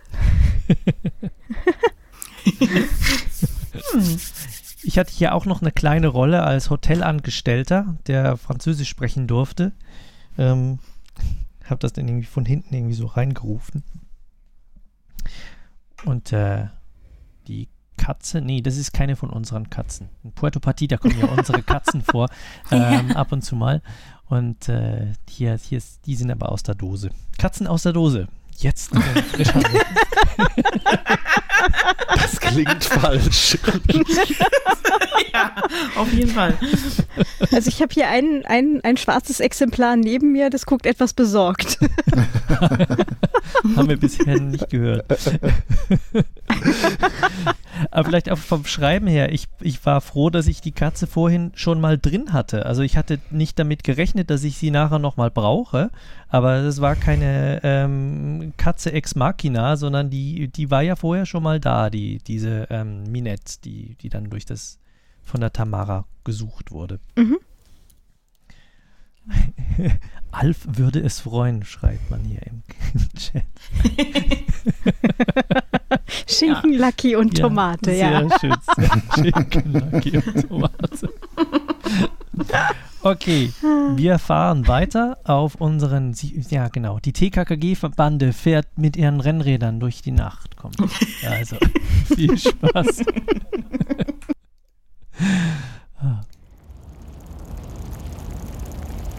Lass uns ein paar Blocks vom Hotel wegfahren. Nicht, dass uns noch jemand entdeckt. Zum Glück hat es aufgehört zu schneien. Ja, und die Straßen sind auch einigermaßen geräumt. Ich frage mich bloß, wohin wir jetzt gehen sollen.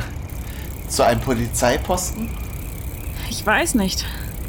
Wenn da auf einmal mitten in der Nacht zwei russisch sprechende Touristen auftauchen? Ich kann mir nicht vorstellen, dass wir da weit kommen werden.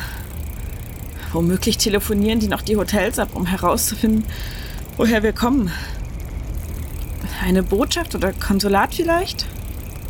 Ja, die wissen vermutlich, was zu tun ist. Ich schlage vor, dass wir eine Telefonzelle suchen.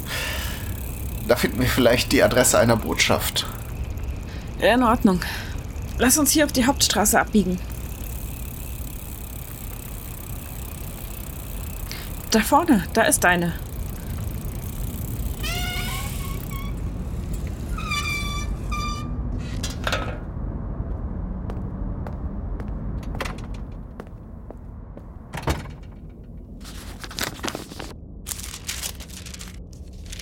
Was heißt Botschaft auf Französisch? Keine Ahnung. Konsulat, Konsulat, hm. Und ich finde hier auch nichts unter K. Mist. Kennst du jemanden in Paris, den wir anrufen könnten? Nein. Und wenn wir ein Stück aus der Stadt rausfahren und morgen versuchen, einen richtigen Stadtplan, vielleicht ein Wörterbuch aufzutreiben? Ja, du hast recht.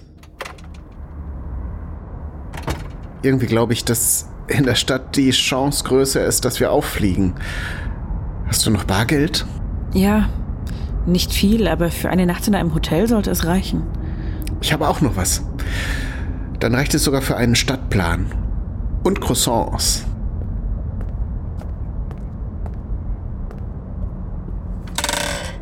Weiter geht's. Da lang.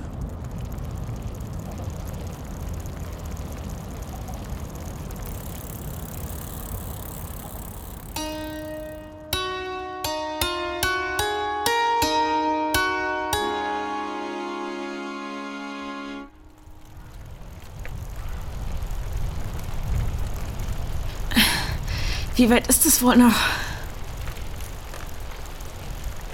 Keine Ahnung. Wir sind nun sicher zwei Stunden unterwegs.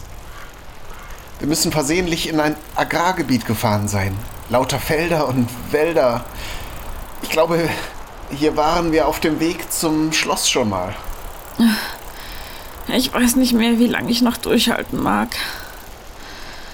Noch ein Stückchen, Sina. Wenn wir hier anhalten, es ist zu kalt.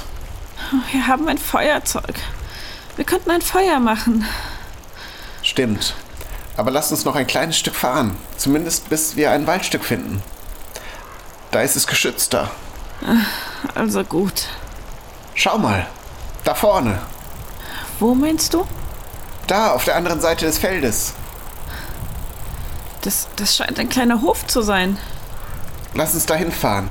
Vielleicht lassen sie uns ein paar Stunden aufwärmen. Oh ja, das klingt gut.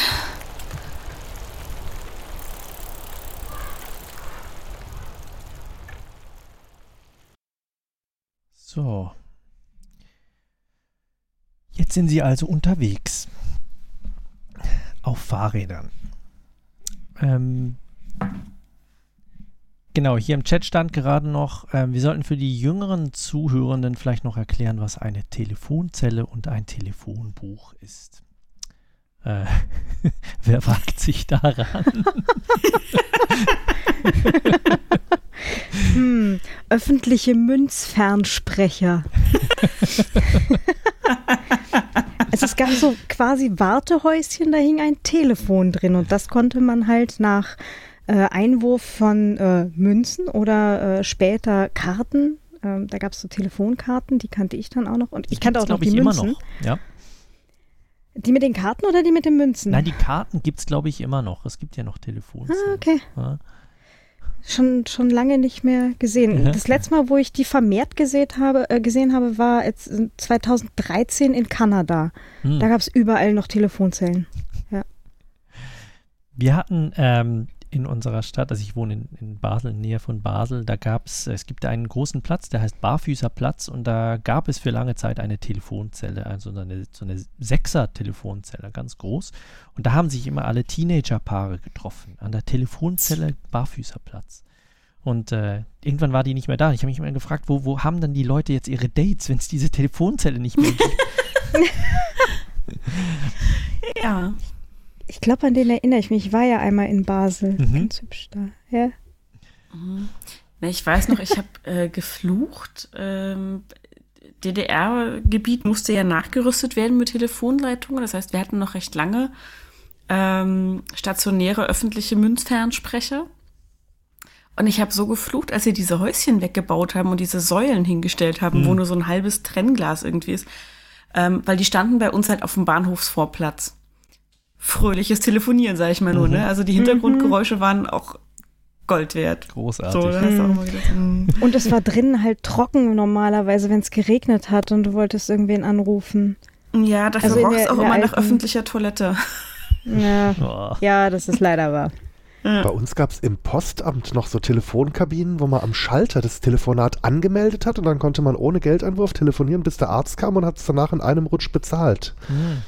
Das waren dann so ganz normale so Wandapparate mit Wählscheibe, die dann in so einer schallgeschützten Kabine angebracht waren. Das kenn ich noch aus neben dem Spanien. Rondell. Ja, neben dem Rondell mit allen deutschen Telefonbüchern, mit diesen Hängeregistern.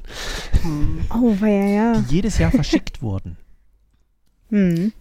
Also ich kenne Ja. das tatsächlich auf die Gefahren, dass du dich jetzt alt fühlst, Daniel, es tut mir leid, ich kenne die nur so als äh, noch Museumscharakter quasi in der Hauptpost, die wir in Erfurt hatten, wo ich aufgewachsen bin. Da Du gab es noch aus einen so einen deutschen Filmen. Es tut mir leid. Nee, das, äh, die hatten tatsächlich noch so, ein, so eine Kabine dastehen. Ähm, die war aber halt nicht mehr in Betrieb. So, das war mehr so noch, guckt mal, früher seid ihr zu uns gekommen zum Telefonieren. Ähm, ja. Aber in Betrieb habe ich die nicht mehr erlebt, nee. Doch, ich habe die als Kind und Jugendlicher tatsächlich noch benutzt, weil auch die Einheit äh, in der Post billiger war. Da hast du den normalen 23 Pfennig bezahlt, während es an der Telefonzelle ja 30 gekostet hat. Das war aber schon ein Güte, bisschen noch später, so oder? Weißt. Ja, Wann Zahlen. Waren 30, 30 Pfennig war doch, das war doch schon irgendwo so Mitte 80er, oder? Weil ich erinnere mich noch dran, das waren glaube ich nur 20 Pfennig, die wir Ja, ich weiß, Ein- 20 kenne ich auch noch, aber das äh, hat sich dann bald geändert. Ja, Mitte 80er kommt hin. Ich bin Jahrgang 78. Ich habe vorher nicht so viel telefoniert vor Mitte der 80er. Haha. ja, ich auch, aber ich bin immer mit meinem Opa ähm, spazieren gegangen und wir haben dann immer von der Telefonzelle im Ort die Oma angerufen auf dem Rückweg und haben Bescheid gesagt, dass wir am Rückweg sind, damit sie dann halt schon den Kaffee aufstellen kann. Dass dann, dass dann Kaffee fertig ist, wenn wir, wenn wir ankommen. Und für mich ein Kakao halt damals. Also da war ich so Man- zwei, drei. Mhm. Man konnte sich früher sogar in manchen Telefonzellen anrufen lassen. Da war die Nummer draußen angeschlagen und man hat sich verabredet, so sonntags um mittags um drei oder so bin ich dort und dann kannst du mich anrufen, wenn man kein eigenes Telefon hatte. Das Mhm. äh, fand tatsächlich bei uns im, im Viertel auch manchmal statt. Mhm. Genau. Ja, es war bei uns auch immer die Frage, wen man eigentlich anrufen wollte, weil ja kaum noch jemand ein Telefon hatte zu Hause. Ähm, und ich, ich habe mich, wen, wen, wen rufen wir denn jetzt an? Also wen würde ich denn anrufen wollen? Und ich weiß, meine Mutter hat immer äh, mal in der Schule anrufen müssen. Also sie ist Lehrerin, nicht meinetwegen. nicht in meiner Schule. Würde ich jetzt auch sagen, ja. ja, doch. Ähm, ähm, also so irgendwie dienstliche Sachen von wegen, wenn sie krank gemeldet war oder irgendwie sowas, dass sie da mal anrufen musste. Aber ich kann mich halt auch, wir haben halt nicht telefoniert, weil mit wem auch, weil es hätten ja alle irgendwo in der Telefonzelle stehen müssen dafür. Weil so wenige Leute ein Telefon hatten bei uns. Hm. Ja. Ganz spannend. Die Fahrradgeräusche sind übrigens ähm, original vom Holzweg. Ich, ich bin da mit einem ähm, Kopfmikrofon rumgefahren. Also ein Kopfmikrofon, das ist ein, ein, Mikrofon, das man sich in die Ohren steckt und äh, das dann die Geräusche aufnimmt, wie wenn man ähm, die selbst hören würde. Also weil der Ohrenabstand halt gerade richtig ist. Und da bin ich dann für eine, eine halbe Stunde lang, nein, ein bisschen länger, glaube ich, dreiviertel Stunde lang bin ich da durch den Wald und durch alle möglichen Orte gefahren, um da ein bisschen so Wind und, und Bodengeräusch. Es hatte tatsächlich noch etwas geschneit. Es war, glaube ich, so ein bisschen Schnee, nicht Schneesturm, aber es hat geschneit. Und äh, da, da habe ich die eingefangen. Also die, die Fahrradgeräusche an sich, die, die sind noch dazu gemischt, aber der Fahrtwind und so weiter ist von dort. Cool. Nicht schlecht, nicht schlecht. Klingt auf jeden Fall super. Und ich habe heute gerade eine neue Kategorie an äh, Mikrofonen kennengelernt. ja, der, der, der Arnim, ähm, der hat so eins, also dieses Kopfmikro, das ich jetzt auch habe, hat er am letzten Podstock dabei gehabt. Und ähm, das hat dann später davon erzählt und das ist schon, also die, die Tonqualität ist schon großartig, weil es, äh, man, man nimmt halt die Umgebung wirklich so wahr, wie sie, wie sie ist. Also mit, mit dieser, also nicht nur Stereo, sondern man hat auch ein Gefühl von vorne und hinten weil, man, hm. weil die Reflexionen im Kopf eben auch mit, mit aufgenommen werden. Spannend. Spannend. Bildungspodcast Geschichtenkapsel. Genau. Telefonzellen und Kopfmikros. Gut, ähm, dann machen wir jetzt weiter. Jetzt machen wir, glaube ich, noch ein oder, nein, zwei, zwei oder drei Unterbrechungen und dann sind wir dann durch. Wir haben noch zehn Minuten zu hören. Nicht mehr so viel. Also, es geht weiter.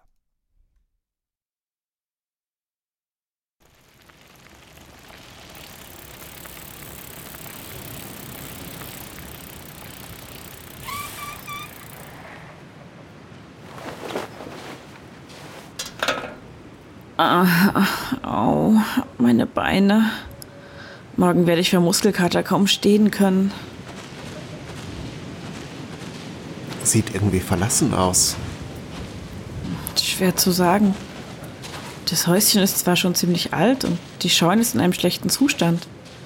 Aber hier vorne war im Sommer wohl ein Gemüsegarten. Ich klopfe mal.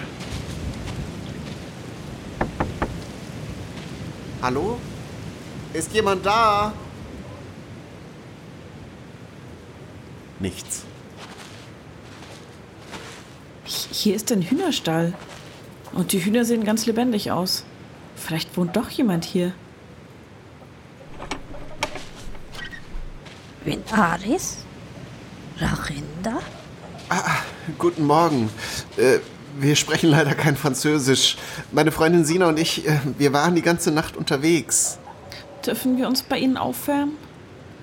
Brr, kalt. Bitte? Oh, Modi, c'è Modicar. Es sie Karet. Danke. Danke vielmals.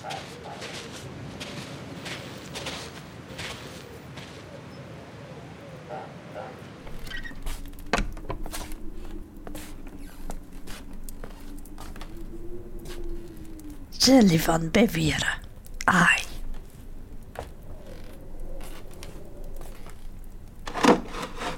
Warten Sie, ich helfe Ihnen mit den Stühlen. Danke, dass Sie uns bei sich aufnehmen. Von Russland, ihr. Ja? Sie sprechen Russisch? Diak. Ja. Nur klein, klein. Me, ich, Lamara. Freut mich sehr, Lamara. Sina, ich heiße Sina. Julian. Woher Russisch? Ich, ich Georgien. Russisch Skola. Schule. Russisch nicht gut, ich. Viel lange Zeit. Und wohnen Sie ganz allein hier? Hä? Allein? Haus? Ah, ja, allein.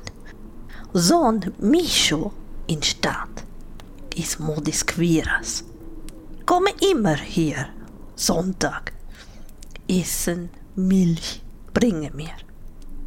Und du? Nicht Stadt? Stadt. Ich, pa. Me, Galaki. Ah, nein, nein. Paris. Immer bauen Häuser. Größer, größer. Manche Nebi. Arachemtvis. Hier, mein Haus.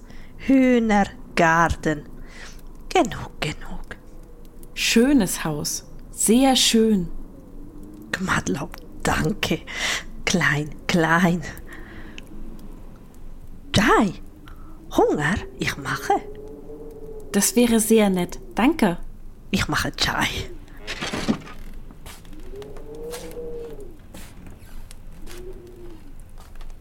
Das einzige Haus weit und breit. Und in ihm lebt ein altes georgisches Mütterchen, das uns sogar versteht? Ja, wir haben wirklich, wirklich Glück. Jetzt können wir uns aufwärmen und uns überlegen, wie wir weitermachen. Wir sollten versuchen, ins nächste Dorf zu kommen. So weit kann es ja nicht sein. Wenn wir bloß eine Karte hätten. Es würde mich wundern, wenn unsere Gastgeberin eine hätte. Sie hat diesen Hof vermutlich seit Jahren nicht mehr verlassen. Ihr Sohn scheint in der Stadt zu arbeiten. Vielleicht kann er uns helfen? Sie sagte, er käme immer sonntags vorbei. Heute ist erst Freitag. Hm, Du hast recht. Dann lass uns die nächste Siedlung suchen. Dort gibt es vermutlich ein Hotel. Und wenn wir uns eine Landkarte und vielleicht ein Wörterbuch besorgen können. Mit einer Karte könnten wir vielleicht einen Bus in die Stadt nehmen, wenn wir wissen, wo die Botschaft ist.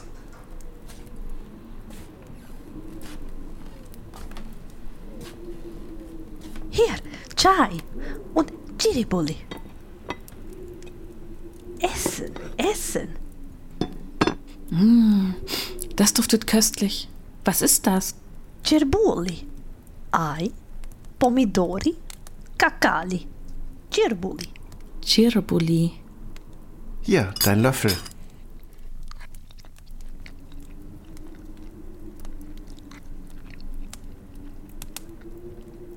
Sehr gut.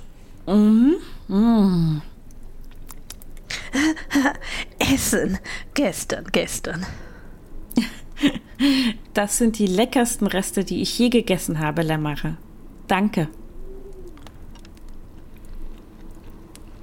Hunger ist ein hervorragender Koch. Und wie? Sie hat ein Klavier. Janja, sie hat ein Klavier. Hä? Klavier. Musik. Ah, fortepiano. Jag es hemgewöhnt Maria. Von meinem Mann, lange tot. Darf ich? Hm? Äh, Diak, Diak, ja. Du Fortepiano, Musiker. Ja, Sina, Musiker.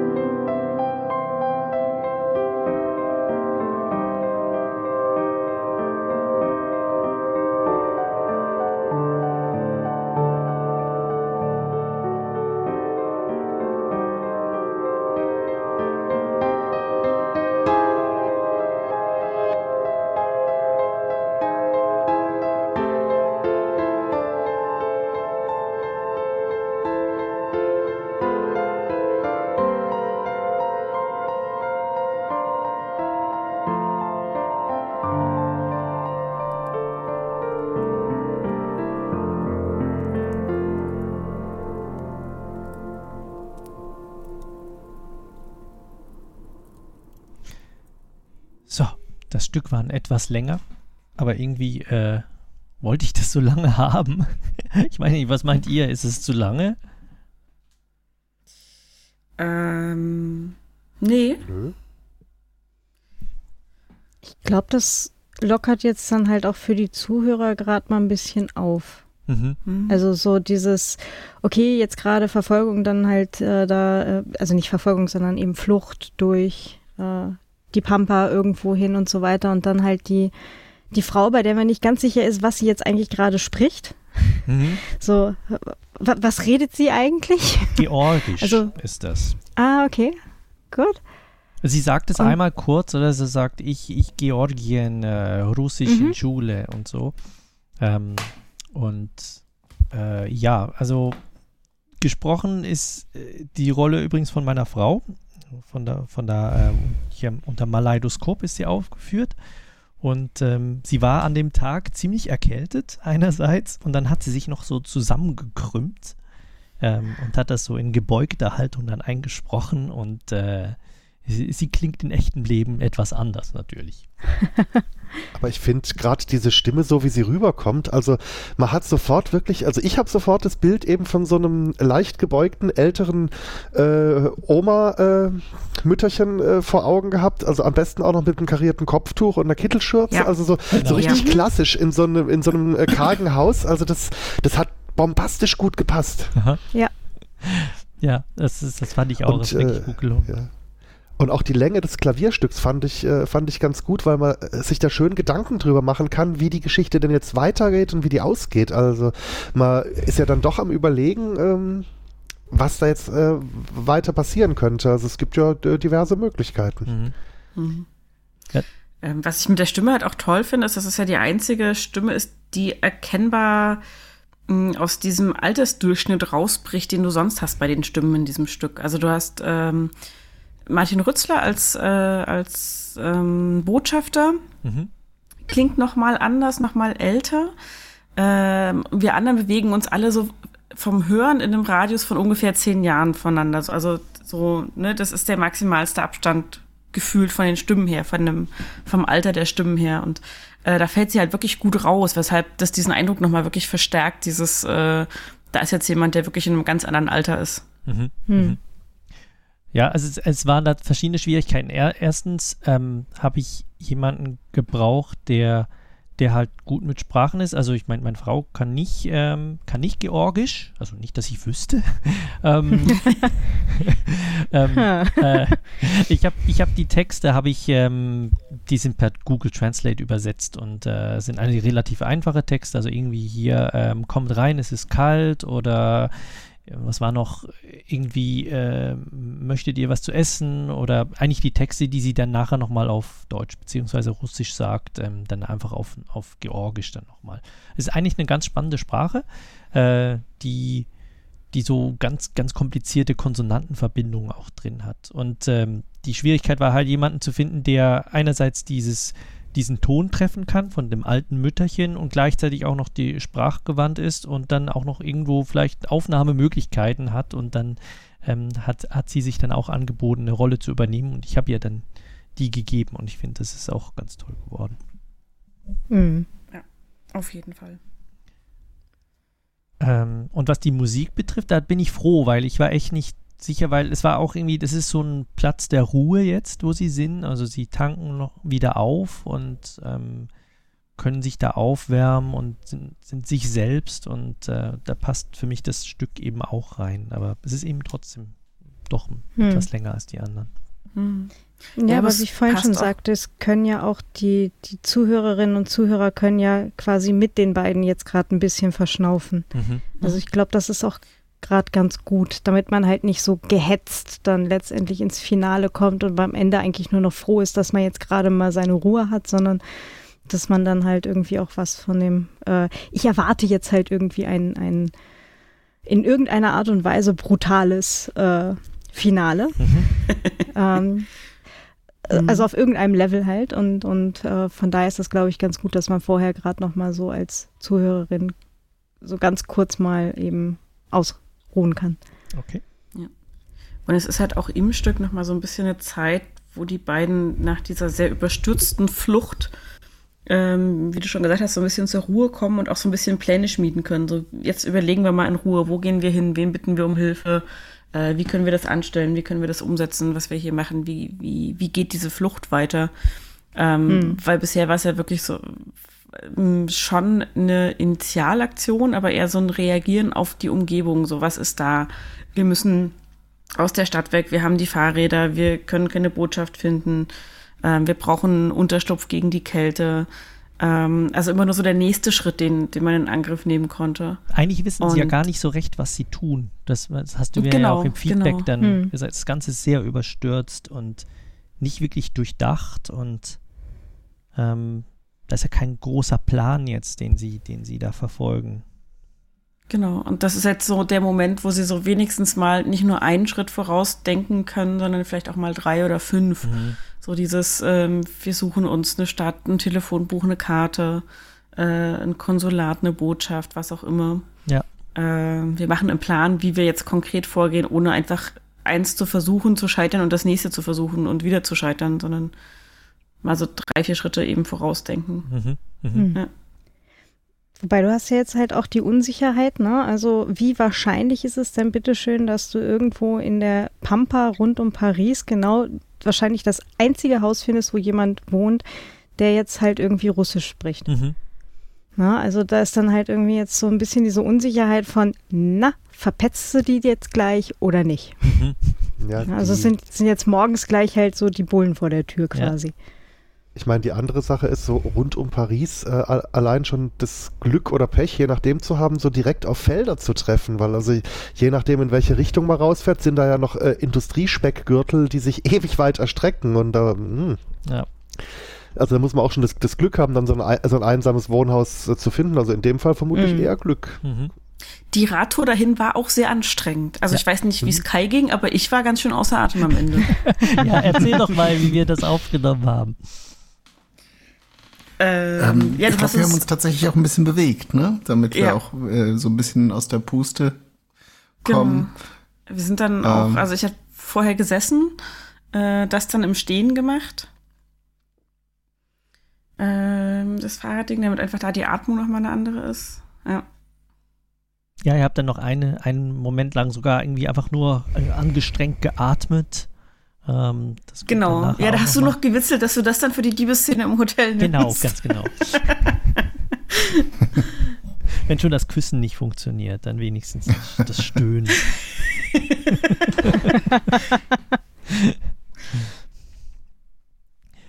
ja, dann ähm, kommen wir jetzt ins, ins Finale. Okay? Jawohl.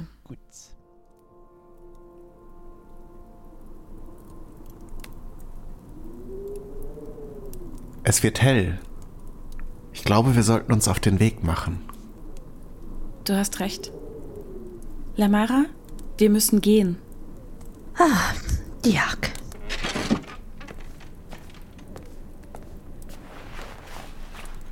Weißt du, wo hier das nächste Dorf ist? Äh? Dorf. Menschen. Häuser. Wo? Ah, Hauser, Parisi? Nein, nicht Paris. Hier, hier in der Nähe. Ah, Me, me armismis? Sababi. Nicht wisse. Nicht schlimm, Lamara. Alles gut. Es war uns eine große Freude, dich kennenzulernen. Vielen, vielen Dank für deine Gastfreundschaft. Ja, danke für das Essen, für den Tee. Einfach für alles. Ah, Sascha Mofnoa. Mein Danke für Kommen. Für Musiker.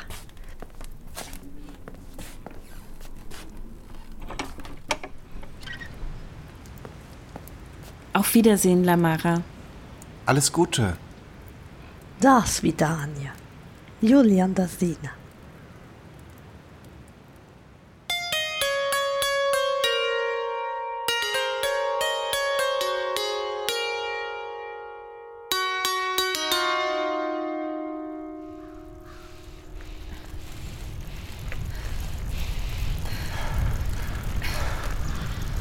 Ich hoffe, das war eine gute Idee, dieses Stück durch den Wald zu nehmen. Wenigstens sehen wir nun Bäume, Bäume, Bäume, statt immer bloß Felder, Felder, Felder. Ja, und die Straße ist etwas besser unterhalten als der Feldweg von vorhin.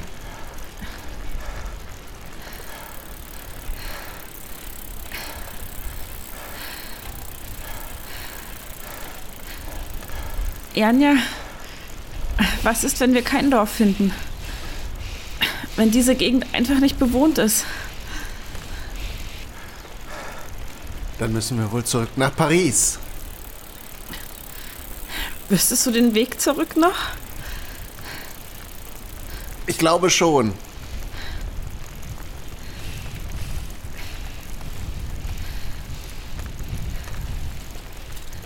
Das Waldstück scheint da vorne zu Ende zu sein. Ja, es hat wieder angefangen zu schneien. Die Straße ist schon ganz weiß. Lass uns etwas langsamer fahren. Wenn der Asphalt darunter vereist ist, dann. Ja, du hast recht.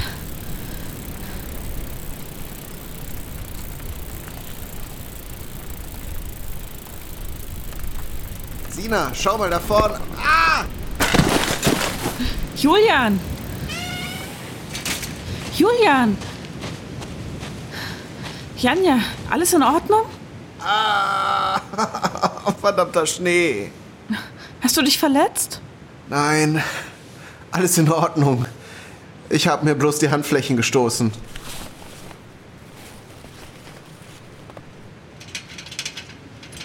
Hm, das sieht nicht gut aus. Mal schauen, ob ich das Rad wieder richten kann.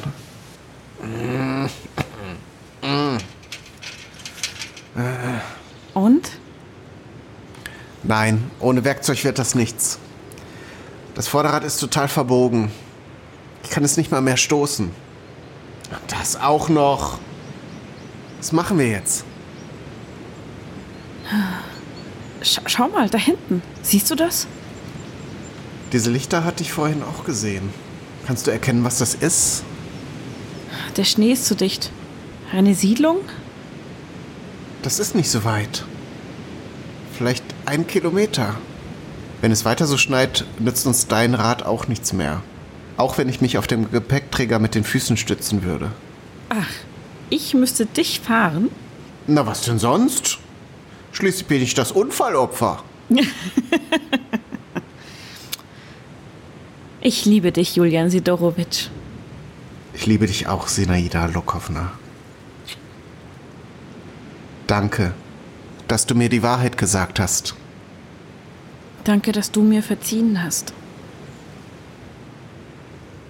Und nun lass uns losgehen, bevor wir hier zu Schneemännern werden.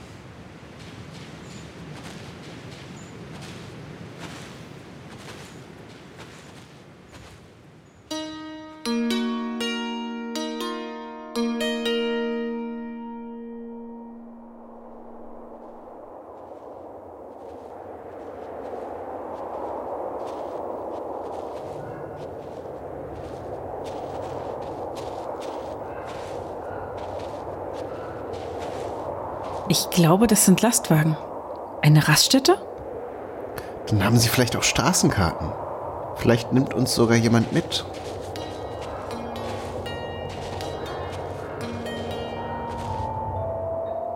Hier ist niemand. Aber da vorne sind Baracken. Das scheint eine Art Abfertigung für Transportgüter zu sein.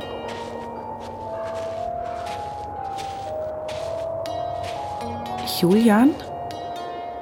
Ja? Das Schild. Da oben. Kontrollposten 4?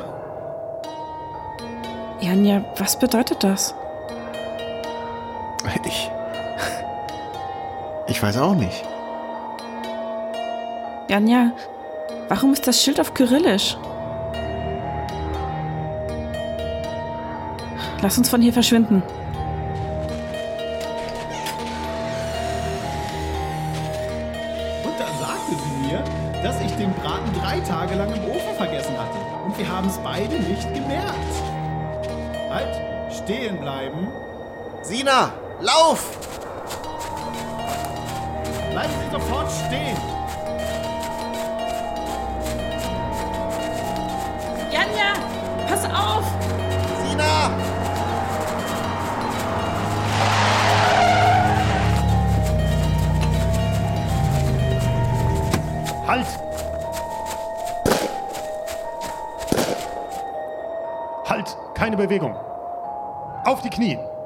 Auf die Knie, habe ich gesagt. Sofort!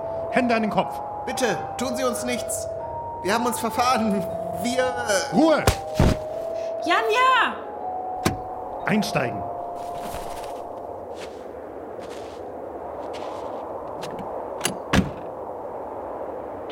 Zentrale, hier spricht Popov.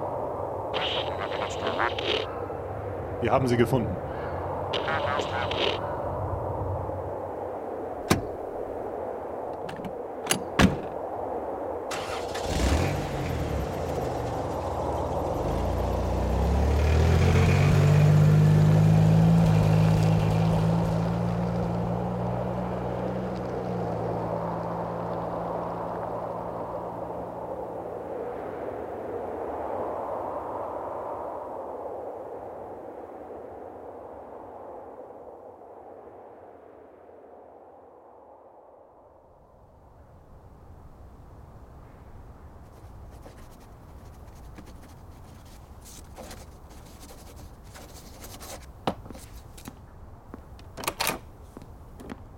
Genosse Sorokin, kommen Sie herein.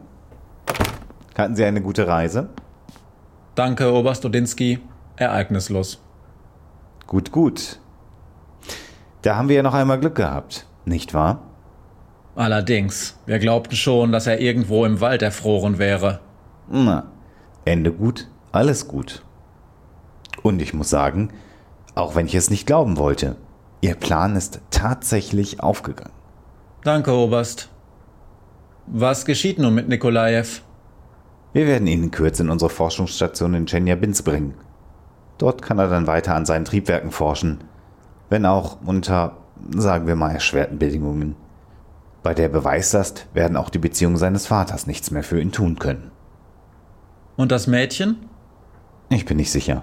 Arbeitslager vermute ich. Und wenn Sie reden? Was würden Sie sagen?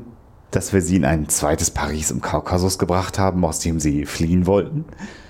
In eine Stadt mit 20.000 französisch sprechenden Einwohnern, teilautonomer Infrastruktur, Museen, Restaurants, Souvenirs und einem Eiffelturm?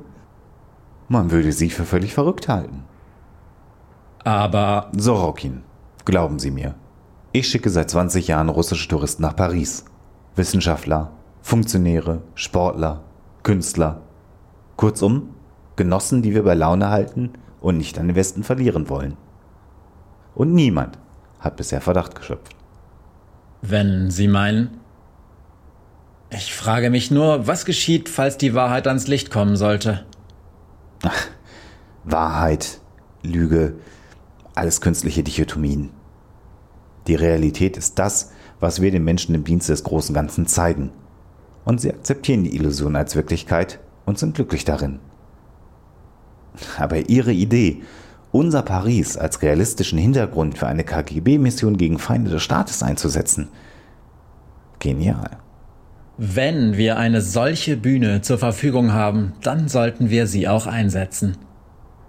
Ich frage mich ja, ob der CIA etwas Ähnliches tut. Wissen Sie, die Amerikaner haben ihr ganzes Land zu einem Disneyland gemacht, um ihr imperialistisches Lügengebilde aufrechtzuerhalten. Dagegen ist unser kleines Paris eine kleine, harmlose Schwindelei. Dann brauchen Sie nichts mehr von mir? Nein, Boris Andrejewitsch. Gute Arbeit. Nehmen Sie sich ein paar Tage frei. Dankeschön, Oberst Odinski. Einen guten Tag. Ein frohes neues Jahr, Genosse Sorokin.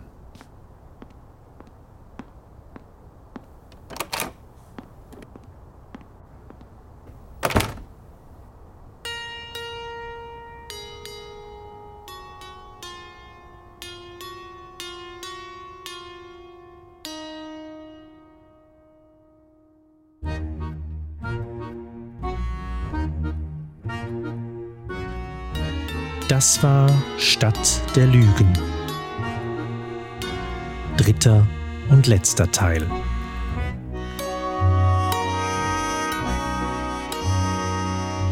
In den Rollen Kati Frenzel als Sina, Kai Du als Julian, Maleidoskop als Lamara, der Selbstgesprächler als Soldat Titov, Alexander Sobolla als Soldat Popov, Matthias Kleimann als Boris Sorokin und Alexander Waschkau als Oberst Udinsky. Buch, Produktion und Musik von Tim Süß. Mit einem weiteren Musikstück von Tirol unter Creative Commons. Einen großen Dank an alle Sprecherinnen sowie an Maler, Kati, Kai, Mirko, Becky, Marco, Karin, Rantheron und Herrn Martinsen für die kreative, musikalische und seelische Unterstützung. Ohne euch alle gäbe es nur ein Paris.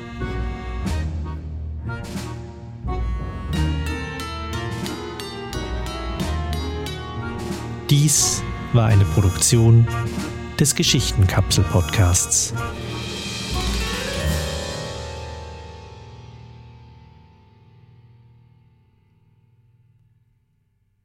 The End. Wuhu! Applaus, Applaus, Applaus. Wuhu! Ähm, wie viel hast du verpasst, äh, äh, Claudia? Äh, ungefähr 30 Sekunden. Ich habe hier ähm, das, das zweite Notebook mit dem, ähm, mit dem Kabel verschoben und dabei ist das Kabel leider kurz rausgegangen und dann fehlte mir am Anfang der Auflösung äh, fehlt mir ungefähr eine halbe Minute. Aber Oh ich glaube, ich habe das, das Prinzip habe ich verstanden. Das Prinzip hast du verstanden. okay. Ja, also, am Schluss war alles nicht ein Traum, sondern Paris ist nicht Paris, sondern ein falsches Paris im Kaukasus. Und das war auch die ursprüngliche Idee, die ich eben vor zehn Jahren, ich weiß nicht mehr genau, ich glaube, es war vielleicht sogar meine Frau, die mir damals eine Geschichte erzählt hat, ähm, dass sie das mal gehört hat oder von einem Freund, mit dem ich auch mal darüber gesprochen habe. Und dann ist das mir seither auch nicht mehr aus dem Kopf gegangen, diese Idee von, die Russen haben äh, zu, zu Sowjetunion-Zeiten ein falsches Paris im Kaukasus gebaut, um ähm, Leute dorthin zu schicken, aber damit sie nicht abhauen, ähm, sondern einfach, die sollen bei Laune gehalten werden, dann kommen sie wieder zurück. Also so ein kleines Disneyland halt. Und ähm, ja, und dann zehn Jahre später ist dann die Geschichte draus geworden, weil ich dann endlich einen Ansatz gefunden habe, wie ich, wie ich dann drin eine Geschichte erzählen lassen kann. Also das war dann ähm, zuerst wollte es, es, es, es, es hat ja so einen gewissen Noir-Ansatz, also es ist ein bisschen Film, Film oder, oder Hörspiel Noir. Ähm, also ich wollte eigentlich zuerst einen Detektiv hinschicken und dann waren es dann plötzlich, äh, war es dann plötzlich eine Spionagegeschichte, die dann raus geworden ist, weil ich brauchte halt jemanden, der dorthin geht und es nicht weiß und jemand anders, der der zweiten, der der ersten Person nachreist aus irgendeinem Grund. Und diesen Grund zu finden, der war schwierig. Deswegen ist dann da auch diese, diese Liebesgeschichte dann raus geworden.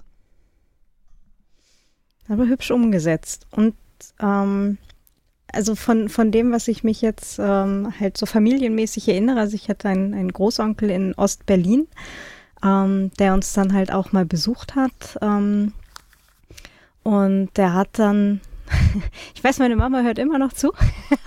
der hat dann später einen Brief geschrieben mit Danke, das war jetzt alles ganz nett. Also meine Eltern wohnen da halt im Vorharz und wir waren dann mit meinem Großonkel in Goslar und beim Steinhuder Meer und überall, wo man halt so äh, mit anderthalb, zwei Stunden Fahrt Maximum hinkommt. Und ähm, haben ihm dann halt so ein bisschen die, die Umgebung gezeigt und er schrieb dann einen Brief mit, danke, das war jetzt alles ganz nett bei euch, ne? aber nächstes Mal zeigt ihr mir dann mal die, das echte Deutschland und nicht die Kulissen für die Touristen. Und ich, ich weiß, meine Mama ist ihm, glaube ich, bis heute böse deswegen. Ich habe ja die Vermutung, dass er einfach wusste, dass die Post geöffnet wird und dass Menschen das lesen werden und er das bewusst reingeschrieben hat deswegen. Ähm, weil ähm, also ich glaube schon, dass er gesehen hat, dass das tatsächlich die echte Umgebung ist, ja. Ähm, aber gerade mit dem Hintergrund finde ich, dass das Ende jetzt halt gerade auch sehr ähm, Gänsehaut ist das falsche Wort, aber es ist halt schon so, so zumindest mal ein tiefes Schlucken, ja. Mhm. Hm. Also eigentlich schon das, das tragisch, nicht tragisch, er hat das nicht tragisch gesagt, sondern du hast gesagt, ein dramatisches Ende, ein Tod oder ein, gut, die sind jetzt nicht gestorben. Ja, Arbeitslager aber, ist auch nicht besser. Ja, ne? klar, natürlich, nein, nein. Also es ist schon eine, ein tragisches Ende. Ähm, ich habe mir überlegt, ich habe neulich einen Artikel gelesen eben über Film Noir und das im Film Noir geht es eigentlich um Versager. Also eigentlich Leute, die es eben nicht schaffen in der Welt. Und ähm, dann gibt es irgendwie so wie zwei Varianten. Die eine ist, ähm, alle verlieren am Schluss und das andere ist, du hast einen ähm, irgendwo moralisch noch auf beiden Beinen stehenden Hauptcharakteren, eben meistens irgendwie so den, irgendwie den, äh, den Detektiv oder so, der über der Sache steht, aber eigentlich Teil des Ganzen ist. Und ähm, jetzt, ich habe mir überlegt, eigentlich ist die Geschichte aus sowjetischer Sicht so eine, ähm, oder aus kommunistischer Sicht eigentlich ein, ein, ähm, ein Hörspiel noir, weil am Schluss haben sie sich eben in, in die imperialistische Welt reinziehen lassen und deswegen sind sie gescheitert und alle haben am Schluss verloren dadurch. Hm. Hm.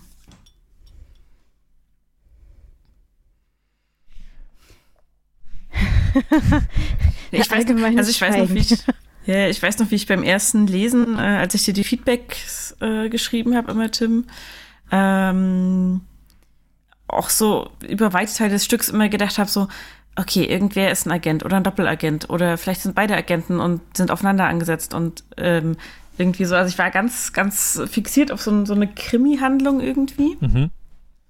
Ähm, das weiß ich noch. Und war dann aber vom Ende auch wirklich so, wo ich dachte so, also ich war schon skeptisch bei diesem georgischen Mütterchen, wo ich dachte so, mhm, aber ein großer Zufall. Interessant.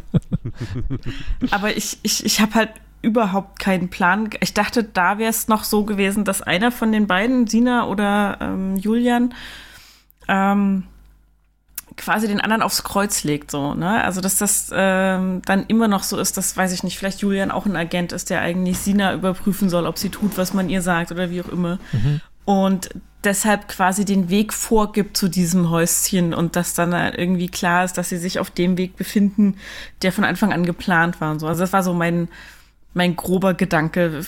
Und dieses, dieses Ende mit diesem komplett gefakten Paris war dann so, wo ich dachte so, oh, wow, wow okay. ähm, ja, das ist schon krass. Also es ist, ähm, es hat mich so ein bisschen erinnert, auch was du geschrieben, äh, gesagt hast gerade, Claudia, mit äh, deiner Familiengeschichte. Äh, in Erfurt, wo ich herkomme, war es halt so, dass zu DDR-Zeiten wirklich immer nur die Fassaden hübsch gemacht wurden an den zentralen Plätzen, wenn man da die Staatsgäste empfangen hat. Und dann haben die gesehen, wie schön das ist in der DDR und so. Und ähm, dahinter ist aber alles zerfallen letzten Endes. Also es war auch wirklich so dieses, ähm, wir, wir führen das den Leuten vor, im Zweifelsfall halt auch den ähm, Menschen, die aus dem Land selber kommen und mal was anderes sehen sollen als jetzt nur Ost-Berlin oder so.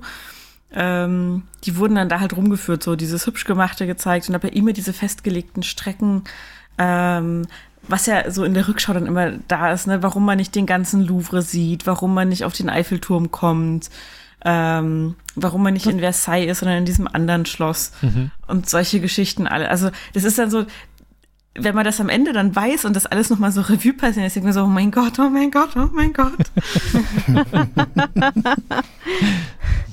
Mhm. Gerade beim Eiffelturm, äh, wenn man guckt, was da heute so los ist, ähm, also die würden, also da müsste schon wirklich arger Sturm sein, dass die den für die Besucher sperren, weil äh, die, die würden den an keinem Tag im Jahr schließen, garantiert nicht und wegen Feiertag schon gleich gar nicht. mhm. Ziemliche Umsatzeinbußen dann, ja. Ja, natürlich. Ja gut, ich meine, das könnte ja immer noch ein, ein Grund sein, dass äh, der einfach erfunden wurde von, von Sorokin, weil er einfach da nicht rauf wollte. Und ähm, das, da finde ich es jetzt nicht Ja. so wichtig, aber ähm, Ja, aber wenn du auf so einen echten Turm hochsteigst und dann siehst du einfach, dass so um die Genau. Stadt drumherum so ü- überhaupt nichts ist, ist ja auch verdächtig. das wäre dann ziemlich verdächtig gewesen, ja, genau. Mhm. Ja, und ich. Äh, Da ich kam der Schnee auch sehr gut. Ich wollte es ursprünglich im Mai spielen lassen. Und meine Frau hat dann gesagt, Ah. nee, mach, mach da eine Silvestergeschichte draus. Und das hat dann auch vom, vom Klima, also vom, vom äh, emotionalen Klima hat das hergepasst und vom ähm, auch eben die, man sieht weniger. Es ist alles irgendwie so eingeschneit und äh, das, das war, war eine super Idee. Ja, absolut. Ja, ja und ich war beim, beim Sprechen meiner Rolle, also ich habe ja eben das ganze Drehbuch gelesen, weil ich ein neugieriger Mensch bin und nicht warten konnte. und hab dann, also ich bin beim Einsprechen schon über eine Sache gestolpert, eben wo ich einen Korrekturhinweis äh, ge- gegeben habe. Wo ich mich aber mir aber dann nicht sicher war, ob das vielleicht schon eine versteckte Anspielung drauf ist, dass es eben nicht das echte Paris ist, weil im Original-Drehbuch da äh, hieß es eben, äh, dass man den Triumphbogen rechts sieht. Und der ist halt in der Mitte eines großen Kreisverkehrs. Und wenn man den äh, in einem Land mit Rechtsverkehr äh, aus dem rechten Fenster sieht, also dann müssten die Verkehrsgeräusche anders sein, weil dann hat der, der gute Serge aber einen massiven Fahrfehler begangen. Und äh, da, da habe ich, dann- da hab ich dann mal freund, freundlich gefragt, ob es okay wäre, wenn ich den nach links versetzen würde beim Sprechen. Das war super und danke, dass du mir die Intelligenz unterstellst, dass ich an sowas denke. Ähm, Ja, ich meine auch mit dem geschlossenen Eiffelturm und mit dem nur teilzugänglichen Louvre und so, dachte ich, das könnte ja so ein erstes Indiz sein, dass eben nicht alles hundertprozentig richtig ist. Ich weiß gar nicht mal, warum auf welcher nicht, ne? Seite der Straße fährt man denn in, also jetzt zum Beispiel in, in, in Russland. Ich weiß jetzt, in Georgien wisst ihr es wahrscheinlich auch nicht, aber in Äh, Russland Also Russland hat, hat Rechtsverkehr. hat Rechtsverkehr, Hat oder? Eben. Ja, Russland hat Rechtsverkehr. Also das wäre auch Ja. nicht ein Grund, dann, dass es dann plötzlich Linksverkehr wäre. Deswegen hätte Nee, nee, das, also ich, Russland hat Rechtsverkehr, ja. Mhm. Mhm. Ja, ja. Also ist, äh, das Lustige war, ich habe mir, ich habe von ein paar Leuten gehört, ja, eigentlich klingt das ganz plausibel. Also von Leuten, mit denen ich mich mal über die Idee unterhalten hatte. Und beim Schreiben ist mir dann aufgefallen, boah, ich glaube nicht, dass die das je geschafft hätten. Also das, da sind so viele Dinge dran, ähm, um sowas aufzuziehen, dass es wahrscheinlich unmöglich wäre, das, das wirklich zu tun, also so eine Stadt aufzubauen. Ähm, außer du schickst halt wirklich nur extrem gut, äh, ähm, gutgläubige äh, Menschen dorthin. Und ähm, Mhm. Also von, ich weiß auch nicht, wenn die halt einen Ingenieur dorthin schicken und der Eiffelturm ist halt nur 100 Meter statt 300 Meter, ich glaube, das merkt man dann halt und diese Informationen waren ja dann wahrscheinlich auch nicht geheim und Ja. Äh, Dennis schreibt gerade im Chat, wenn man den YouTube-Videos äh, trauen darf, fährt man in Russland auf beiden Seiten. Sehr schön. ja. Ähm, ja. Nee, aber das ist natürlich ein tolles, spannendes Gedankenspiel und ein super Szenario für so eine, ähm, ja, schon auch Krimi-Handlung so ein Stück weit oder zumindest so eine, so eine ähm, rätselhafte Handlung, wo Motive und ähm, Ähnliches nicht ganz klar sind bei den Figuren. Das funktioniert total großartig. Also ich hatte ja am Anfang, glaube ich, äh, du hattest mich ja auch gefragt, ob ich irgendwelche Unstimmigkeiten sehe. Mhm. Und ich glaube, mein Einwand war noch irgendwie so dieses, äh, sieht man das denn beim Anflug nicht irgendwie, dass die Stadt zu klein ist oder, oder wie auch immer, aber und dass die, dass die Flugdistanz äh, die richtige Länge hat auch. Also dass man sich nicht wundert, wenn man in Moskau ins Flugzeug steigt und nach einer Stunde ähm, plötzlich in Paris landet. Das ist irgendwie vielleicht ein bisschen Ja, kurz es war, gewesen. also äh, eben, die Flüge sind immer nachts. Ähm, das war auch Mhm. dort im, im Hörspiel ist es immer nachts und ähm, die Strecke ist ein bisschen kürzer, aber nicht sehr viel kürzer. Also dann hätten, hätte der Pilot wahrscheinlich nochmal irgendwie eine Schleife geflogen oder, oder sowas. Ähm, Aber als Gedankenexperiment äh, kann so eine Fake-Stadt 1974, 75 vermutlich auch besser überhaupt äh, funktionieren und glaubwürdig sein als 2019, weil Sicher. äh, heute, wo jeder äh, Google Maps in der Hosentasche hat und äh, über die Welt sehr viel weiß und eben nicht zum Telefonieren ein Telefonbuch und eine Zelle braucht und und die Hilfe der, der, der Locals und so, da wäre es, glaube ich, nahezu unmöglich, äh, das glaubhaft zu halten. Aber ich meine, 74, Mhm. Ähm, 75, ja. oder 75 äh, doch doch wesentlich plausibler. Ja, ja, ja. Ich sage nur Bielefeld. Biel was? genau. Kennst du irgendwen, der aus Bielefeld kommt, der schon jemals dort war? Siehst du. Okay, da haben wir schon einen Nachfolger jetzt. Die Bielefeld-Chronik. Ja, genau, die- Ja, also, Genau. ich meine, äh, so, ein, so ein Kurzurlaub in Bielefeld, der wird jetzt, sag ich mal, von hohen äh, Amtsträgern auch als große Ehre empfunden. Also da, da will man ja als erstes sehen. Ja. Einmal in der Oetker-Halle ein Konzert anhören. Und dann noch in der wunderschönen Uni Bielefeld äh, durch die Gänge schlendern. Was ich übrigens insgesamt bei dem Hörspiel sehr schön finde, ist, dass du darauf bestanden hast, dass wir, die wir russische Rollen haben, äh, keinesfalls mit Akzent sprechen. Ja. Mhm. Ähm, das ist sowas, was mich in Filmen ganz oft aufregt, wenn du irgendwie ähm, verschiedene Szenarien hast und verschiedene Figuren aus unterschiedlichen Herkünften, die verschiedene Sprachen sprechen. Und dann sprechen, weiß ich nicht, äh, latinoamerikanische Menschen äh, mit gebrochenem Englisch miteinander. Ich denke, entweder reden die Spanisch miteinander, dann haben die da keinen Akzent drin. Mhm. Ähm, aber die sprechen nicht dieses komische, gerade, also so dieses, die, die- dieses Unverhältnis von wegen, unsere Sprache ist immer die richtige und alle anderen Sprachen müssen mit Akzent gesprochen werden, damit wir es zuordnen können. Ja, und gerade ähm, Russen sprechen dann auch immer so dümmlich. Also es ist dann immer so, so Mhm. richtig, äh, äh, also super einfache Sprache dann auch immer. Ähm, Mhm. das, das hat mich auch total genervt, das, das wollte ich ihm nicht. Also ich bin ein großer Fan von The Americans, also dieser Fernsehserie, ich weiß nicht, kennt ihr die? Nur dem Namen nach? Ja? Nein. Niemand? Also es geht um zwei so Sleeper-Agenten, ähm, die in den 80er Jahren ähm, für den KGB versuchen, das FBI auszuspionieren und die haben so eine, also die haben so ein, so, die haben Familie, also sie sind irgendwie seit den 70er Jahren sind die dort und sind dort gut integriert und ihre Kinder wissen das auch nicht und ähm, das eben spielt ist eine Spionage, Spionageserie, die in den 80ern spielt. Und dort kommen sehr viele Russen drin vor, die, die, die arbeiten, arbeiten dann für die Botschaft oder für den KGB und die sprechen dann immer Russisch miteinander, einfach mit Untertiteln. Und wenn sie dann mal Englisch sprechen, dann haben sie halt einen starken Akzent, aber das, das ist ja auch der echte Akzent dann. Ähm, und das Hm. fand ich sehr viel glaubwürdiger. Ich glaube, irgendwo, wo war das in, es gibt so ein Beispiel für, genau, ähm, der The Hunt for Red October, die, die Jagd nach Rotem Oktober, ähm, der Mhm. Film mit Sean Connery und Alec Baldwin. Dort äh, sprechen sie am Anfang zuerst Russisch mit Untertiteln und dann switcht das plötzlich auf Englisch und ähm, ab dann sprechen sie nur noch Englisch. Aber ich glaube, der Sean Connery hat trotzdem noch irgendwie einen russischen Akzent drin. Das kann sein. Ich kenne ihn nur in der deutschen Synchronisation, deswegen bin ich mir da nicht ganz sicher. Ja. Ähm, Ja, und auch diese Mm. Filme, die irgendwie die Franzosen immer so mit Akzent darstellen, ist ganz schrecklich. ja, ja, ja. So ich immer denke so, hm, die haben halt keinen Akzent, wenn sie in Akzente, das ist also ein absolutes No-Go. No-Go. Oder ge- gefakte georgische Ganz Akzente, schlimm. ganz schlimm. Ja, also- Also nee. Schlimm. Gehört verboten. Das- Das wird ja auch keiner, wird ja auch keiner mitmachen. Also Also wir haben eigentlich, glaube ich, wie viel Sprachen, jetzt haben wir vier Sprachen, haben wir, glaube ich, in diesem Hörspiel. Also mal das Dosvidanje und Nastrovje ne, zähle ich mal mit dazu. Ähm, das äh, hat man, glaube ich, auch noch nie gehabt. Stimmt. Hm. ja. Ja. Ja. Ja. Jetzt sind wir, glaube ich, am Ende. Es ist bald Mitternacht. Mhm. ja, stimmt. Ja. Hm. Sonntagabend. Ich habe eigentlich noch anderthalb Stunden Podcast für morgen früh zu schneiden. Boah. Für morgen. Hm.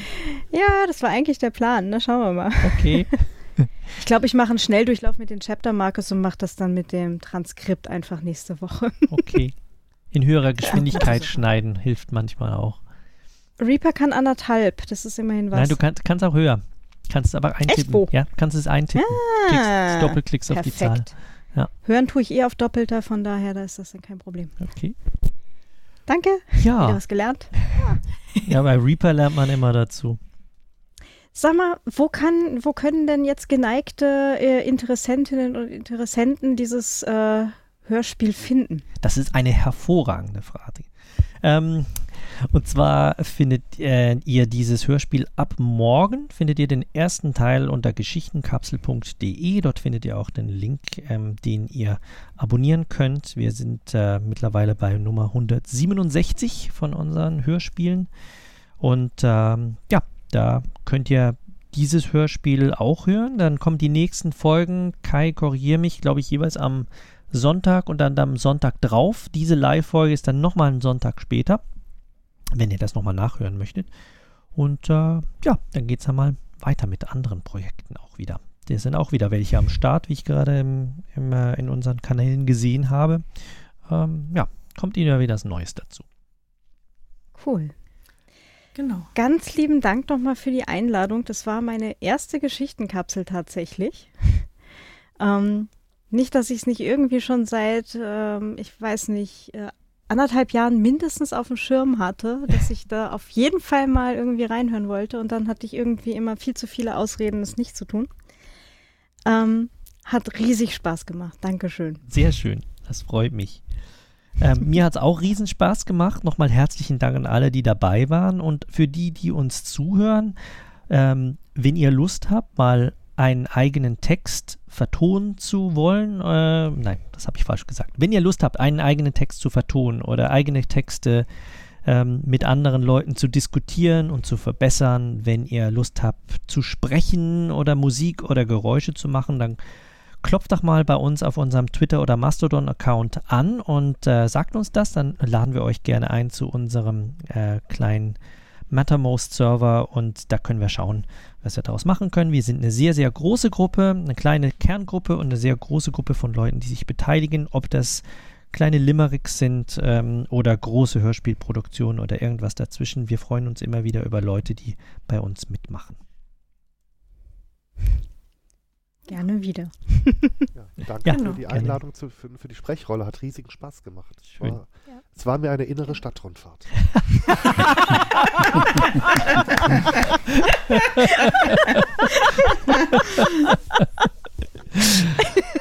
Sehr gut. Sehr schön.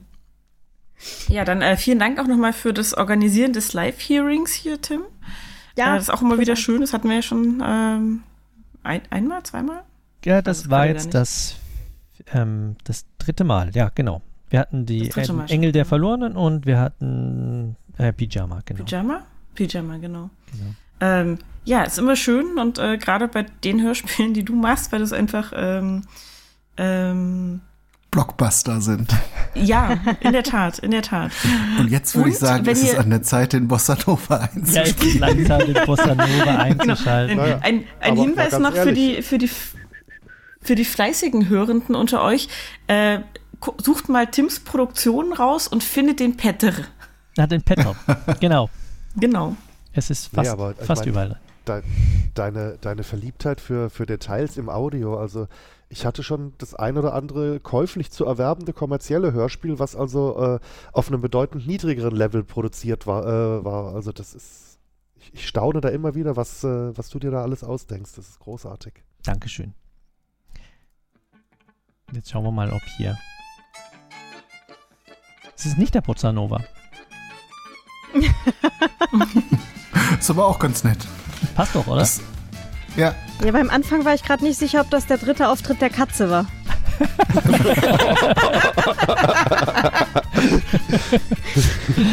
Also, ich wünsche euch noch allen einen schönen Abend. Ähm, schlaft gut und bis zum nächsten Mal. Tschüss. tschüss. Ciao. Tschüss.